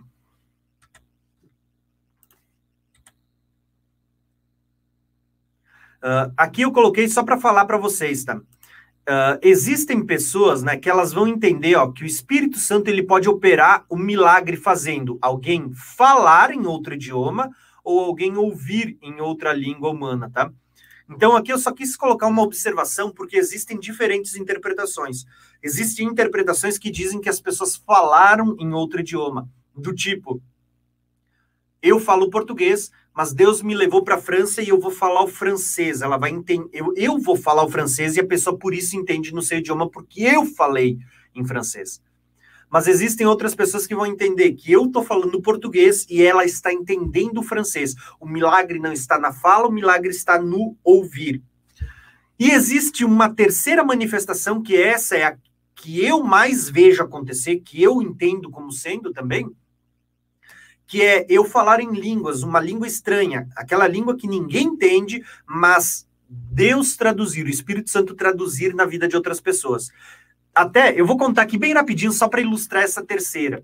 O David Robertson, ele conta ali que até quando ele escreveu o livro, ele já tinha é, experimentado na vida dele 19 vezes essa manifestação dele falar em línguas, mas as pessoas entenderem no seu próprio idioma, pessoas estrangeiras. E uma das manifestações que é bem legal que ele conta, ele conta assim, ó. Uh, ele diz que ele foi convidado para uma emissora na, no país dele para uh, ah, falar sobre essa questão do falar em línguas. E aí ele estava lá no meio da entrevista, ele estava falando ao vivo com as pessoas, e de repente uh, ele disse assim, ó, que ele sentiu um impulso muito forte dentro dele de falar em línguas, mas ele lembrou que Paulo diz, olha, a menos que haja interpretação, ele disse assim, ó, fale consigo e com Deus, não, não ministre as pessoas, não fale para os outros, porque as pessoas não vão ser edificadas e se tiver algum incrédulo, ele vai ah, se escandalizar. Só que ele disse que o impulso era tão forte dentro dele que ele pensou: eu vou falar em línguas porque em seguida Deus vai me dar interpretação, eu vou interpretar o que eu estou falando. E ele começou a falar em línguas no programa ao vivo, né? Pensando que ele estava debaixo da segunda manifestação, não da primeira, da segunda manifestação, que era línguas com interpretação. Só que daí ele disse assim, que terminou de falar em línguas, e ele olhou para o apresentador e não veio nenhuma interpretação. E ele ficou assim, ó, tipo, e daí? Ah. E ele não interpretou nada. E ele disse que ele olhou para o apresentador, o apresentador olhou para ele, ele sabia que não se fala em línguas quando não tem interpretação. E ele disse assim que tocaram o programa. Ele não falou nada, o apresentador não falou nada, seguiram a, o programa. No final, ele disse assim que a, as pessoas que estavam atendendo as ligações do telefone diz que uma mulher, né, de um sotaque da Alemanha, uh, ligou para falar com a atendente, e a atendente, no final do programa, quando já tinha acabado, chegou para ele e disse assim: ó.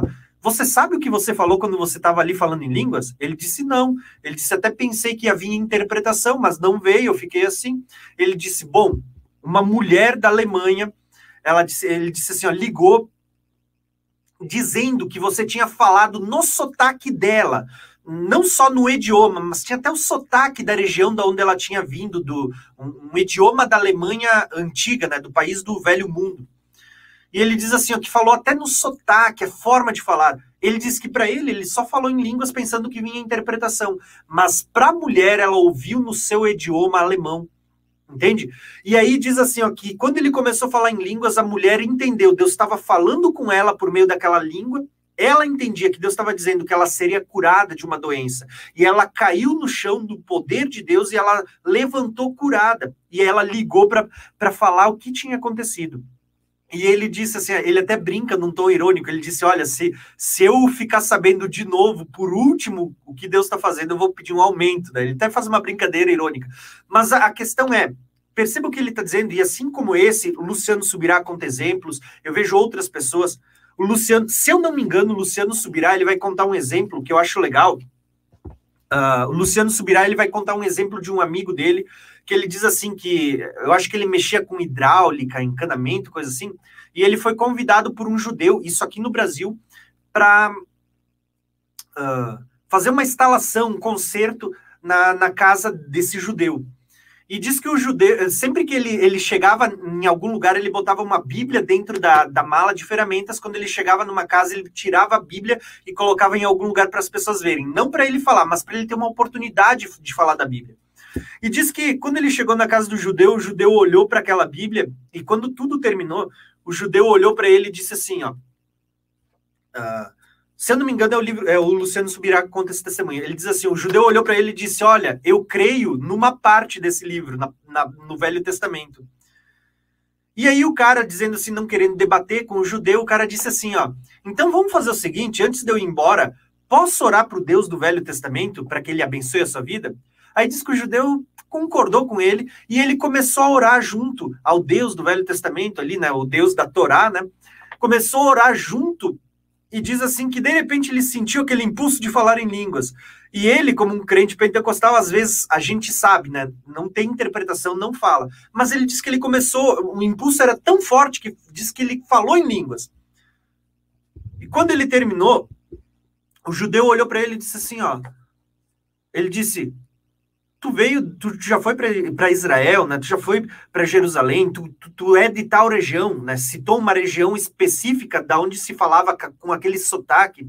E ele disse não. Ele disse por quê? Ele disse porque tu acabou de falar comigo na minha língua e não é qualquer língua, não é só o hebraico. Ele disse assim, não é só a, a linguagem que se fala. Ele falou até no na uh, com o sotaque da região da onde eu vim. E ele disse, olha eu acho muito legal essa história porque ele diz assim: olha, uh, isso que acabou de acontecer é aquela parte do Novo Testamento que você não crê, entende? Quer dizer, uh, ele diz isso aqui é uma manifestação do falar em línguas, que o Deus do Novo Testamento fala para nós, que é o mesmo do Velho Testamento, mas você não crê, entende? Então é legal porque ele diz assim, ó, que ele falando em línguas, ele falou em línguas numa oração, só que o judeu entendeu no seu idioma, no seu dialeto, uh, da região da onde ele veio. Então, eu vejo que hoje existem três uh, formas das pessoas falarem desse, desse terceiro sinal, que é o sinal aos incrédulos, quando você fala o idioma de outro. Alguns vão dizer que a pessoa é que fala em outro idioma. Outros vão dizer que não, que é quem escuta, escuta no seu próprio idioma. Outros ainda vão dizer que não, quando você fala, você nem falou idioma seu e nem o idioma da pessoa. Você está falando em línguas estranhas, né, aquilo que Paulo chama de a língua dos anjos ou uma linguagem celestial, só que quem entende o milagre está em quem ouviu, ouve no seu idioma, entenderam?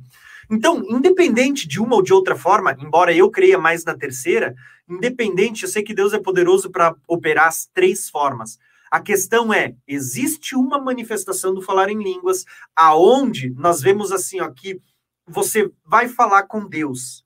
Existe outra onde é Deus falando com você e quando há interpretação, Deus falando com você, você vai passar para os outros e aonde eu falo com Deus, eu sou edificado. Quando Deus fala comigo e eu transmito para os outros com interpretação, todo mundo é edificado. Na igreja, os crentes. Mas existe uma terceira que não é nem para mim, não é nem para a igreja, para os crentes, para aqueles que já sabem o que está acontecendo, que se ouvirem alguém falar em línguas e interpretar não vai se escandalizar. Existe uma terceira manifestação que é quando é chamada de sinal aos incrédulos, que é para justamente as pessoas que não creem, para aqueles que não sabem, sabe? É por isso que Paulo cita Isaías, ele diz assim, onde Deus diz, Isaías diz, né? Falarei a este povo por pessoas de outras línguas e ainda assim não crerão, não acreditarão. Entenderam, irmãos? Tá? Então, existem três manifestações do falar em línguas. Se você não entender, quando as pessoas falarem do falar em línguas, você vai botar tudo no mesmo saco, tudo no mesmo balaio, né? e você vai dizer assim: ah, falar em línguas é só falar em outro idioma. Não, falar em línguas é o, o aquelas coisas estranhas que os crentes pentecostal falam. Né? Não, você precisa entender que existem três manifestações distintas do falar em línguas. Uma, você fala com Deus e ninguém entende. Outra, com interpretação, é, é Deus falando por meio de você, a igreja, e a, igreja edificada. E a outra, sim, é o sinal aos incrédulos. É onde não é nem com você, não é nem com a igreja, é para as pessoas que nem sabem nada de Deus, mas que Deus, naquele momento, quer trazer uma mensagem diferente e especial. Tá? Então, três manifestações distintas. Existem pessoas que vão falar de uma quarta como uma linguagem de intercessão. Eu, particularmente, não vejo como uma sendo uma quarta, eu vejo como sendo só algo que é uma forma que Deus vai te usar na primeira, né? Que é a linguagem de oração. Mas daí eu vou falar disso só na segunda live, tá bom? Então vamos dar sequência aqui, ó.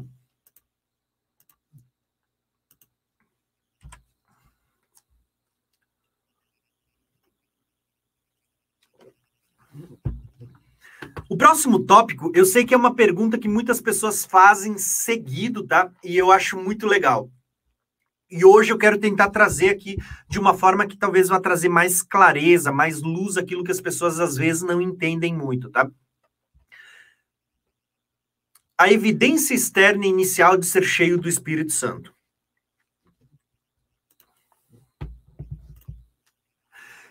Enquanto eu estou aqui, eu puxo a tela para vocês. Eu estou aqui pegando minha garrafinha d'água e é um negócio aqui que estou me ajeitando e tudo mais, tá? Então não dá, não dá muita bola, tá, irmãos? Mas olha só que interessante. Muitas, pergun muitas pessoas me perguntam assim, Thiago, tá, mas então pera lá tá, tô começando a entender esse negócio de falar em línguas, tá, eu entendi que tem uma linguagem que é eu falando com Deus, entendi que existe uma linguagem onde Deus fala através de mim às pessoas e ele dá a interpretação do que está sendo falado ali de forma estranha. E eu entendi que existe uma outra manifestação onde Deus pode me falar em outro idioma mesmo, as pessoas podem entender em outro, no seu próprio idioma o que está sendo dito. Legal, entendi. Agora eu sei que existem manifestações diferentes. Mas como é que fica aquele negócio que muitas pessoas dizem que só quem é.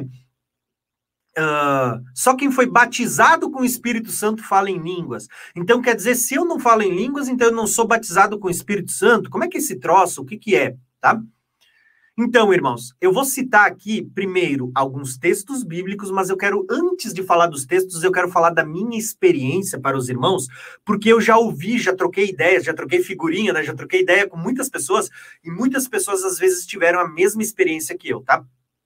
Irmãos, uh, Primeiro, eu entendo, tá? Eu sei que não é todo mundo que entende assim, eu vou falar do que eu entendo, mas deixa o seu comentário ali, em respeito, em amor, mas deixa o seu comentário se você também entende como eu ou se você pensa diferente, tá?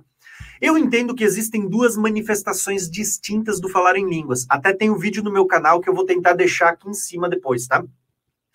Duas manifestações distintas do falar em línguas. A primeira delas é o selo, quando você é selado com o Espírito Santo. E existe a segunda, que é o batismo. O selo do Espírito Santo ele está eh, tá ligado à salvação, tá? Agora, o batismo ele não está ligado à salvação. O batismo está conectado a revestimento de poder para você fazer a obra. Então, eu já vou falar disso daqui a pouco. Agora, por que, que eu quero colocar isso para vocês? Eu já vou falar disso nos próximos slides. Mas agora o que eu quero colocar para vocês é: eu, quando eu criei, eu fui selado, fui salvo. O Espírito Santo já estava em mim quando eu criei, tá? Só que eu criei nisso muito jovem, muito cedo. E eu já cria, já tinha expectativa, já sabia o que era. Só que, batizado com o Espírito Santo, eu fui batizado quando eu tinha uns 15 anos. Eu falei em línguas quando fui batizado. Como é que eu sei que eu fui batizado? Em primeiro lugar, primeiro lugar, eu vou dizer para vocês, eu sei nitidamente porque eu senti o poder de Deus me envolvendo nesse dia que eu fui batizado com o Espírito Santo. Batismo não tem a ver com salvação. Salvação está ligada a você ser selado. Quando você crê na palavra, você é selado, você é salvo. Mas batismo é revestimento de poder. Sabe, Jesus diz: permaneçam em Jerusalém até que do alto sejais revestidos de poder, tá? Eles foram batizados. Batizar significa você emergir, você mergulhar alguém. Então, o batismo é como se você já tem o Espírito Santo, mas agora você fosse mergulhado. Antes você tinha o Espírito Santo dentro, agora você está dentro dele. Ele, você foi mergulhado no Espírito de Deus. Né? Então, ele diz: vocês foram mergulhados, vocês estão cheios, estão completo até a tampa. Né? Então ele está dizendo assim, ó, batismo basicamente é, é, isso. Eu entendo diferente entre selo, salvação, batismo, revestimento de poder. Lógico que a gente vai abordar isso melhor e eu tenho um vídeo no meu canal. Hoje eu não vou entrar nesse assunto. Mas eu, eu sei de quando eu, eu, eu sabia da minha salvação, tinha plena certeza, mas eu soube quando eu fui batizado, porque no dia que impuseram as mãos em mim, que eu fui batizado, eu senti como se um fogo corresse sobre o meu corpo sabe? Eu senti em cada célula minha como se fosse um poder de Deus correndo na minha vida. E eu vou dizer para vocês, isso só sabe falar quem já experimentou. Isso foi o batismo. Agora, então mais ou menos ali uh, 15, quando eu tinha uns 15 anos.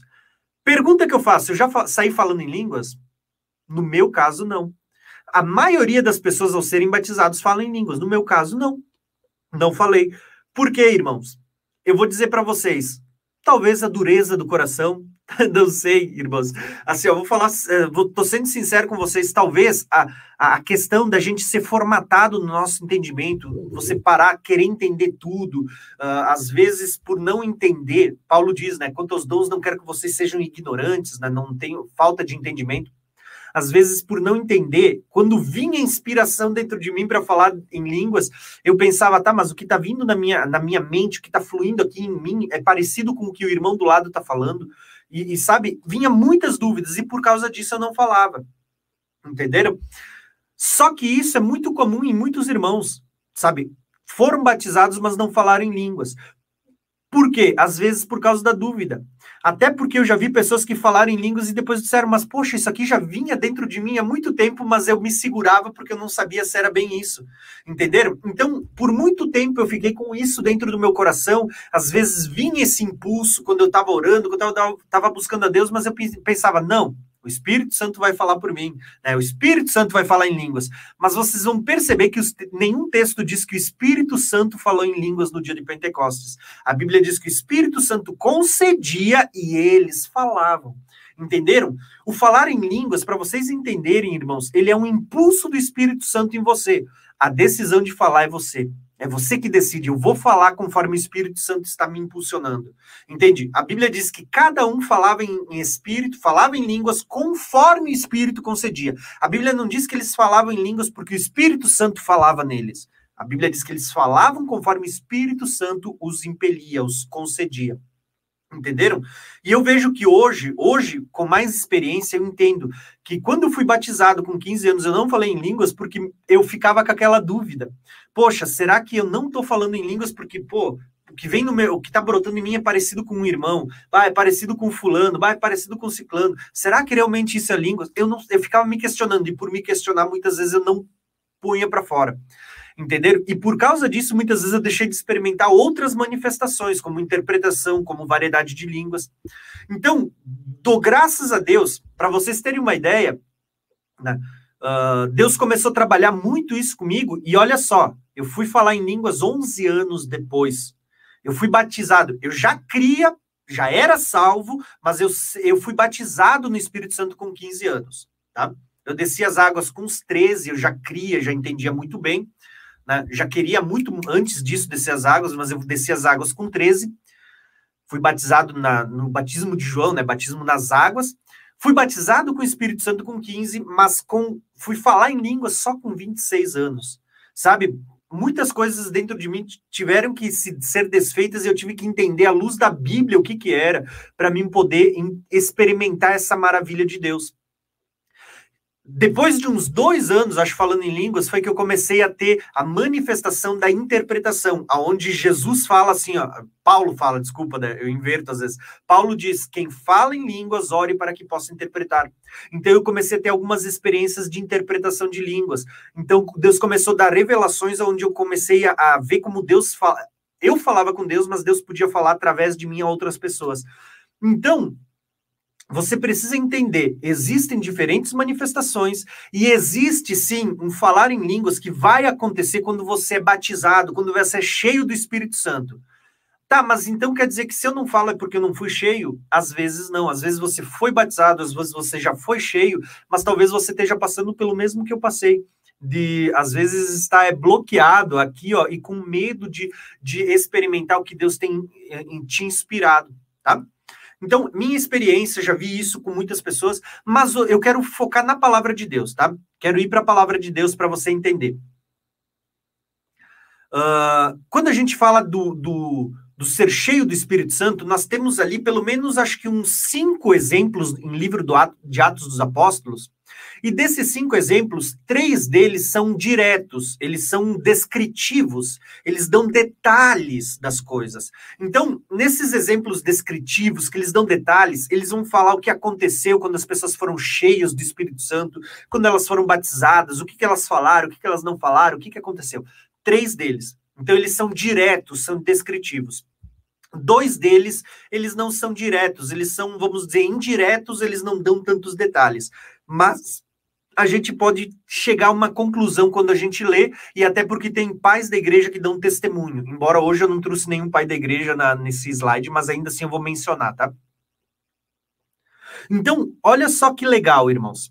Vamos lá para o próximo slide e vocês vão entender. Eu vou citar aqui cinco exemplos. Desses cinco, eu vou citar três diretos e dois mais indiretos, com menos detalhes. Três são descritivos, três eles são mais informais, mais indiretos, não tem tanta descrição, tá bom?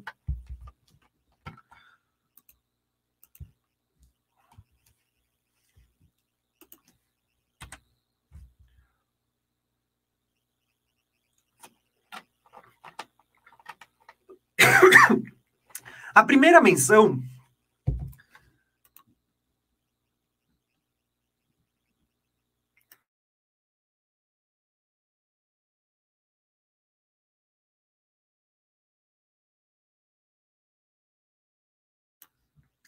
Peço desculpa aos irmãos porque eu, eu fui tomar um gole de água e engasguei, tá?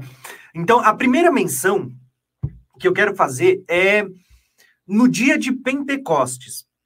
O dia de Pentecostes é um, é um relato com detalhes e eu quero ler para vocês. Embora a gente já tenha visto, no dia de Pentecostes, o texto ele é uma menção direta e clara, com bastante detalhes sobre o que está acontecendo aqui no dia de Pentecostes. E olha só que interessante o que acontece no dia de Pentecostes, irmãos.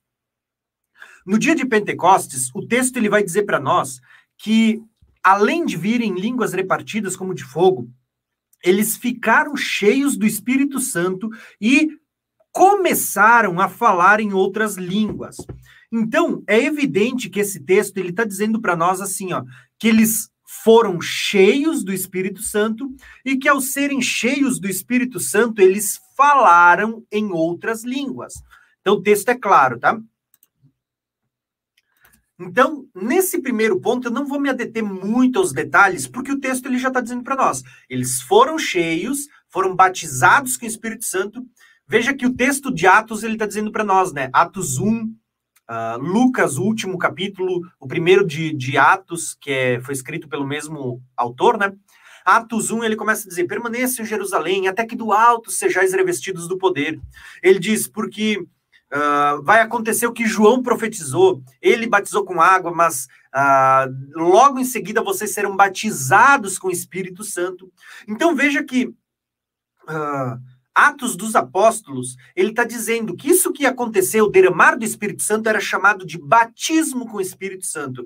Então, eles estavam sendo batizados, imergidos no poder de Deus, para poder desempenhar a obra, para serem testemunhas até os confins da terra, em Samaria, Judéia, Jerusalém, né? E até os confins da terra. Embora eu inverti a ordem, né? É Jerusalém, Judéia, Samaria, até os confins da terra. Né? Mas a, a, ideia é essa: eles iam ser batizados. Então, o que aconteceu aqui em Atos é batismo, eles foram batizados. Perceba, os discípulos já criam em Jesus. A Bíblia diz que quando você crê, você já é salvo, já é selado.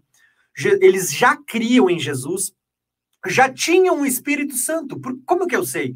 Veja que Jesus, quando ele ressuscita, a Bíblia diz que ele soprou sobre eles o Espírito. Ele diz assim, ó recebam o Espírito. Então, antes mesmo de Jesus ser assunto ao céu, Jesus já tinha soprado, eles já tinham o Espírito Santo. Por que, que eles tinham que permanecer em Jerusalém até do alto ser revestido?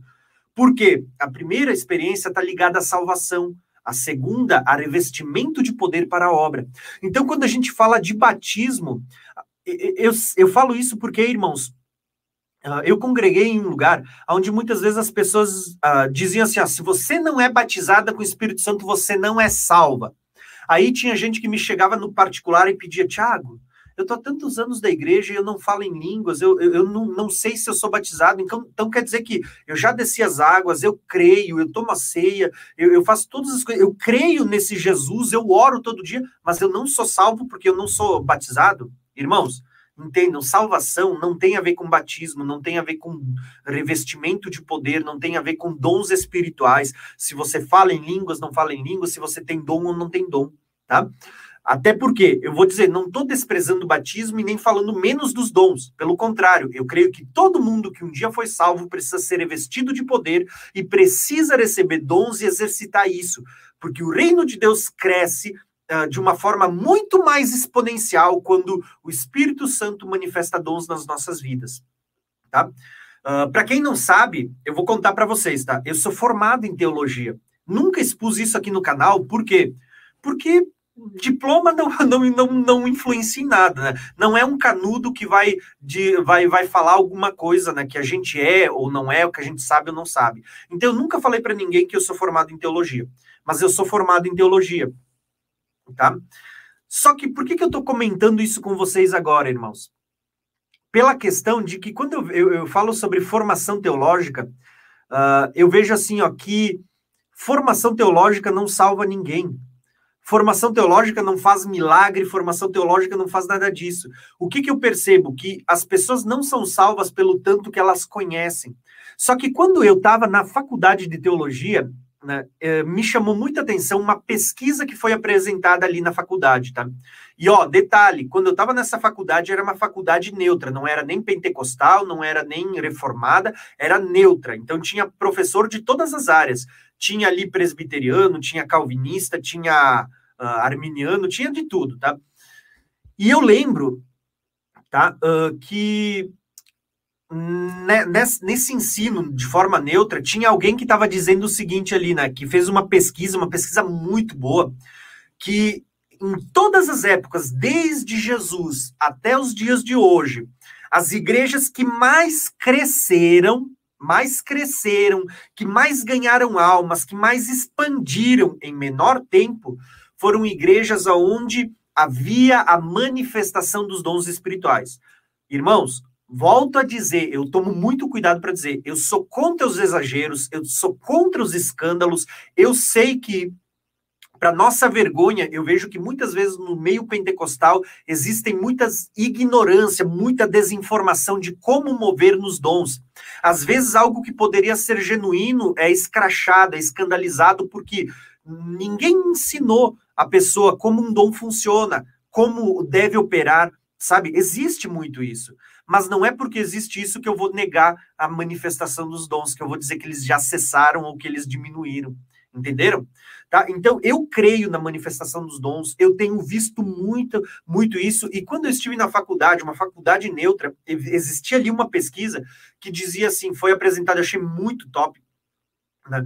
Que dizia justamente isso, que a, a as igrejas que mais cresceram em todos os tempos, desde Jesus até os dias atuais, foram igrejas onde havia manifestação do poder de Deus, não os escândalos, não aquelas besteiras que a gente vê de martelo do poder, de flechada, de vovoar e de, sabe, da pessoa dar o chute e cair, se jogar. Toda, todo culto tem que ter uma profecia, todo culto alguém está caindo e sendo arrebatado. Não, não, não é esse tipo de coisa. Isso aí, para mim, me dá aversão, irmãos, tá? Hoje eu congrego numa igreja muito boa, muito equilibrada, que não tem nada disso, sabe? Eu, eu amo isso. Mas eu preciso dizer para vocês que por causa do escândalo a gente não pode excluir o que Deus deu para a igreja.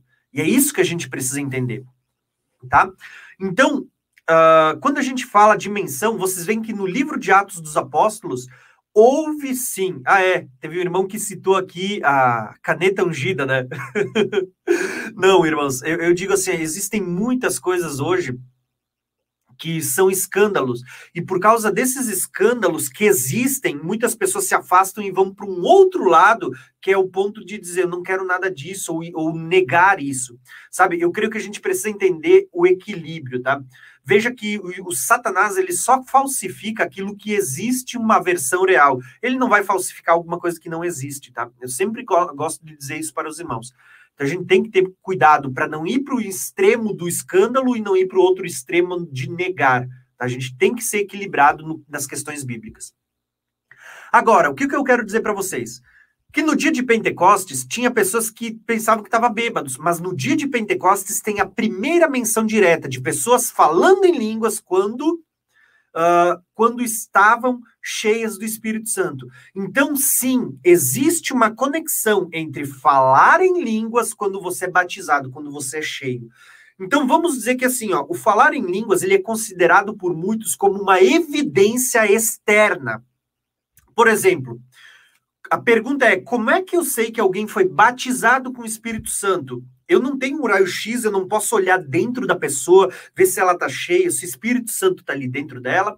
Existem várias formas na Bíblia da gente saber se alguém é, tem o Espírito Santo ou não, se ela é cheia ou não. Os frutos do Espírito Santo é uma delas, né? A manifestação dos dons é outra delas. Uh, existem várias formas. Mas a evidência inicial de que alguém recebeu naquele momento, a, a evidência inicial é o falar em línguas. Tá? Então, geralmente, principalmente as pessoas mais antigas, elas diziam que se você não falou em línguas, você não é batizado. Por quê? Porque a forma de você ver que alguém foi batizado é porque ela também fala, ela externa quando ela está cheia. Tá? Uh, eu digo para vocês o seguinte: hoje, o que, que eu vejo na prática, e isso vi com muitas pessoas que eu sei, eu vi o poder de Deus antes ainda de falar. Eu vejo que o, o, batismo com o Espírito Santo, sim, ele tem como um exemplo falar em línguas, tá? Vocês vão ver ali que uh, pessoas falaram em línguas, os apóstolos falaram em línguas, tá? Paulo, nós vamos ver agora outros exemplos. Dentro dessas visões, eu vou citar três visões dire... menções diretas. Essa primeira no Pentecostes, três menções diretas e outras duas que não são diretas. Então vamos lá para elas. Segunda menção, então.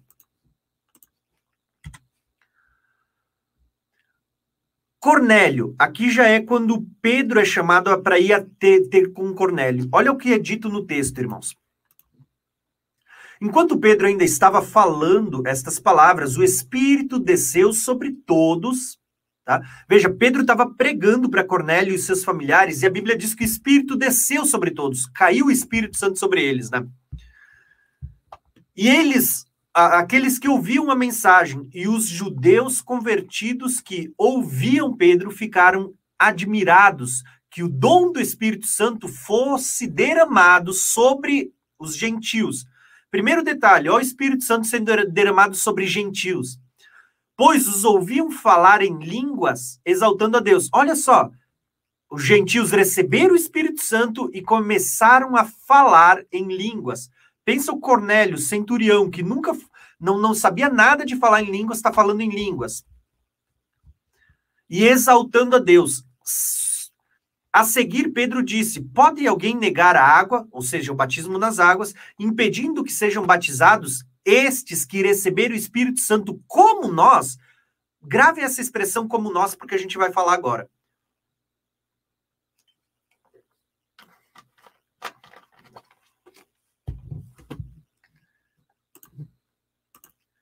Olha só, prestem atenção no que está sendo dito. Ó.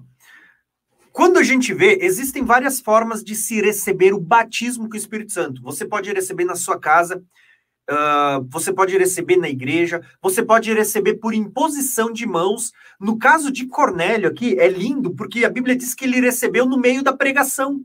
A Bíblia diz assim, ó, que Pedro nem sequer tinha terminado a pregação, diz que o Espírito Santo caiu sobre eles, o Espírito Santo desceu sobre eles e, e eles começaram a falar em outras línguas. Aí a pergunta que eu faço para vocês: as línguas aqui é, é, língua de idioma?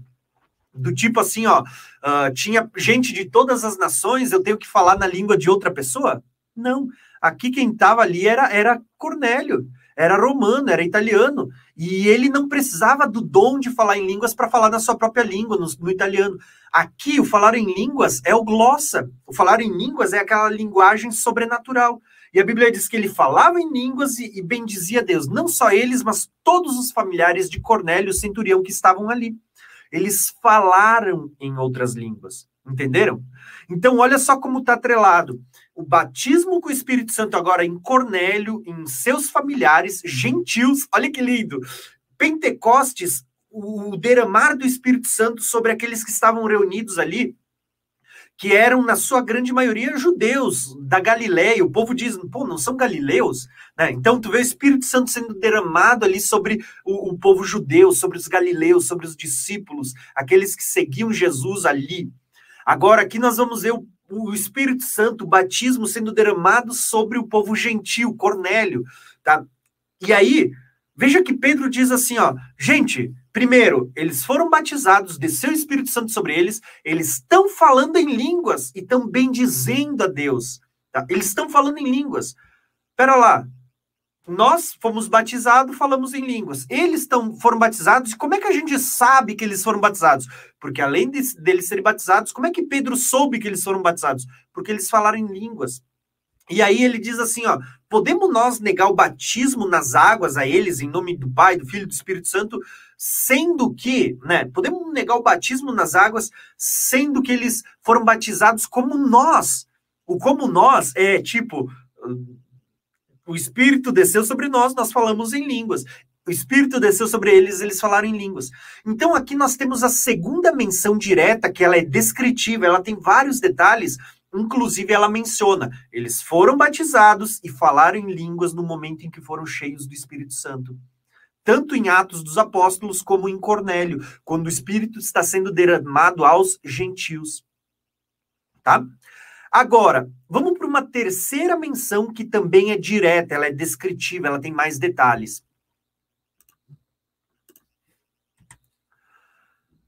Quando a gente vai para uh, Éfeso, a igreja de Éfeso, isso está lá em Atos 19. Olha só que legal. Uh, em, enquanto Paulo estava em Corinto, Apolo estava em Corinto, Paulo uh, atravessando as regiões altas, chegou a Éfeso.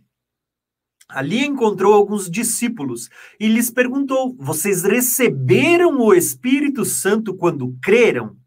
Eles responderam: Não, nem sequer ouvimos que existe Espírito Santo. Uh, então, que batismo vocês receberam? perguntou Paulo. O batismo de João. Respondeu ele: Disse Paulo: o batismo de João foi o batismo para arrependimento. Ele dizia ao povo que crescem naquele que viria depois dele, isto é, em Jesus. Ouvindo isso, eles foram batizados em nome do Senhor Jesus. Quando Paulo lhes impôs as mãos, ó, prestem atenção, batizados em nome de Jesus é o batismo nas águas, tá? Agora preste atenção, ó, quando Paulo lhes impôs as mãos, veio sobre eles o Espírito Santo e começaram a falar em outras línguas e a profetizar. Tá? Eram em todos uns doze homens. Irmãos, olha que linda essa revelação. Pentecostes tinha lá 120 pessoas. Desceu o Espírito Santo, eles falaram em línguas. Lá em Cornélio, gentil, veio ali, tinha uma média de, de pessoas, a Bíblia não fala quantas, mas diz que quando Pedro ainda pregava a palavra, não deu nem tempo de chegar no, no final do culto, de fazer o apelo. Quem quer passar aqui na frente? Quem quer ser, receber o Espírito Santo? Vem que eu vou impor a mão. Não. Diz assim, que ele estava pregando a palavra e pá, caiu o Espírito Santo, desceu o Espírito Santo sobre eles e eles passaram a falar em línguas e a, e a glorificar, a engrandecer a Deus. Agora, nós temos Paulo quando ele chega em Éfeso, Apolo já tinha passado em Éfeso, já tinha pregado ali. Na época, Apolo tinha pregado sobre o batismo de João, só que João disse, né? Eu batizo com água, mas vem aquele que vai batizar com o Espírito Santo, né? Eles tinham recebido só batismo de João, que é um batismo nas águas e em arrependimento, né? E não era nem um batismo de, em nome de Jesus ainda. Então eles ainda precisavam ser atualizados. Então, Paulo, ao pregar para eles, Paulo batiza eles nas águas em nome de Jesus, receber o batismo em nome de Jesus, mas olha só que legal. Diz que eles, quando saem do, do batismo, depois do batismo, eles vão lá com Paulo e Paulo as, impõe as mãos sobre ele.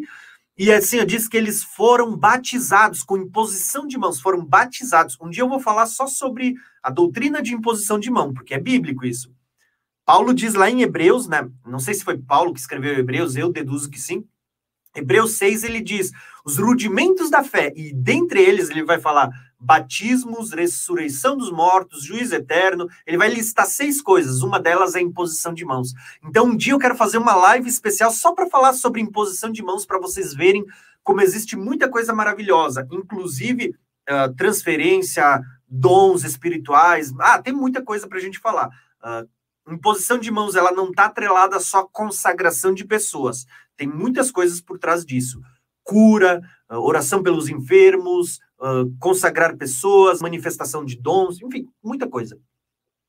Mas o que eu quero dizer para vocês hoje é, veja, terceira manifestação que a gente lê e diz que quando eles receberam o Espírito Santo, Cornélio diz que eles falavam maravilhas de Deus.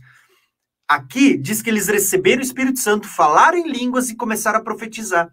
Quer dizer, houve, houve falar em línguas e houve profecias, quando eles foram cheios.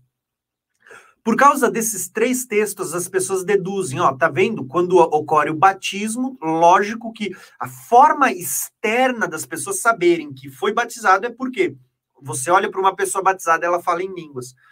Tá? Volto a dizer, eu creio que toda pessoa batizada pode falar em línguas, todo mundo. E a gente já vai entrar depois para falar, ó, línguas é para todos ou não? Vamos falar disso depois, se não hoje na próxima live. Tá? Porque tem pessoas que vão usar textos bíblicos para dizer, ó, tá vendo? Esse texto diz que línguas não é para todos. Então eu vou mostrar para vocês que existem das três manifestações, uma que é para todo mundo e as outras duas que não, que não é para todos, tá? Mas nesse momento o que eu quero mostrar para vocês é que por causa desses textos, as pessoas olham e entendem e dizem, ó, oh, realmente, quando alguém é batizado com o Espírito Santo, ela fala em línguas. E a forma externa de quem está junto saber que ela recebeu o Espírito Santo é porque ela ouve. Então, línguas passou a ser chamado de um sinal externo, visível. Como é que eu sei que alguém foi batizado? Porque ela falou em línguas, tá? Então, nós vemos esses textos. Existem outros dois textos que eu gosto de chamar de menção indireta, porque embora ele não fale que a pessoa recebeu o Espírito Santo, que falou em línguas ao receber o Espírito Santo, mas a gente vai ver pelo entendimento que elas também falaram em línguas. Então, ela não é tão descritiva, não tem tantos detalhes, ela é uma menção indireta, tá? São esses textos, ó.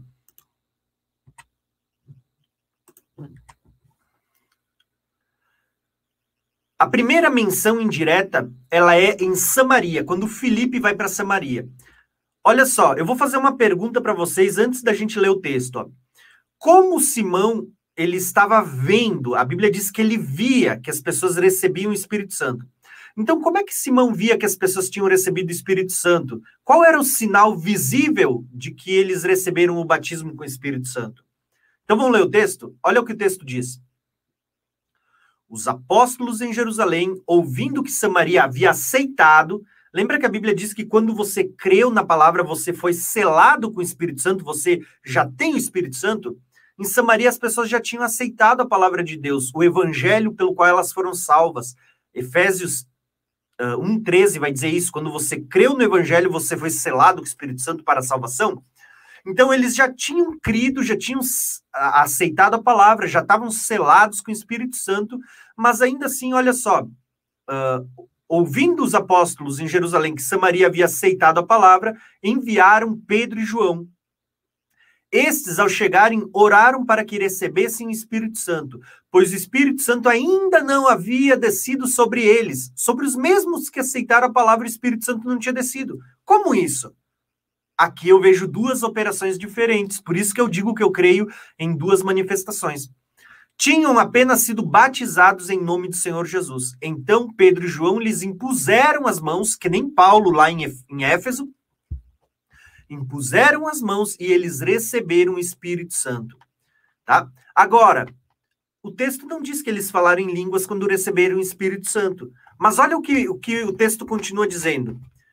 Vendo Simão que o Espírito Santo era dado com imposição das mãos dos apóstolos, ofereceu-lhes dinheiro e disse: Dê-me também este poder para que eu, a pessoa sobre quem eu impuser as mãos receba o Espírito Santo.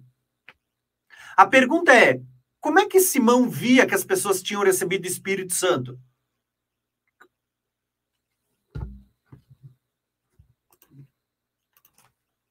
Grave o que eu vou dizer para vocês. Olha só que legal. Simão era um ilusionista, ele era um mágico, né? Ele, ele enganava as pessoas por meio de ilusões. Então ele era um mágico, grande mágico, grande poder. Só que até aquele grande ilusionista, quando eles veem o, o, Pedro e João pondo as mãos sobre as pessoas e elas falando em línguas, esse, esse cara diz assim: ó, pô, eles estão recebendo algo diferente. Aí eu pergunto para vocês, se o Espírito Santo, ele é espírito, né? Ele é o espírito de Deus, ele é espírito. Ele ele não tem, né, é, é, um formato visível. Como é que as pessoas, como é que Simão vê a Bíblia diz que ele viu, não está dizendo que ele ouviu, não está dizendo. Como é que ele viu que, que a, as pessoas sobre quem se impunha as mãos elas estavam recebendo o Espírito Santo? Tá? Aqui, até os pais da igreja, eu não separei os textos, mas os pais da, igreja entendem que em Samaria as pessoas estavam falando em línguas quando receberam o Espírito Santo. Entenderam? Então, mesmo que o texto não diga, ó, eles foram batizados e falaram em línguas, falaram as grandezas de Deus ou profetizaram, o texto ele está dizendo, eles foram batizados e Simão ele via que as pessoas estavam sendo batizadas, que elas estavam recebendo.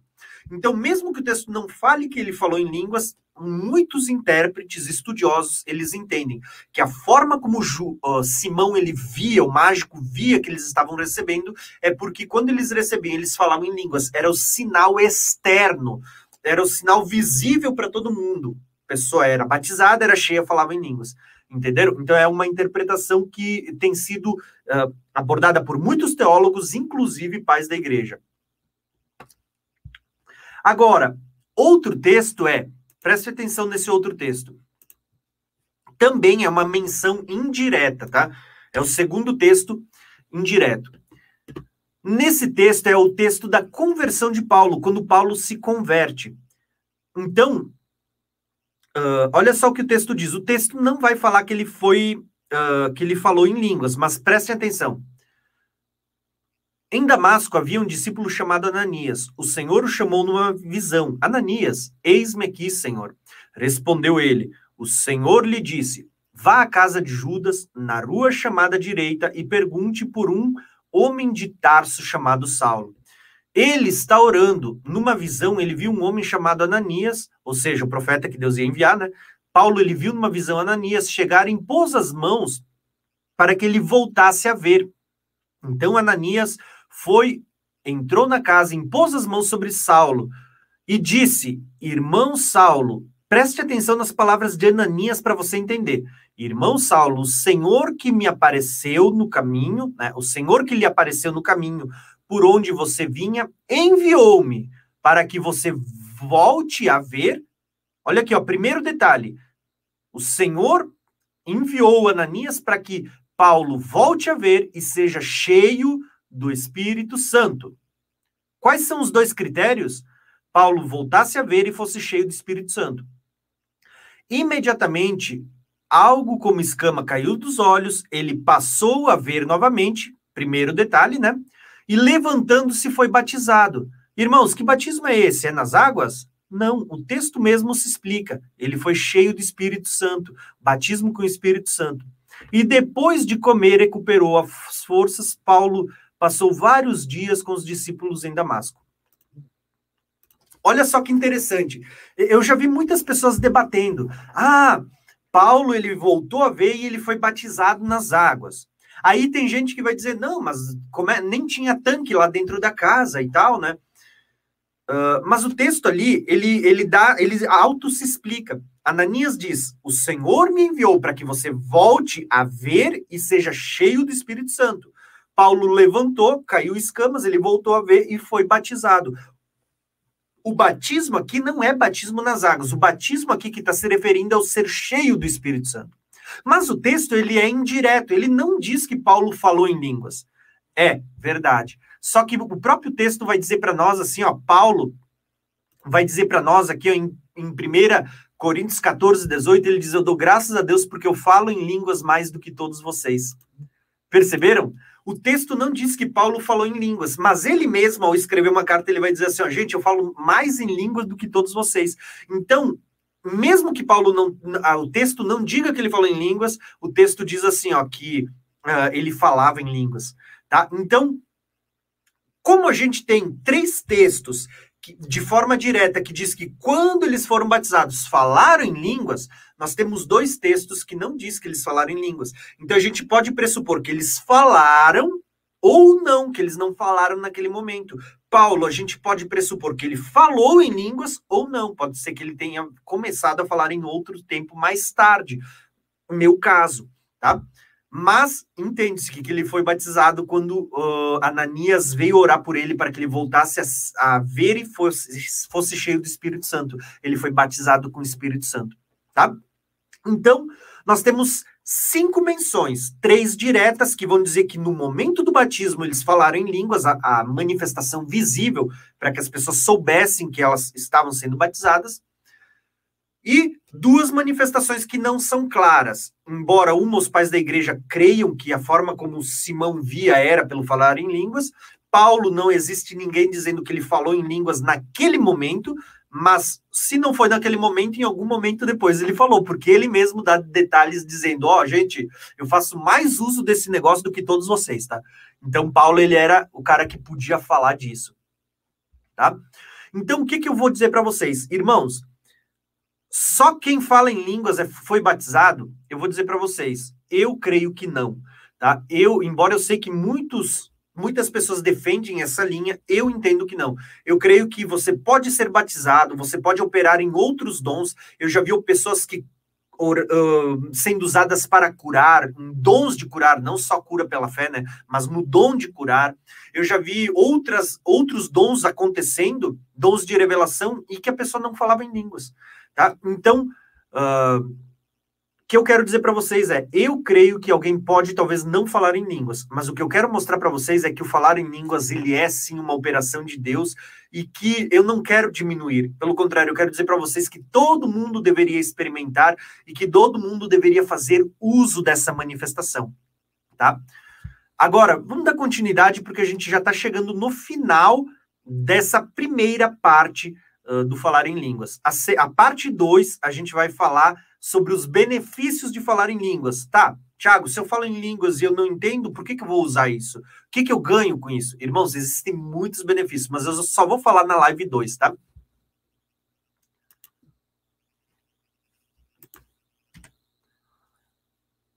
Então, ó, o falar em línguas é para todos? Que, que eu vou dizer para vocês? O meu entendimento, falar em línguas é para todos. Mas aí você tem que entender o seguinte: existem três manifestações do falar em línguas. E eu quero mostrar para vocês que uma delas, ela é para todo mundo. Se eu não falar em línguas, eu sou menos espiritual? Não, irmãos, não, não talvez você esteja perdendo um benefício, que é edificar-se a si mesmo. Mas ninguém é menos espiritual porque não fala em línguas. Ou ninguém é mais espiritual, ou eu sou um super crente porque eu falo. Não, não, irmãos, não é isso. Mas lógico, quem às vezes não usa isso, pô, Deus não ia dar nada para dizer, ó, oh, tá aqui uma coisa, mas não vai fazer nada. Não, tá? Eu creio que o falar em línguas ele tem benefícios e ele desbloqueia muitas coisas nas nossas vidas para quem não só falou no dia do batismo, mas quem faz uso disso, tá? Então, para quem faz uso, eu creio que ele desbloqueia muita coisa nas nossas vidas. Tá? Mas ninguém é mais espiritual ou menos espiritual. Até porque a gente tem muitos exemplos de pessoas que falam em línguas e que às vezes o testemunho é péssimo, né? Tá? Então, assim, ó, ninguém é mais espiritual por falar em línguas e ninguém é menos por não falar. Mas, logicamente, se Deus deu algo para nós e a gente não faz uso em alguma coisa, a gente está perdendo com isso. Então, eu quero falar sobre os benefícios do falar em línguas. Não para que alguém se considere mais que o outro, ou para que alguém se sinta menos que o outro, mas para te incentivar. Se você não fala, buscar em Deus isso. E se você já fala, uh, fazer uso disso, porque não é os, o quanto você sabe, e sim o quanto você faz uso disso que vai trazer edificação para sua vida, tá bom? Então vamos lá. Falar em línguas é para todos? Já dei a resposta, mas eu quero mostrar alguns textos.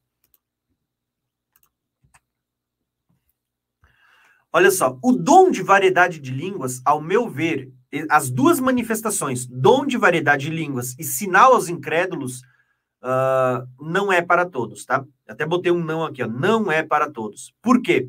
Olha só, Paulo, ao falar sobre o dom de variedade de línguas, ele vai dizer assim, ó. E outro tem o poder para operar milagres, e outro de profecias, e outro discernimento de espírito, e outro variedade de línguas, o dom. E ainda outro interpretação de línguas.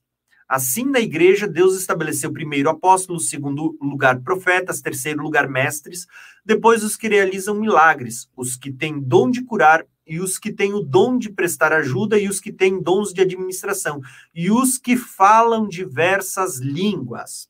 Tá? Aqui você tem dom, aqui você tem uh, sinal aos incrédulos.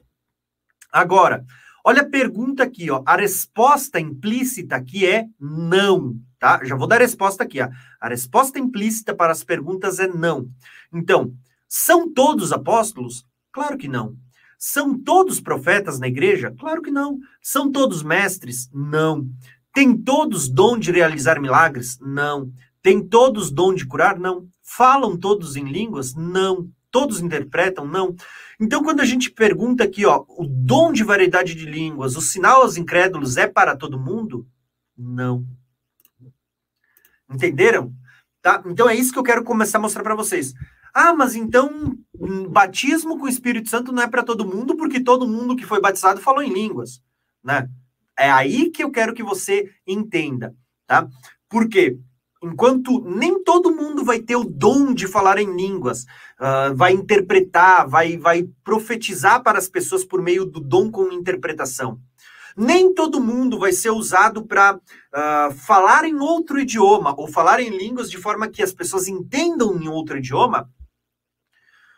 Isso aí não é para todo mundo. Até porque a Bíblia diz assim: ó, nem todo mundo vai ser apóstolo, nem todo mundo vai ser mestre, nem todo mundo vai ser pastor.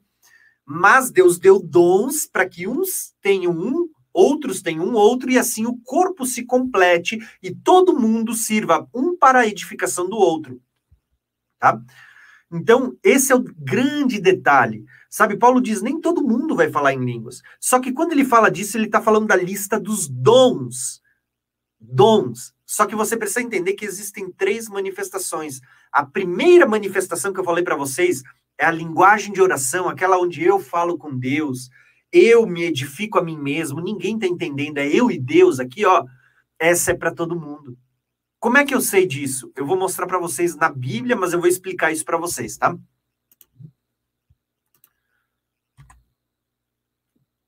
A oração em línguas, ela é para todos. Olha só, primeiro eu vou ler dois textos para vocês. Marcos 16, que a gente leu no início da live, diz assim, ó: estes sinais acompanharão os que creem. Aqui, creem os que foram salvos. Em meu nome expulsarão demônios, falarão novas línguas. Tá? Primeiro texto, já vou explicar os dois para vocês. Segundo, gostaria que todos falassem em línguas, mas prefiro que todos profetizem. Quem profetiza é maior do que fala em línguas, a não ser que uh, interpretem. Aqui eu deixei até de botar o início, o capítulo, o versículo 2 e 3 aqui, que somariam mais ainda o texto.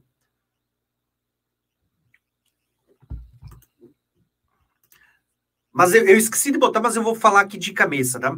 Paulo, ele vai dizer assim, lá em Coríntios 14, acho que é o versículo 2, 3 ou 4, ele vai dizer assim, ó, quem fala em línguas não fala aos homens, mas fala a Deus. Ele diz, em espírito fala mistérios com Deus, ninguém entende, tá? Mas ele diz, ele está sendo, aquele que fala em línguas edifica-se a si mesmo, ele cria estruturas em si.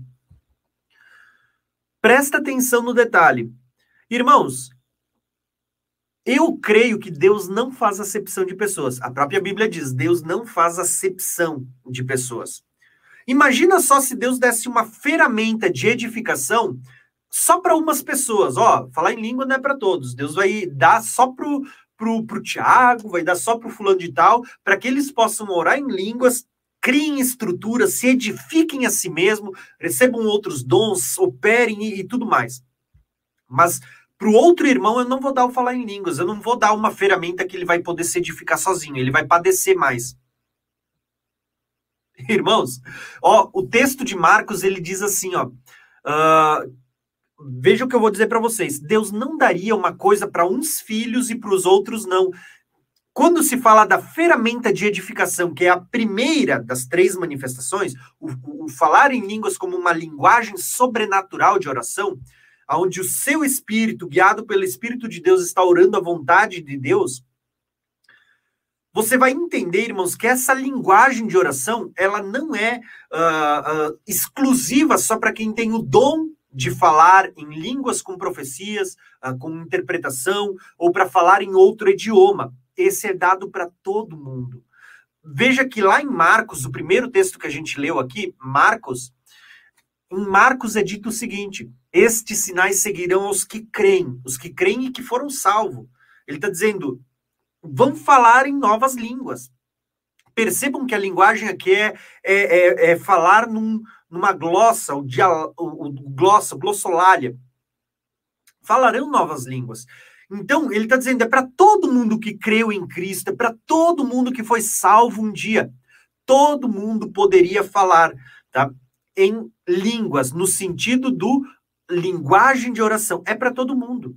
Todo mundo pode orar no seu íntimo, pode orar com, consigo e com Deus, falando esses mistérios, sendo edificado por meio daquilo que o Espírito Santo está te levando a orar, coisas que às vezes você nem sabe que precisava, mas o Espírito de Deus sabe, o Espírito seu sabe, tá? Então é isso que eu quero mostrar para vocês, tá? Existem duas, três manifestações: linguagem de oração, falar em línguas como linguagem de oração, falar em línguas como um dom de variedade de línguas, com interpretação, que é igual a profecias, e falar em línguas como sendo uh, um sinal aos incrédulos, onde você vai falar em outro idioma, ou a pessoa vai entender em outro idioma.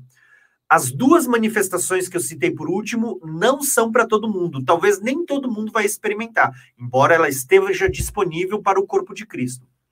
A primeira, que é a linguagem de oração, é para todo mundo, irmãos todo mundo poderia fazer uso de uma ferramenta que Deus deu para por meio do Espírito Santo para que todo mundo seja edificado. Por isso, se a gente disser que falar em línguas não é para todo mundo, então a gente teria que dizer que o batismo com o Espírito Santo também não é para todo mundo, porque quando falavam em, em, em línguas, eles, quando eles foram batizados, eles falavam em línguas. Então, a gente teria que dizer que o batismo também não é para todo mundo. Mas entenda, quando a gente fala do batismo, você vê que as pessoas falaram em línguas. Alguns na hora, outros a Bíblia talvez não relata o que dá margem para dizer que falaram depois, mas ainda assim falaram. Então, o que eu, o que eu quero dizer para vocês é que seria injusto da parte de Deus ele dar uma ferramenta de, de edificação para uns e, e para outros filhos não. Isso é para todo mundo. A linguagem de oração de você fala mistérios com Deus, você é edificado, mesmo que outras pessoas não entendam tá bom? É isso que eu queria falar para vocês. Ah, mas Tiago, eu ainda não falo. Ora, irmãos, busca Deus, Deus vai te dar também essa primeira manifestação. As outras duas pode ser que sim ou não. A Bíblia diz que o Espírito Santo dá a cada um conforme quer, se falando sobre dons, né? Mas nada te impede de orar pedindo dom e nada te impede de orar pedindo uh, que você possa interpretar. A Bíblia diz, né? Falei isso lá no início da live. Uh, Paulo diz em Coríntios 12: uh, buscai com zelo os melhores dons, aquele que mais arde no seu coração, né? Lá em 1 Coríntios 14, ele vai dizer assim: ó, segui o amor e procurai uh, o, com zelo os dons espirituais. Então ele está dizendo: vocês podem buscar. Paulo diz: aquele que já ora em línguas, ore para que possa interpretar. Ele está dizendo: se você já tem um dom, ele diz: ó, por meio da oração você pode alcançar outro dom, se for da vontade de Deus e do Espírito Santo. Entenderam? Então, eu creio que mesmo que você diga, ah, eu não falo, você pode começar a orar e pedir a Deus. Ah, você vai falar hoje? Pode ser. Você pode falar quando alguém pôr as mãos, pode ser. Pode ser quando alguém está pregando a palavra, pode ser. Pode ser quando você está no seu quarto em casa, pode ser também, irmãos. Existem manifestações diferentes. No meu caso, uh, eu fui batizado com o Espírito Santo quando eu recebi imposição de mãos. Eu falei em línguas quando estava dirigindo o meu carro, irmãos, debaixo de um beira-mar do Espírito Santo.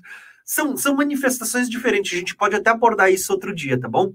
Mas o que eu quero dizer para vocês é: a primeira manifestação, o falar em línguas como linguagem de oração, é para todo mundo.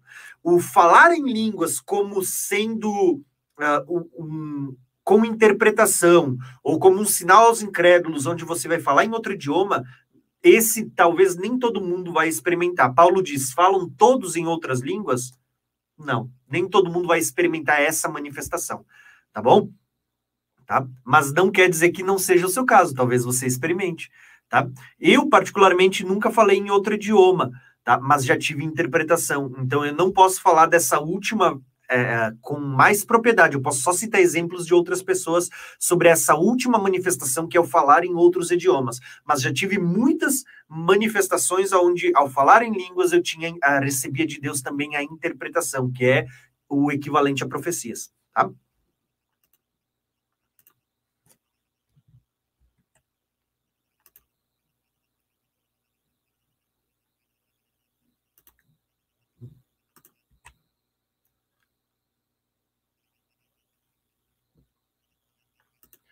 Irmãos, a pergunta que eu quero fazer para vocês agora é: por que nem todos oram em línguas? A gente já veio falando sobre isso, né? Mas eu quero citar um texto para vocês. Eu, eu peguei aqui a versão do século 21, porque ela é um pouco mais clara nisso, tá? A Bíblia diz assim, ó, que eles, as pessoas que foram batizadas, que receberam, que foram cheias, começaram a falar em línguas estranhas, à medida que o Espírito Santo os impelia a falar.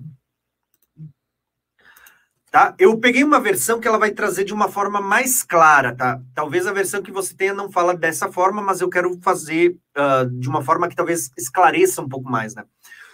Uh, eu perguntei, eu perguntei para vocês assim, ó, irmãos, por que nem todo mundo fala em línguas quando é batizado com o Espírito Santo? Eu citei o meu exemplo. Talvez fosse um pouco de dureza, um pouco de dificuldade para entender, um pouco de, de, de de dúvidas, né? Pô, parece que o que está gerando dentro de mim é igual que o vizinho do lado está falando. Quem me garante que não é a minha mente copiando, né? Não, não. Eu tive muitas coisas que me bloquearam no início. Só que eu vou dizer para vocês, uma das coisas que mais me bloqueou foi eu pensava assim, ó, o Espírito Santo vai falar na minha boca. Eu vou ficar aqui que nem uma estátua e eu vou falar do nada porque o Espírito Santo vai falar na minha boca. Irmãos, se quando vocês olham para o texto, o texto vai dizer assim, ó, que as pessoas que estavam sendo cheios, as pessoas falavam conforme o Espírito Santo as impelia. O Espírito Santo ele dava um impulso, mas quem falava era a pessoa. Hoje, você pode ver, o Espírito Santo ele vai gerar essa linguagem dentro de você, mas você pode muito bem escolher, eu não quero falar isso. E o Espírito Santo, como perfeito cavalheiro que é, ele não vai te obrigar, ele não vai te forçar a fazer nada. Existem muitas pessoas que não falam justamente porque elas escolheram, eu não quero isso. Outros até porque foram ensinados e criaram uma versão, um entendimento de dizendo eu não creio nisso, tá? Mas não que ela não esteja disponível. Então, quando a gente diz por que nem todo mundo fala, muitos por causa da dúvida, muitos por causa que pensam que o Espírito Santo vai falar por elas, mas você precisa entender, a Bíblia diz que eles falaram, conforme o Espírito Santo os impelia, os impulsionava, tá bom?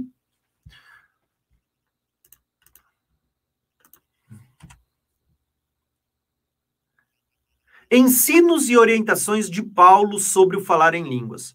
Eu acho que aqui a gente está chegando no final, eu só vou compartilhar mais algumas coisas com os irmãos, tá?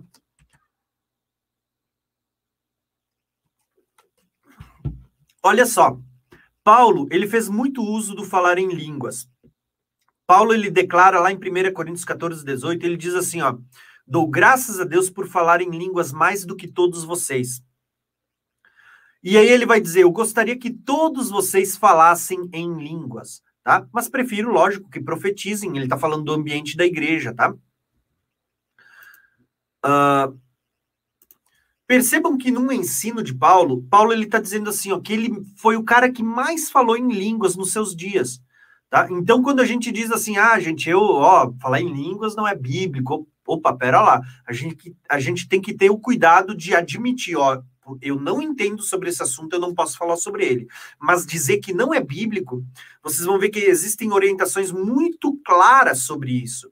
Tá? E quando você consegue entender melhor ainda, Pô, isso clareia mais ainda. Então, Paulo ele diz: primeiro lugar, eu dou graças a Deus porque eu falo mais do que todos vocês. Segundo lugar, ele diz assim: ó, meu desejo era que todos vocês falassem. Quer dizer, Paulo ele diz, lógico, eu prefiro que todos profetizem, mas o meu desejo era que todos falassem em línguas, tá? Por quê? Porque Paulo, uh, quando ele diz eu falo mais do que todos vocês, Paulo entendia o princípio que existe por trás, o princípio de se edificar a si mesmo por causa disso.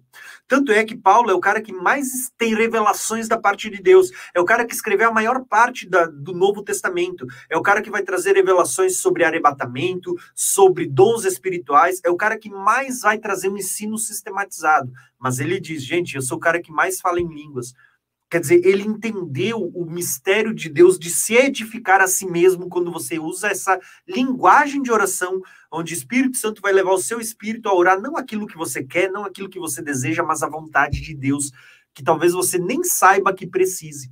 Entenderam? Tá?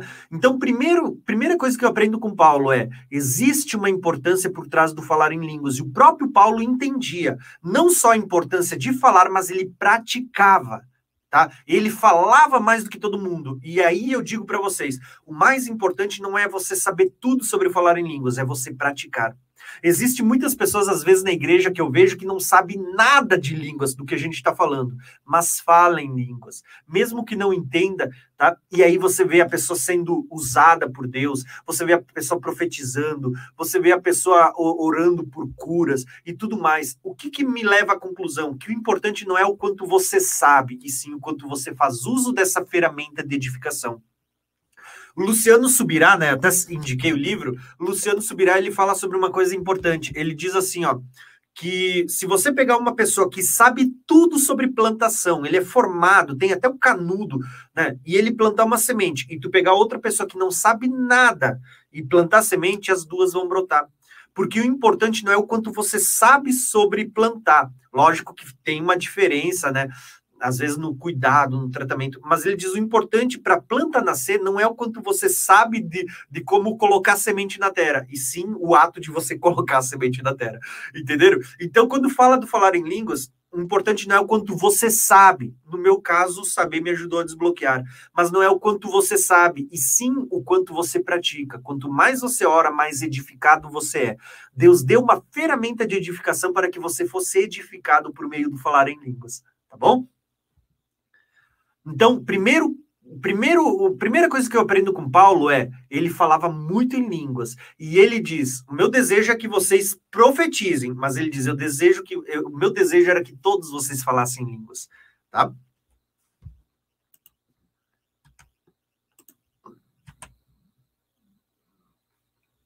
Segunda coisa que eu aprendo com Paulo, ele também se encontra em Coríntios. Olha só o que Paulo vai falar. Ó. O falar em línguas como uma linguagem de oração edifica pessoal, é uma edificação pessoal, né? Não deve ser usado no culto, ministrando aos outros sem interpretação. Ó, aqui eu quero usar as mesmas coisas que Paulo falou para combater um exagero que acontecia na igreja, tá? Então, nos dias do, de Paulo, acontecia uma coisa. As pessoas interrompiam a pregação, interrompiam o louvor, interrompiam, sabe, começava a falar em línguas desordenadamente, falar em língua para outra pessoa do lado, falar em língua para outra pessoa do lado, e quem estava ali não entendia nada. Quando chegavam visitando na igreja, a pessoa saía escandalizada. Pô, que bando de louco é esse que fica falando não sei o quê, que vem falar comigo e fala em língua e eu não entendo nada? Sabe, E percebam que Paulo ele não disse, gente, cessou, parou com isso, ninguém mais fala em língua na igreja. Não. Paulo não faz isso. O que, que Paulo faz? Ele vai chamar a igreja e vai dizer: Eu vou dar uma orientação para vocês, eu vou ensinar como mover no dom. Tanto que ele termina dizendo: Ó, não proibais o falar em língua. Ele não proíbe, mas ele vai dizer: Eu vou ensinar para vocês como mover com ordem e decência esse negócio. Tá? Então, Paulo ele vai trazer uma orientação. Ele vai dizer: Olha, eu vou ler com vocês agora, mas ele vai. É, isso que ele está fazendo é orientando a igreja. Ele não está proibindo, mas ele está corrigindo o que estava sendo feito errado. Então, hoje, eu quis fazer esse adendo antes de ler, porque hoje o que eu vejo é: existem igrejas que fazem errado e que falta o ensino. Sabe, tá fazendo errado, gente, teria que ter alguém ali que dissesse, ó, vem cá, eu não vou proibir, mas eu quero mostrar para vocês qual é a orientação correta.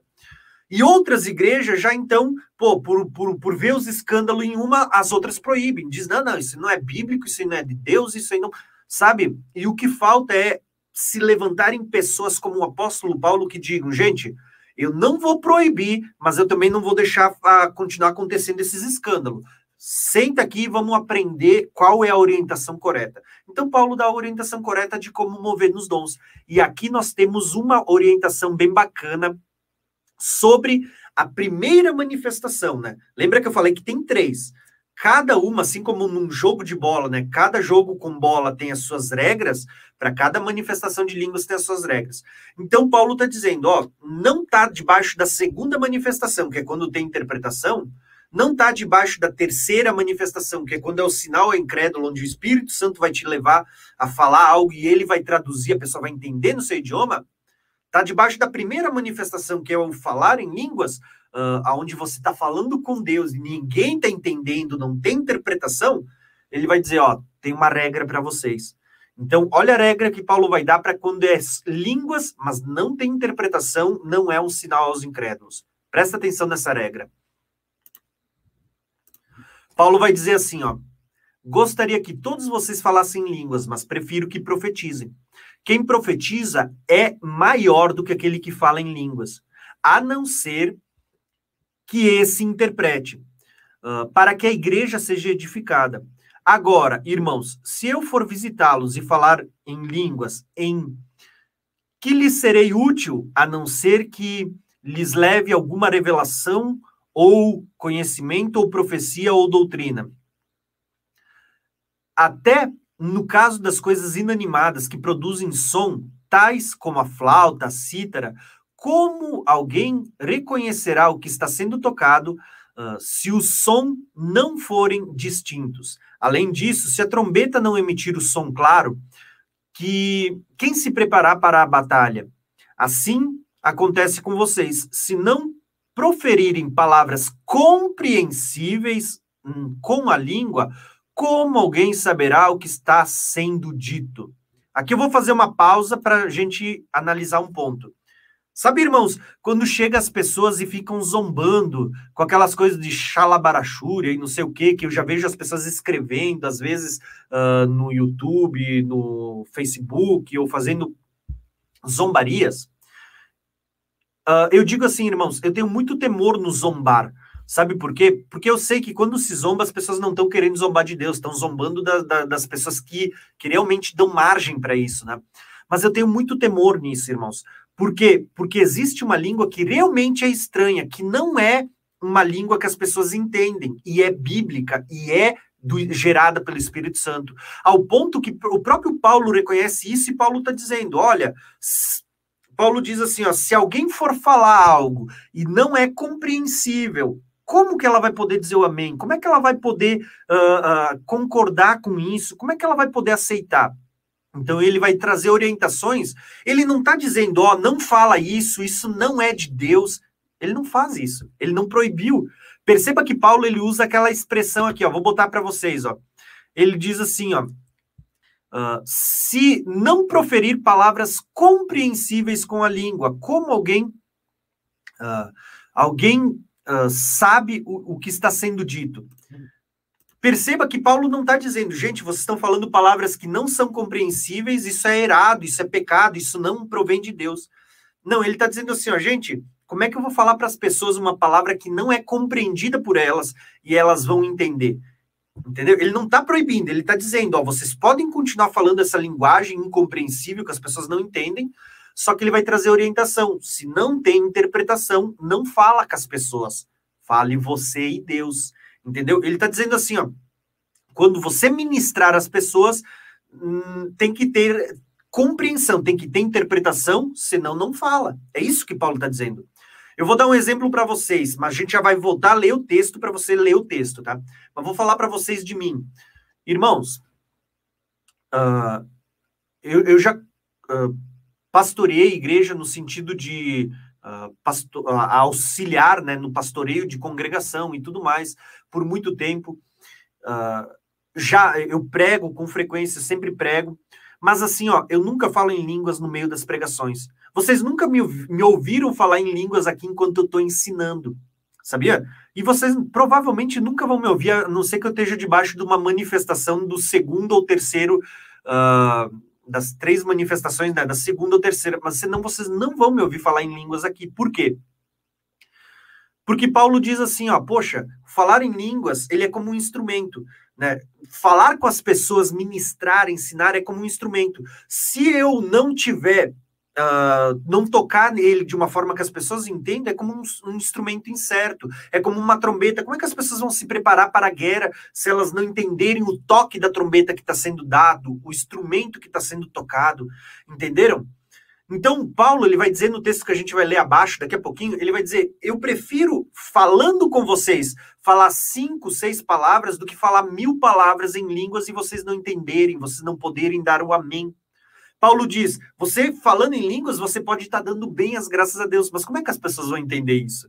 Você, a sua oração, ela pode ser muito boa com você e Deus, mas as pessoas não entendem nada. Como é que elas vão dar o amém? Né? Paulo ele está explicando isso. Ele diz: olha, quando eu estou falando com Deus, eu posso falar em línguas quando eu quiser, mas quando eu estou com o microfone, quando sou eu que estou à frente, estou ministrando as pessoas, ele diz: ó. Oh, não, ele diz, é, é preferível falar de uma forma que as pessoas entendam, elas possam dar o amém, elas sejam edificadas. Então ele diz, se eu for ter com vocês e eu estou ensinando, eu, tô, eu sou o cara que está, o preletor, eu sou quem está ensinando, ele diz, eu não vou falar em línguas, ele diz: falar em línguas, se não tem interpretação, não é um sinal aos incrédulos, não foi feito para falar com as outras pessoas. Entenderam? É isso que Paulo está ensinando. Ele não está proibindo, ele está trazendo orientação correta de como se deveria mover em cada uma das manifestações. Irmãos, vou pedir de novo. Se vocês perceberem uma queda, me avisem, tá? Que daí eu reinicio a internet. Eu percebi que deu um sinalzinho aí, tá? Então, olha só o que Paulo vai dizer. Eu já vou voltar a comentar, vou ler de novo com vocês. Mas o que eu quis fazer uma pausa é porque Paulo diz: se eu for com vocês com uma língua estranha, como é que vocês vão entender? Paulo não está dizendo que não existe a língua estranha. Ele, ela existe, mas Paulo está dizendo: se eu for ministrar alguém, não pode ser com língua estranha. Entendeu?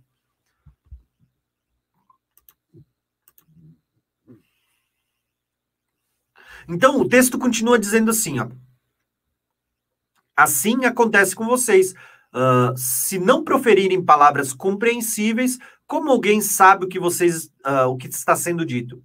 Vocês estão simplesmente falando ao ar. Sem dúvidas, há diversos idiomas no mundo, todavia nenhum deles é sem sentido.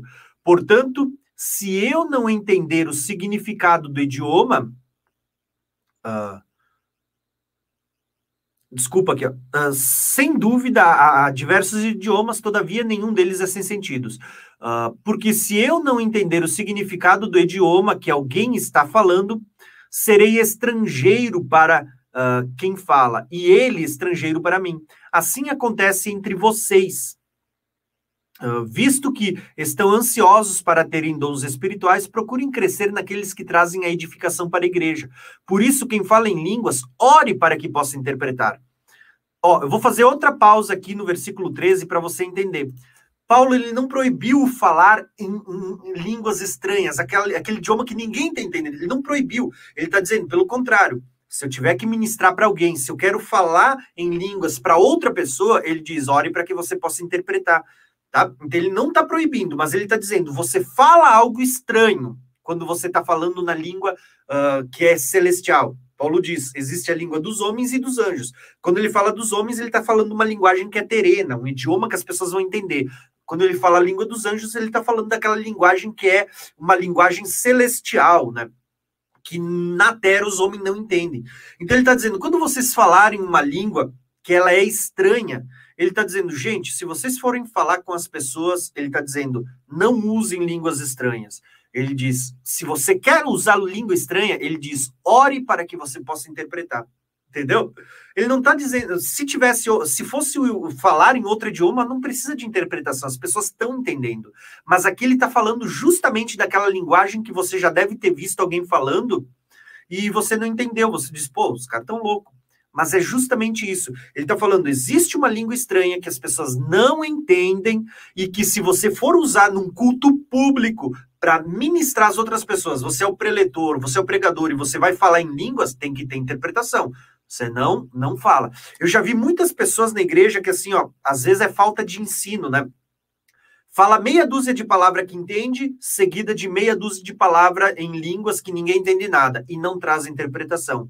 Irmãos, Pode até ser que seja genuíno, que seja verdadeiro, mas está errado, tá? Paulo, ele não estava repreendendo algo dizendo que não era verdadeiro. Era verdadeiro, mas ele estava dizendo, estava errado. Ele disse, tem que corrigir. Vocês não precisam parar de falar língua estranha, mas vocês têm que trazer a correção para o ambiente, porque não está certo como vocês estão movendo no, nesse dom. Entenderam? Né? É como se a gente desse uma ferramenta, uma enxada. A enxada ela foi feita para quê? Para você arrancar a capoeira ali, para você mexer a terra. E eu, com aquela enxada, eu dissesse, ó, vai jogar cimento na parede e vai fazer o alisamento na parede. É uma ferramenta que não foi feita para isso. Existem outras ferramentas que foram feitas para você alisar a parede, para você construir. A enxada não foi feita para isso. Ela foi feita para, quem sabe, você mexer o cimento, mexer a areia, né? Então, existem muitas pessoas, às vezes, que fazem isso, usam a ferramenta que Deus deu para edificação pessoal de forma errada, e aí ela não cumpre o propósito para o qual deveria estar tá, tá sendo usada. Entenderam? Então, olha, olha ali, ó, vamos continuar lendo para vocês entenderem a, a, orientação de Paulo. Então, ele diz assim, ó, uh, se você estiver louvando a Deus em espírito, a gente vai falar disso só na próxima live, uh, como poderá alguém, es, aquele que está entre... Uh, os não instruídos dizer o amém? Ele diz: sua ação de graça, a, a, sua ação de graças, visto que não sabe o que está dizendo, pode ser que você esteja dando muito bem, mas o outro não é edificado. Dou graças a Deus por falar em línguas mais do que todos vocês. Todavia, na igreja, prefiro falar cinco palavras compreensíveis para a instrução uh, a outros a falar 10 mil palavras em línguas. Perceberam como é lindo a, a interpretação do, de Paulo quando você começa a entender? Paulo está dizendo assim, gente, você pode falar em línguas e talvez você de, esteja dando muito bem, graças a Deus. Você está fazendo uma oração perfeita diante de Deus. Mas se a pessoa não entende, o que, que vai adiantar você falar para ela? Ela não vai poder dizer o amém, ela não vai entender. Então, Paulo ele diz assim: ó, gente, eu, quando eu vou ter com vocês, eu prefiro falar cinco palavras, mas que vocês entendam, do que falar dez mil em língua e vocês, ó, estarem boiando, não entenderem o que está acontecendo. Entenderam? Então, essa orientação de Paulo, Paulo não proibiu falar em línguas dentro da igreja, no culto. Paulo está dizendo que quem está ministrando os outros, o cara que está lá na frente do púlpito, ou quem está no banco, mas quer ministrar na vida do, da outra pessoa. Ele não está proibindo. Ele está dizendo, gente, só pode ministrar outra pessoa. Quer seja o cara que está no comando, ou quer seja a pessoa que está no banco assim e que quer ministrar o irmão do lado. Ele diz, só pode ministrar em línguas para a pessoa se você trouxer a interpretação. Se não tem como inter quem interprete, ele diz, ó, fica caladinho, falando com você e com Deus o fica calado dele não é do tipo, não pode mais falar na igreja. Não. É do tipo, você não pode falar para as outras pessoas, mas você pode continuar orando em línguas, você em Deus, desde que não atrapalhe a pregação, o ensino da palavra, desde que não atrapalhe o louvor, desde que não atrapalhe o andamento do culto. Não tá tendo interpretação, não vai trazer edificação para toda a igreja, então ele diz: fica no teu cantinho, fala você e Deus em língua. Você vai ser edificado, você vai ser abençoado, mas é você e Deus. Não, não, não atrapalha o andamento do culto. É isso que Paulo está querendo dizer. Tá bom? Então, espero que isso tenha trazido uma edificação e vocês tenham compreendido melhor o ensino de Paulo. Paulo não proibiu falar em línguas. Paulo não disse que aquelas línguas estranhas que ninguém entende é, é era coisa de sete cabeças ou não pertencia a Deus, né? Não, ele só está dizendo o seguinte, gente, eu vou ensinar vocês, eu vou dar a orientação correta. Eu não vou proibir, mas eu vou ensinar vocês a como manifestar nos dons. E o que eu vejo é isso, irmãos, que falta hoje nas igrejas. Não é proibir o falar em línguas. E também não é o, o, deixar as pessoas falarem de qualquer jeito. O que falta hoje são pessoas que digam: senta aqui comigo e eu vou te ensinar qual é a visão bíblica de como devem ser usada cada uma das manifestações do falar em línguas. Tá?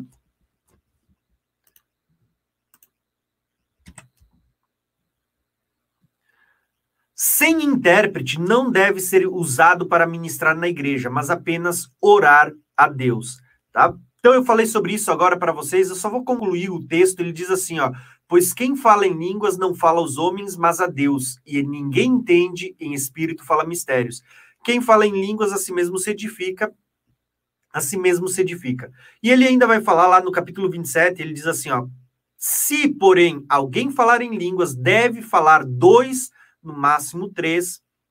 Ele diz: e alguém deve interpretar. Se não houver intérprete, grave isso aqui, ó, se não houver intérprete, fique calado na igreja. O calado na igreja é falando consigo mesmo e com Deus. Tá? Então, se a gente parasse aqui, ó, no fique calado na igreja, a gente vai entender, ó, não posso mais falar em língua na igreja.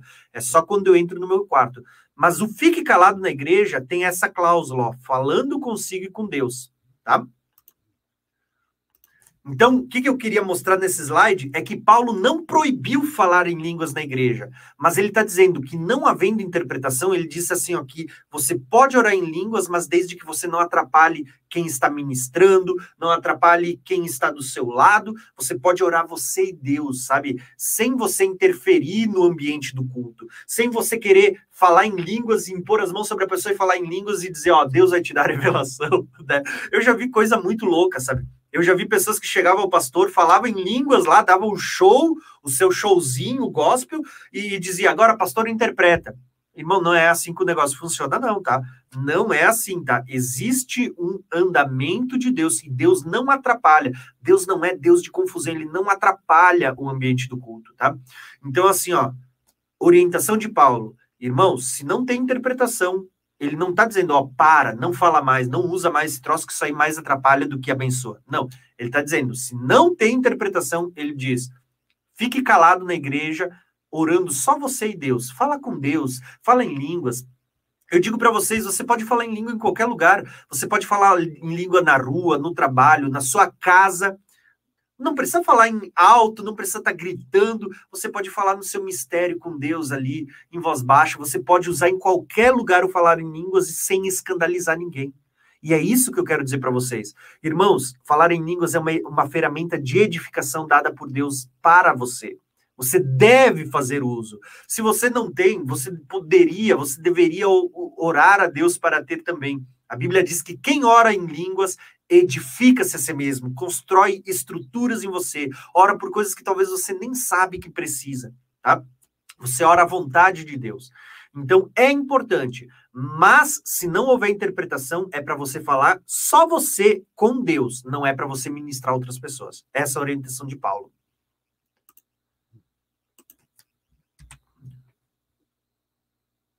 Então, olha só, o falar em línguas não deve ser usado para ministrar em igreja sem interpretação, a não ser que esteja sobre uma manifestação do sinal aos incrédulos, onde os outros entendam uh, no seu próprio idioma, tá? Então, eu só quis deixar essa observação aqui, porque daqui a pouco os irmãos vão pegar esse PDF, vão compartilhar com outros, e é importante as pessoas saber, né? Pô, então se não tem interpretação, não posso falar no culto? Não, pera lá. Você tem que entender que se você está debaixo de uma manifestação onde Deus vai te dar interpretação, você pode. E é aqui que entra uma questão de você saber como funciona cada manifestação. Elas são diferentes, elas manifestam diferente. E quem já experimentou sabe a diferença entre elas, tá?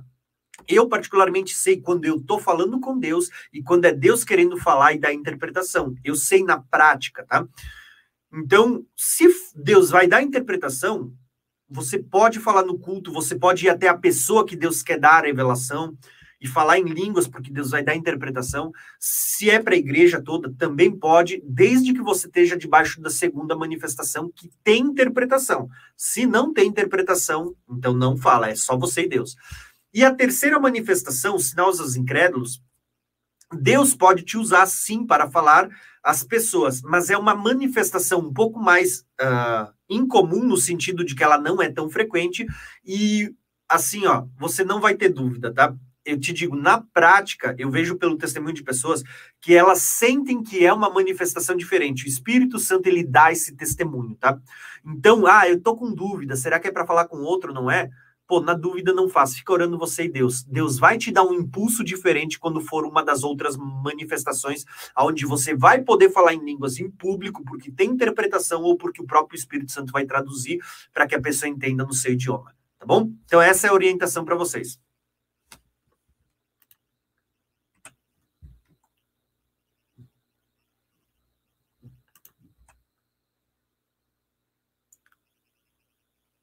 Oração em línguas é para todos? Já falamos sobre isso, tá? Eu falei para vocês que existe uma manifestação da oração em línguas que é, mas as outras duas, que é a interpretação ou uh, sinal aos incrédulos, que não. Então eu vou pular esse slide, tá, irmãos? Uh, falar em línguas não deve ser proibido, tá? Então Paulo ele diz, ó, portanto, meus irmãos, busquem com dedicação Uh, o profetizar e não proíbam o falar em línguas, mas tudo deve ser feito com decência e ordem. Tá? Essa orientação de Paulo ela é importante. Irmãos, perceberam?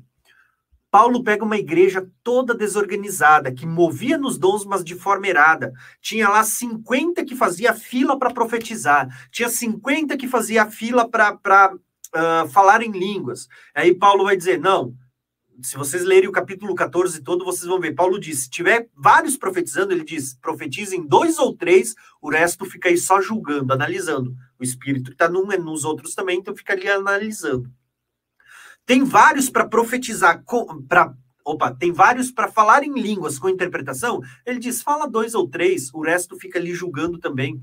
E que haja interpretação. Se não houver, então fica calado na igreja falando só consigo e com Deus sabe? Mas ele diz: busquem o dom de profetizar. Ele diz: para que haja edificação na igreja. E não proíbam o falar em línguas. Perceberam? Olha só, Paulo podia muito bem ter chegado na igreja e dito: vou acabar com tudo isso.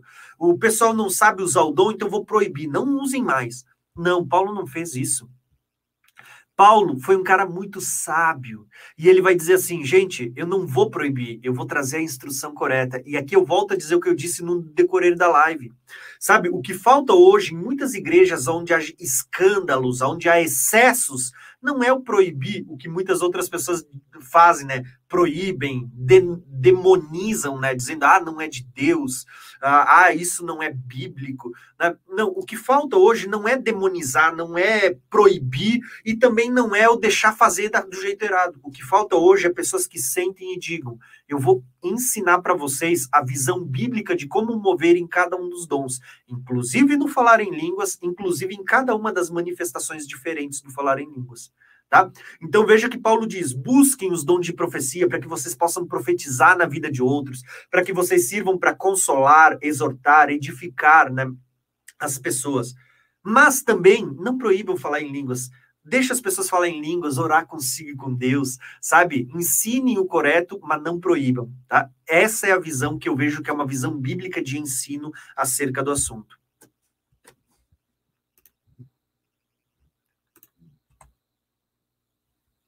Tá? Então, assim, ó, uh, hoje, nessa live, eu vou inserir ela por aqui. Eu já tô sem voz, os irmãos talvez não saibam, mas eu tô sem voz, tá?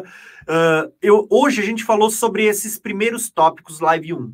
Na próxima live, eu ainda não marquei a data, eu vou deixar o link aqui embaixo. Nós vamos falar aqui, ó, sobre oração espiritual, orando sem o entendimento, sete benefícios do uso contínuo do falar em línguas, conceitos zerados sobre o falar em línguas, e aí eu vou fazer uma conclusão e uma aplicação. Irmãos, olha, essa é a primeira live, ó, primeiro tópico. Ainda tem mais a segunda live, onde a gente vai falar uh, principalmente sobre das três, eu vou focar na linguagem de oração, que é onde você recebe a edificação pessoal. Então tem muita coisa pela frente, eu creio que vocês vão, vão ser muito abençoados, tá? O uh, que, que eu quero pedir para vocês, tá, irmãos? Essa live foi legal. Eu, eu acho que assim, ó, tem muita coisa para você aprender. Eu vou deixar um índice aqui para você estudar ela depois e voltar a ver por tópico, cada tópico que a gente falou nessa live. Hoje não tem o PDF para baixar, tá? Eu vou deixar para vocês só para depois que nós fizermos a segunda live. Aí você vai poder baixar esse PDF, estudar e compartilhar com quem você quiser, tá bom, irmãos? Então, Embaixo aqui da live, no decorrer dessa semana, eu vou deixar o link para você já ir se inscrevendo para a segunda live, onde a gente vai continuar falando sobre falar em línguas. E vou dizer, eu não vou repetir mais o que eu falei hoje, eu vou falar coisa nova, porque tem muita coisa para a gente ver ainda sobre falar em línguas. Então, espero que você tenha entendido que existem três manifestações diferentes uma onde você fala com Deus. Ninguém entende. E às vezes até quem fala não está entendendo. É uma língua estranha. Paulo chama de uma língua dos anjos, né? A língua estranha, língua desconhecida. Outra, essa primeira, ela é para todo mundo, é para todo mundo que creu. Jesus diz: falarão em novas línguas, é para todos os que creram que foram salvos. Agora, existe uma segunda manifestação que ela precisa ser ter acompanhada de interpretação. Já não é mais você falando com Deus, é Deus falando por meio de você às pessoas. Nessa segunda, porque tem interpretação, todo mundo entende. Nessa segunda, todo mundo é edificado. Existe uma terceira que não precisa nem de interpretação, que é o sinal aos incrédulos. Você está falando em línguas, ou você vai falar na língua da pessoa, ou você fala na sua e a pessoa entende são variáveis que nós falamos na live, mas você está falando em línguas e a pessoa entende no seu idioma sem ninguém interpretar, sem precisar de um intermediário, né? De um intérprete, porque o próprio Espírito Santo faz a pessoa ouvir no seu, no seu idioma. Então perceba que existem três manifestações. Cada uma tem as suas regras, cada uma funciona de uma forma diferente. E veja, a primeira, todo mundo, todo crente, toda pessoa pode experimentar. As outras duas, ela já nem todo mundo vai, vai ter essa experiência, embora ela ela é para toda a igreja, mas nem todo mundo vai viver isso, tá? Mas nem por isso você pode deixar de crer ou buscar, porque talvez você seja uma das pessoas que vai falar em línguas que outras pessoas vão entender no seu idioma. Talvez, assim como eu, você vai ser uma pessoa que não vai falar em outro idioma, mas vai ter o dom de interpretação e em alguns momentos Deus vai dar interpretação para que você interprete e aquilo que foi falado em língua seja equivalente a uma profecia na vida de alguém ou até mesmo da igreja, tá? Então é isso que eu quero que vocês entendam, tá? Espero que vocês tenham gostado. Irmãos, eu quero fazer aqui alguns agradecimentos. Vou encerrar a live aqui, mas eu quero agradecer aos irmãos.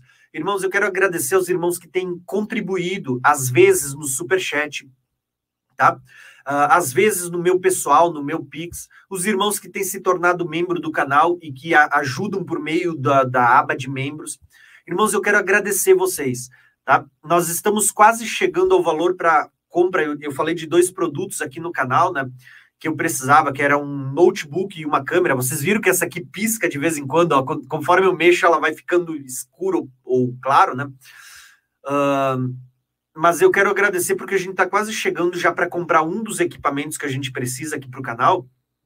Mas também a gente não usa só para o canal. O canal eu pedi ajuda esse mês para os irmãos. Mas eu digo para vocês assim, ó, além do canal, esse mês, graças à contribuição dos irmãos, quer seja no super chat, nos membros ou que os irmãos dão no Pix, né? Uh, nós pudemos abençoar a obra missionária esse mês, nós podemos abençoar a vida daquele irmão que a gente fez a live sábado passado, tá? Eu não pude participar porque eu estava mal, eu não estava bem de saúde, mas eu não pude participar, mas eu estava nos comentários. Então eu quero agradecer aos irmãos por isso. A gente pode abençoar e nós podemos abençoar outra família essa semana que também entrou em contato, uh, que eles não tinham alimento, estavam passando com fome, então a gente conseguiu abençoar. Então veja que o dinheiro que os irmãos dão ele tem servido para abençoar a vida de outras pessoas, tá? Uh, raramente eu uso para mim, para o canal, mas quando eu uso, eu sempre falo para os irmãos, inclusive agora eu estou falando para os irmãos que a gente está tentando juntar um dinheiro uh, para poder comprar um notebook e uma câmera. Mas ainda assim eu quero dizer, irmãos, muito obrigado para os irmãos, tá? Sobre contribuição, muito obrigado. Até depois que nós fizermos a segunda live, nós vamos ter uma votação nova no canal para que os irmãos possam votar qual é o próximo tema da live. Dentre elas, vai ter contribuição que muitos irmãos estão me pedindo já faz ali uns seis meses que eu tenho botado também, tá bom? Então, irmãos, espero que vocês tenham gostado muito desse ensino. Depois da segunda live, nós vamos ter mais uma ainda falando sobre o falar em línguas. Aí vocês vão poder baixar o PDF, vai estar disponível aqui, tá? Uh, se você está vendo agora, uh, não tá, mas se você estiver vendo depois regravado, vai estar tá aqui embaixo nos comentários também, tá bom? Então, irmãos, amo todos vocês, ó, de coração, amo todos vocês. Muito obrigado por quem ficou comigo até agora. Espero que essa live edifique muito a sua vida. Se edificou, compartilha ela, irmãos. Me ajuda a compartilhar para que mais pessoas sejam alcançadas pela palavra de Deus, tá bom? Um abração e até a próxima live.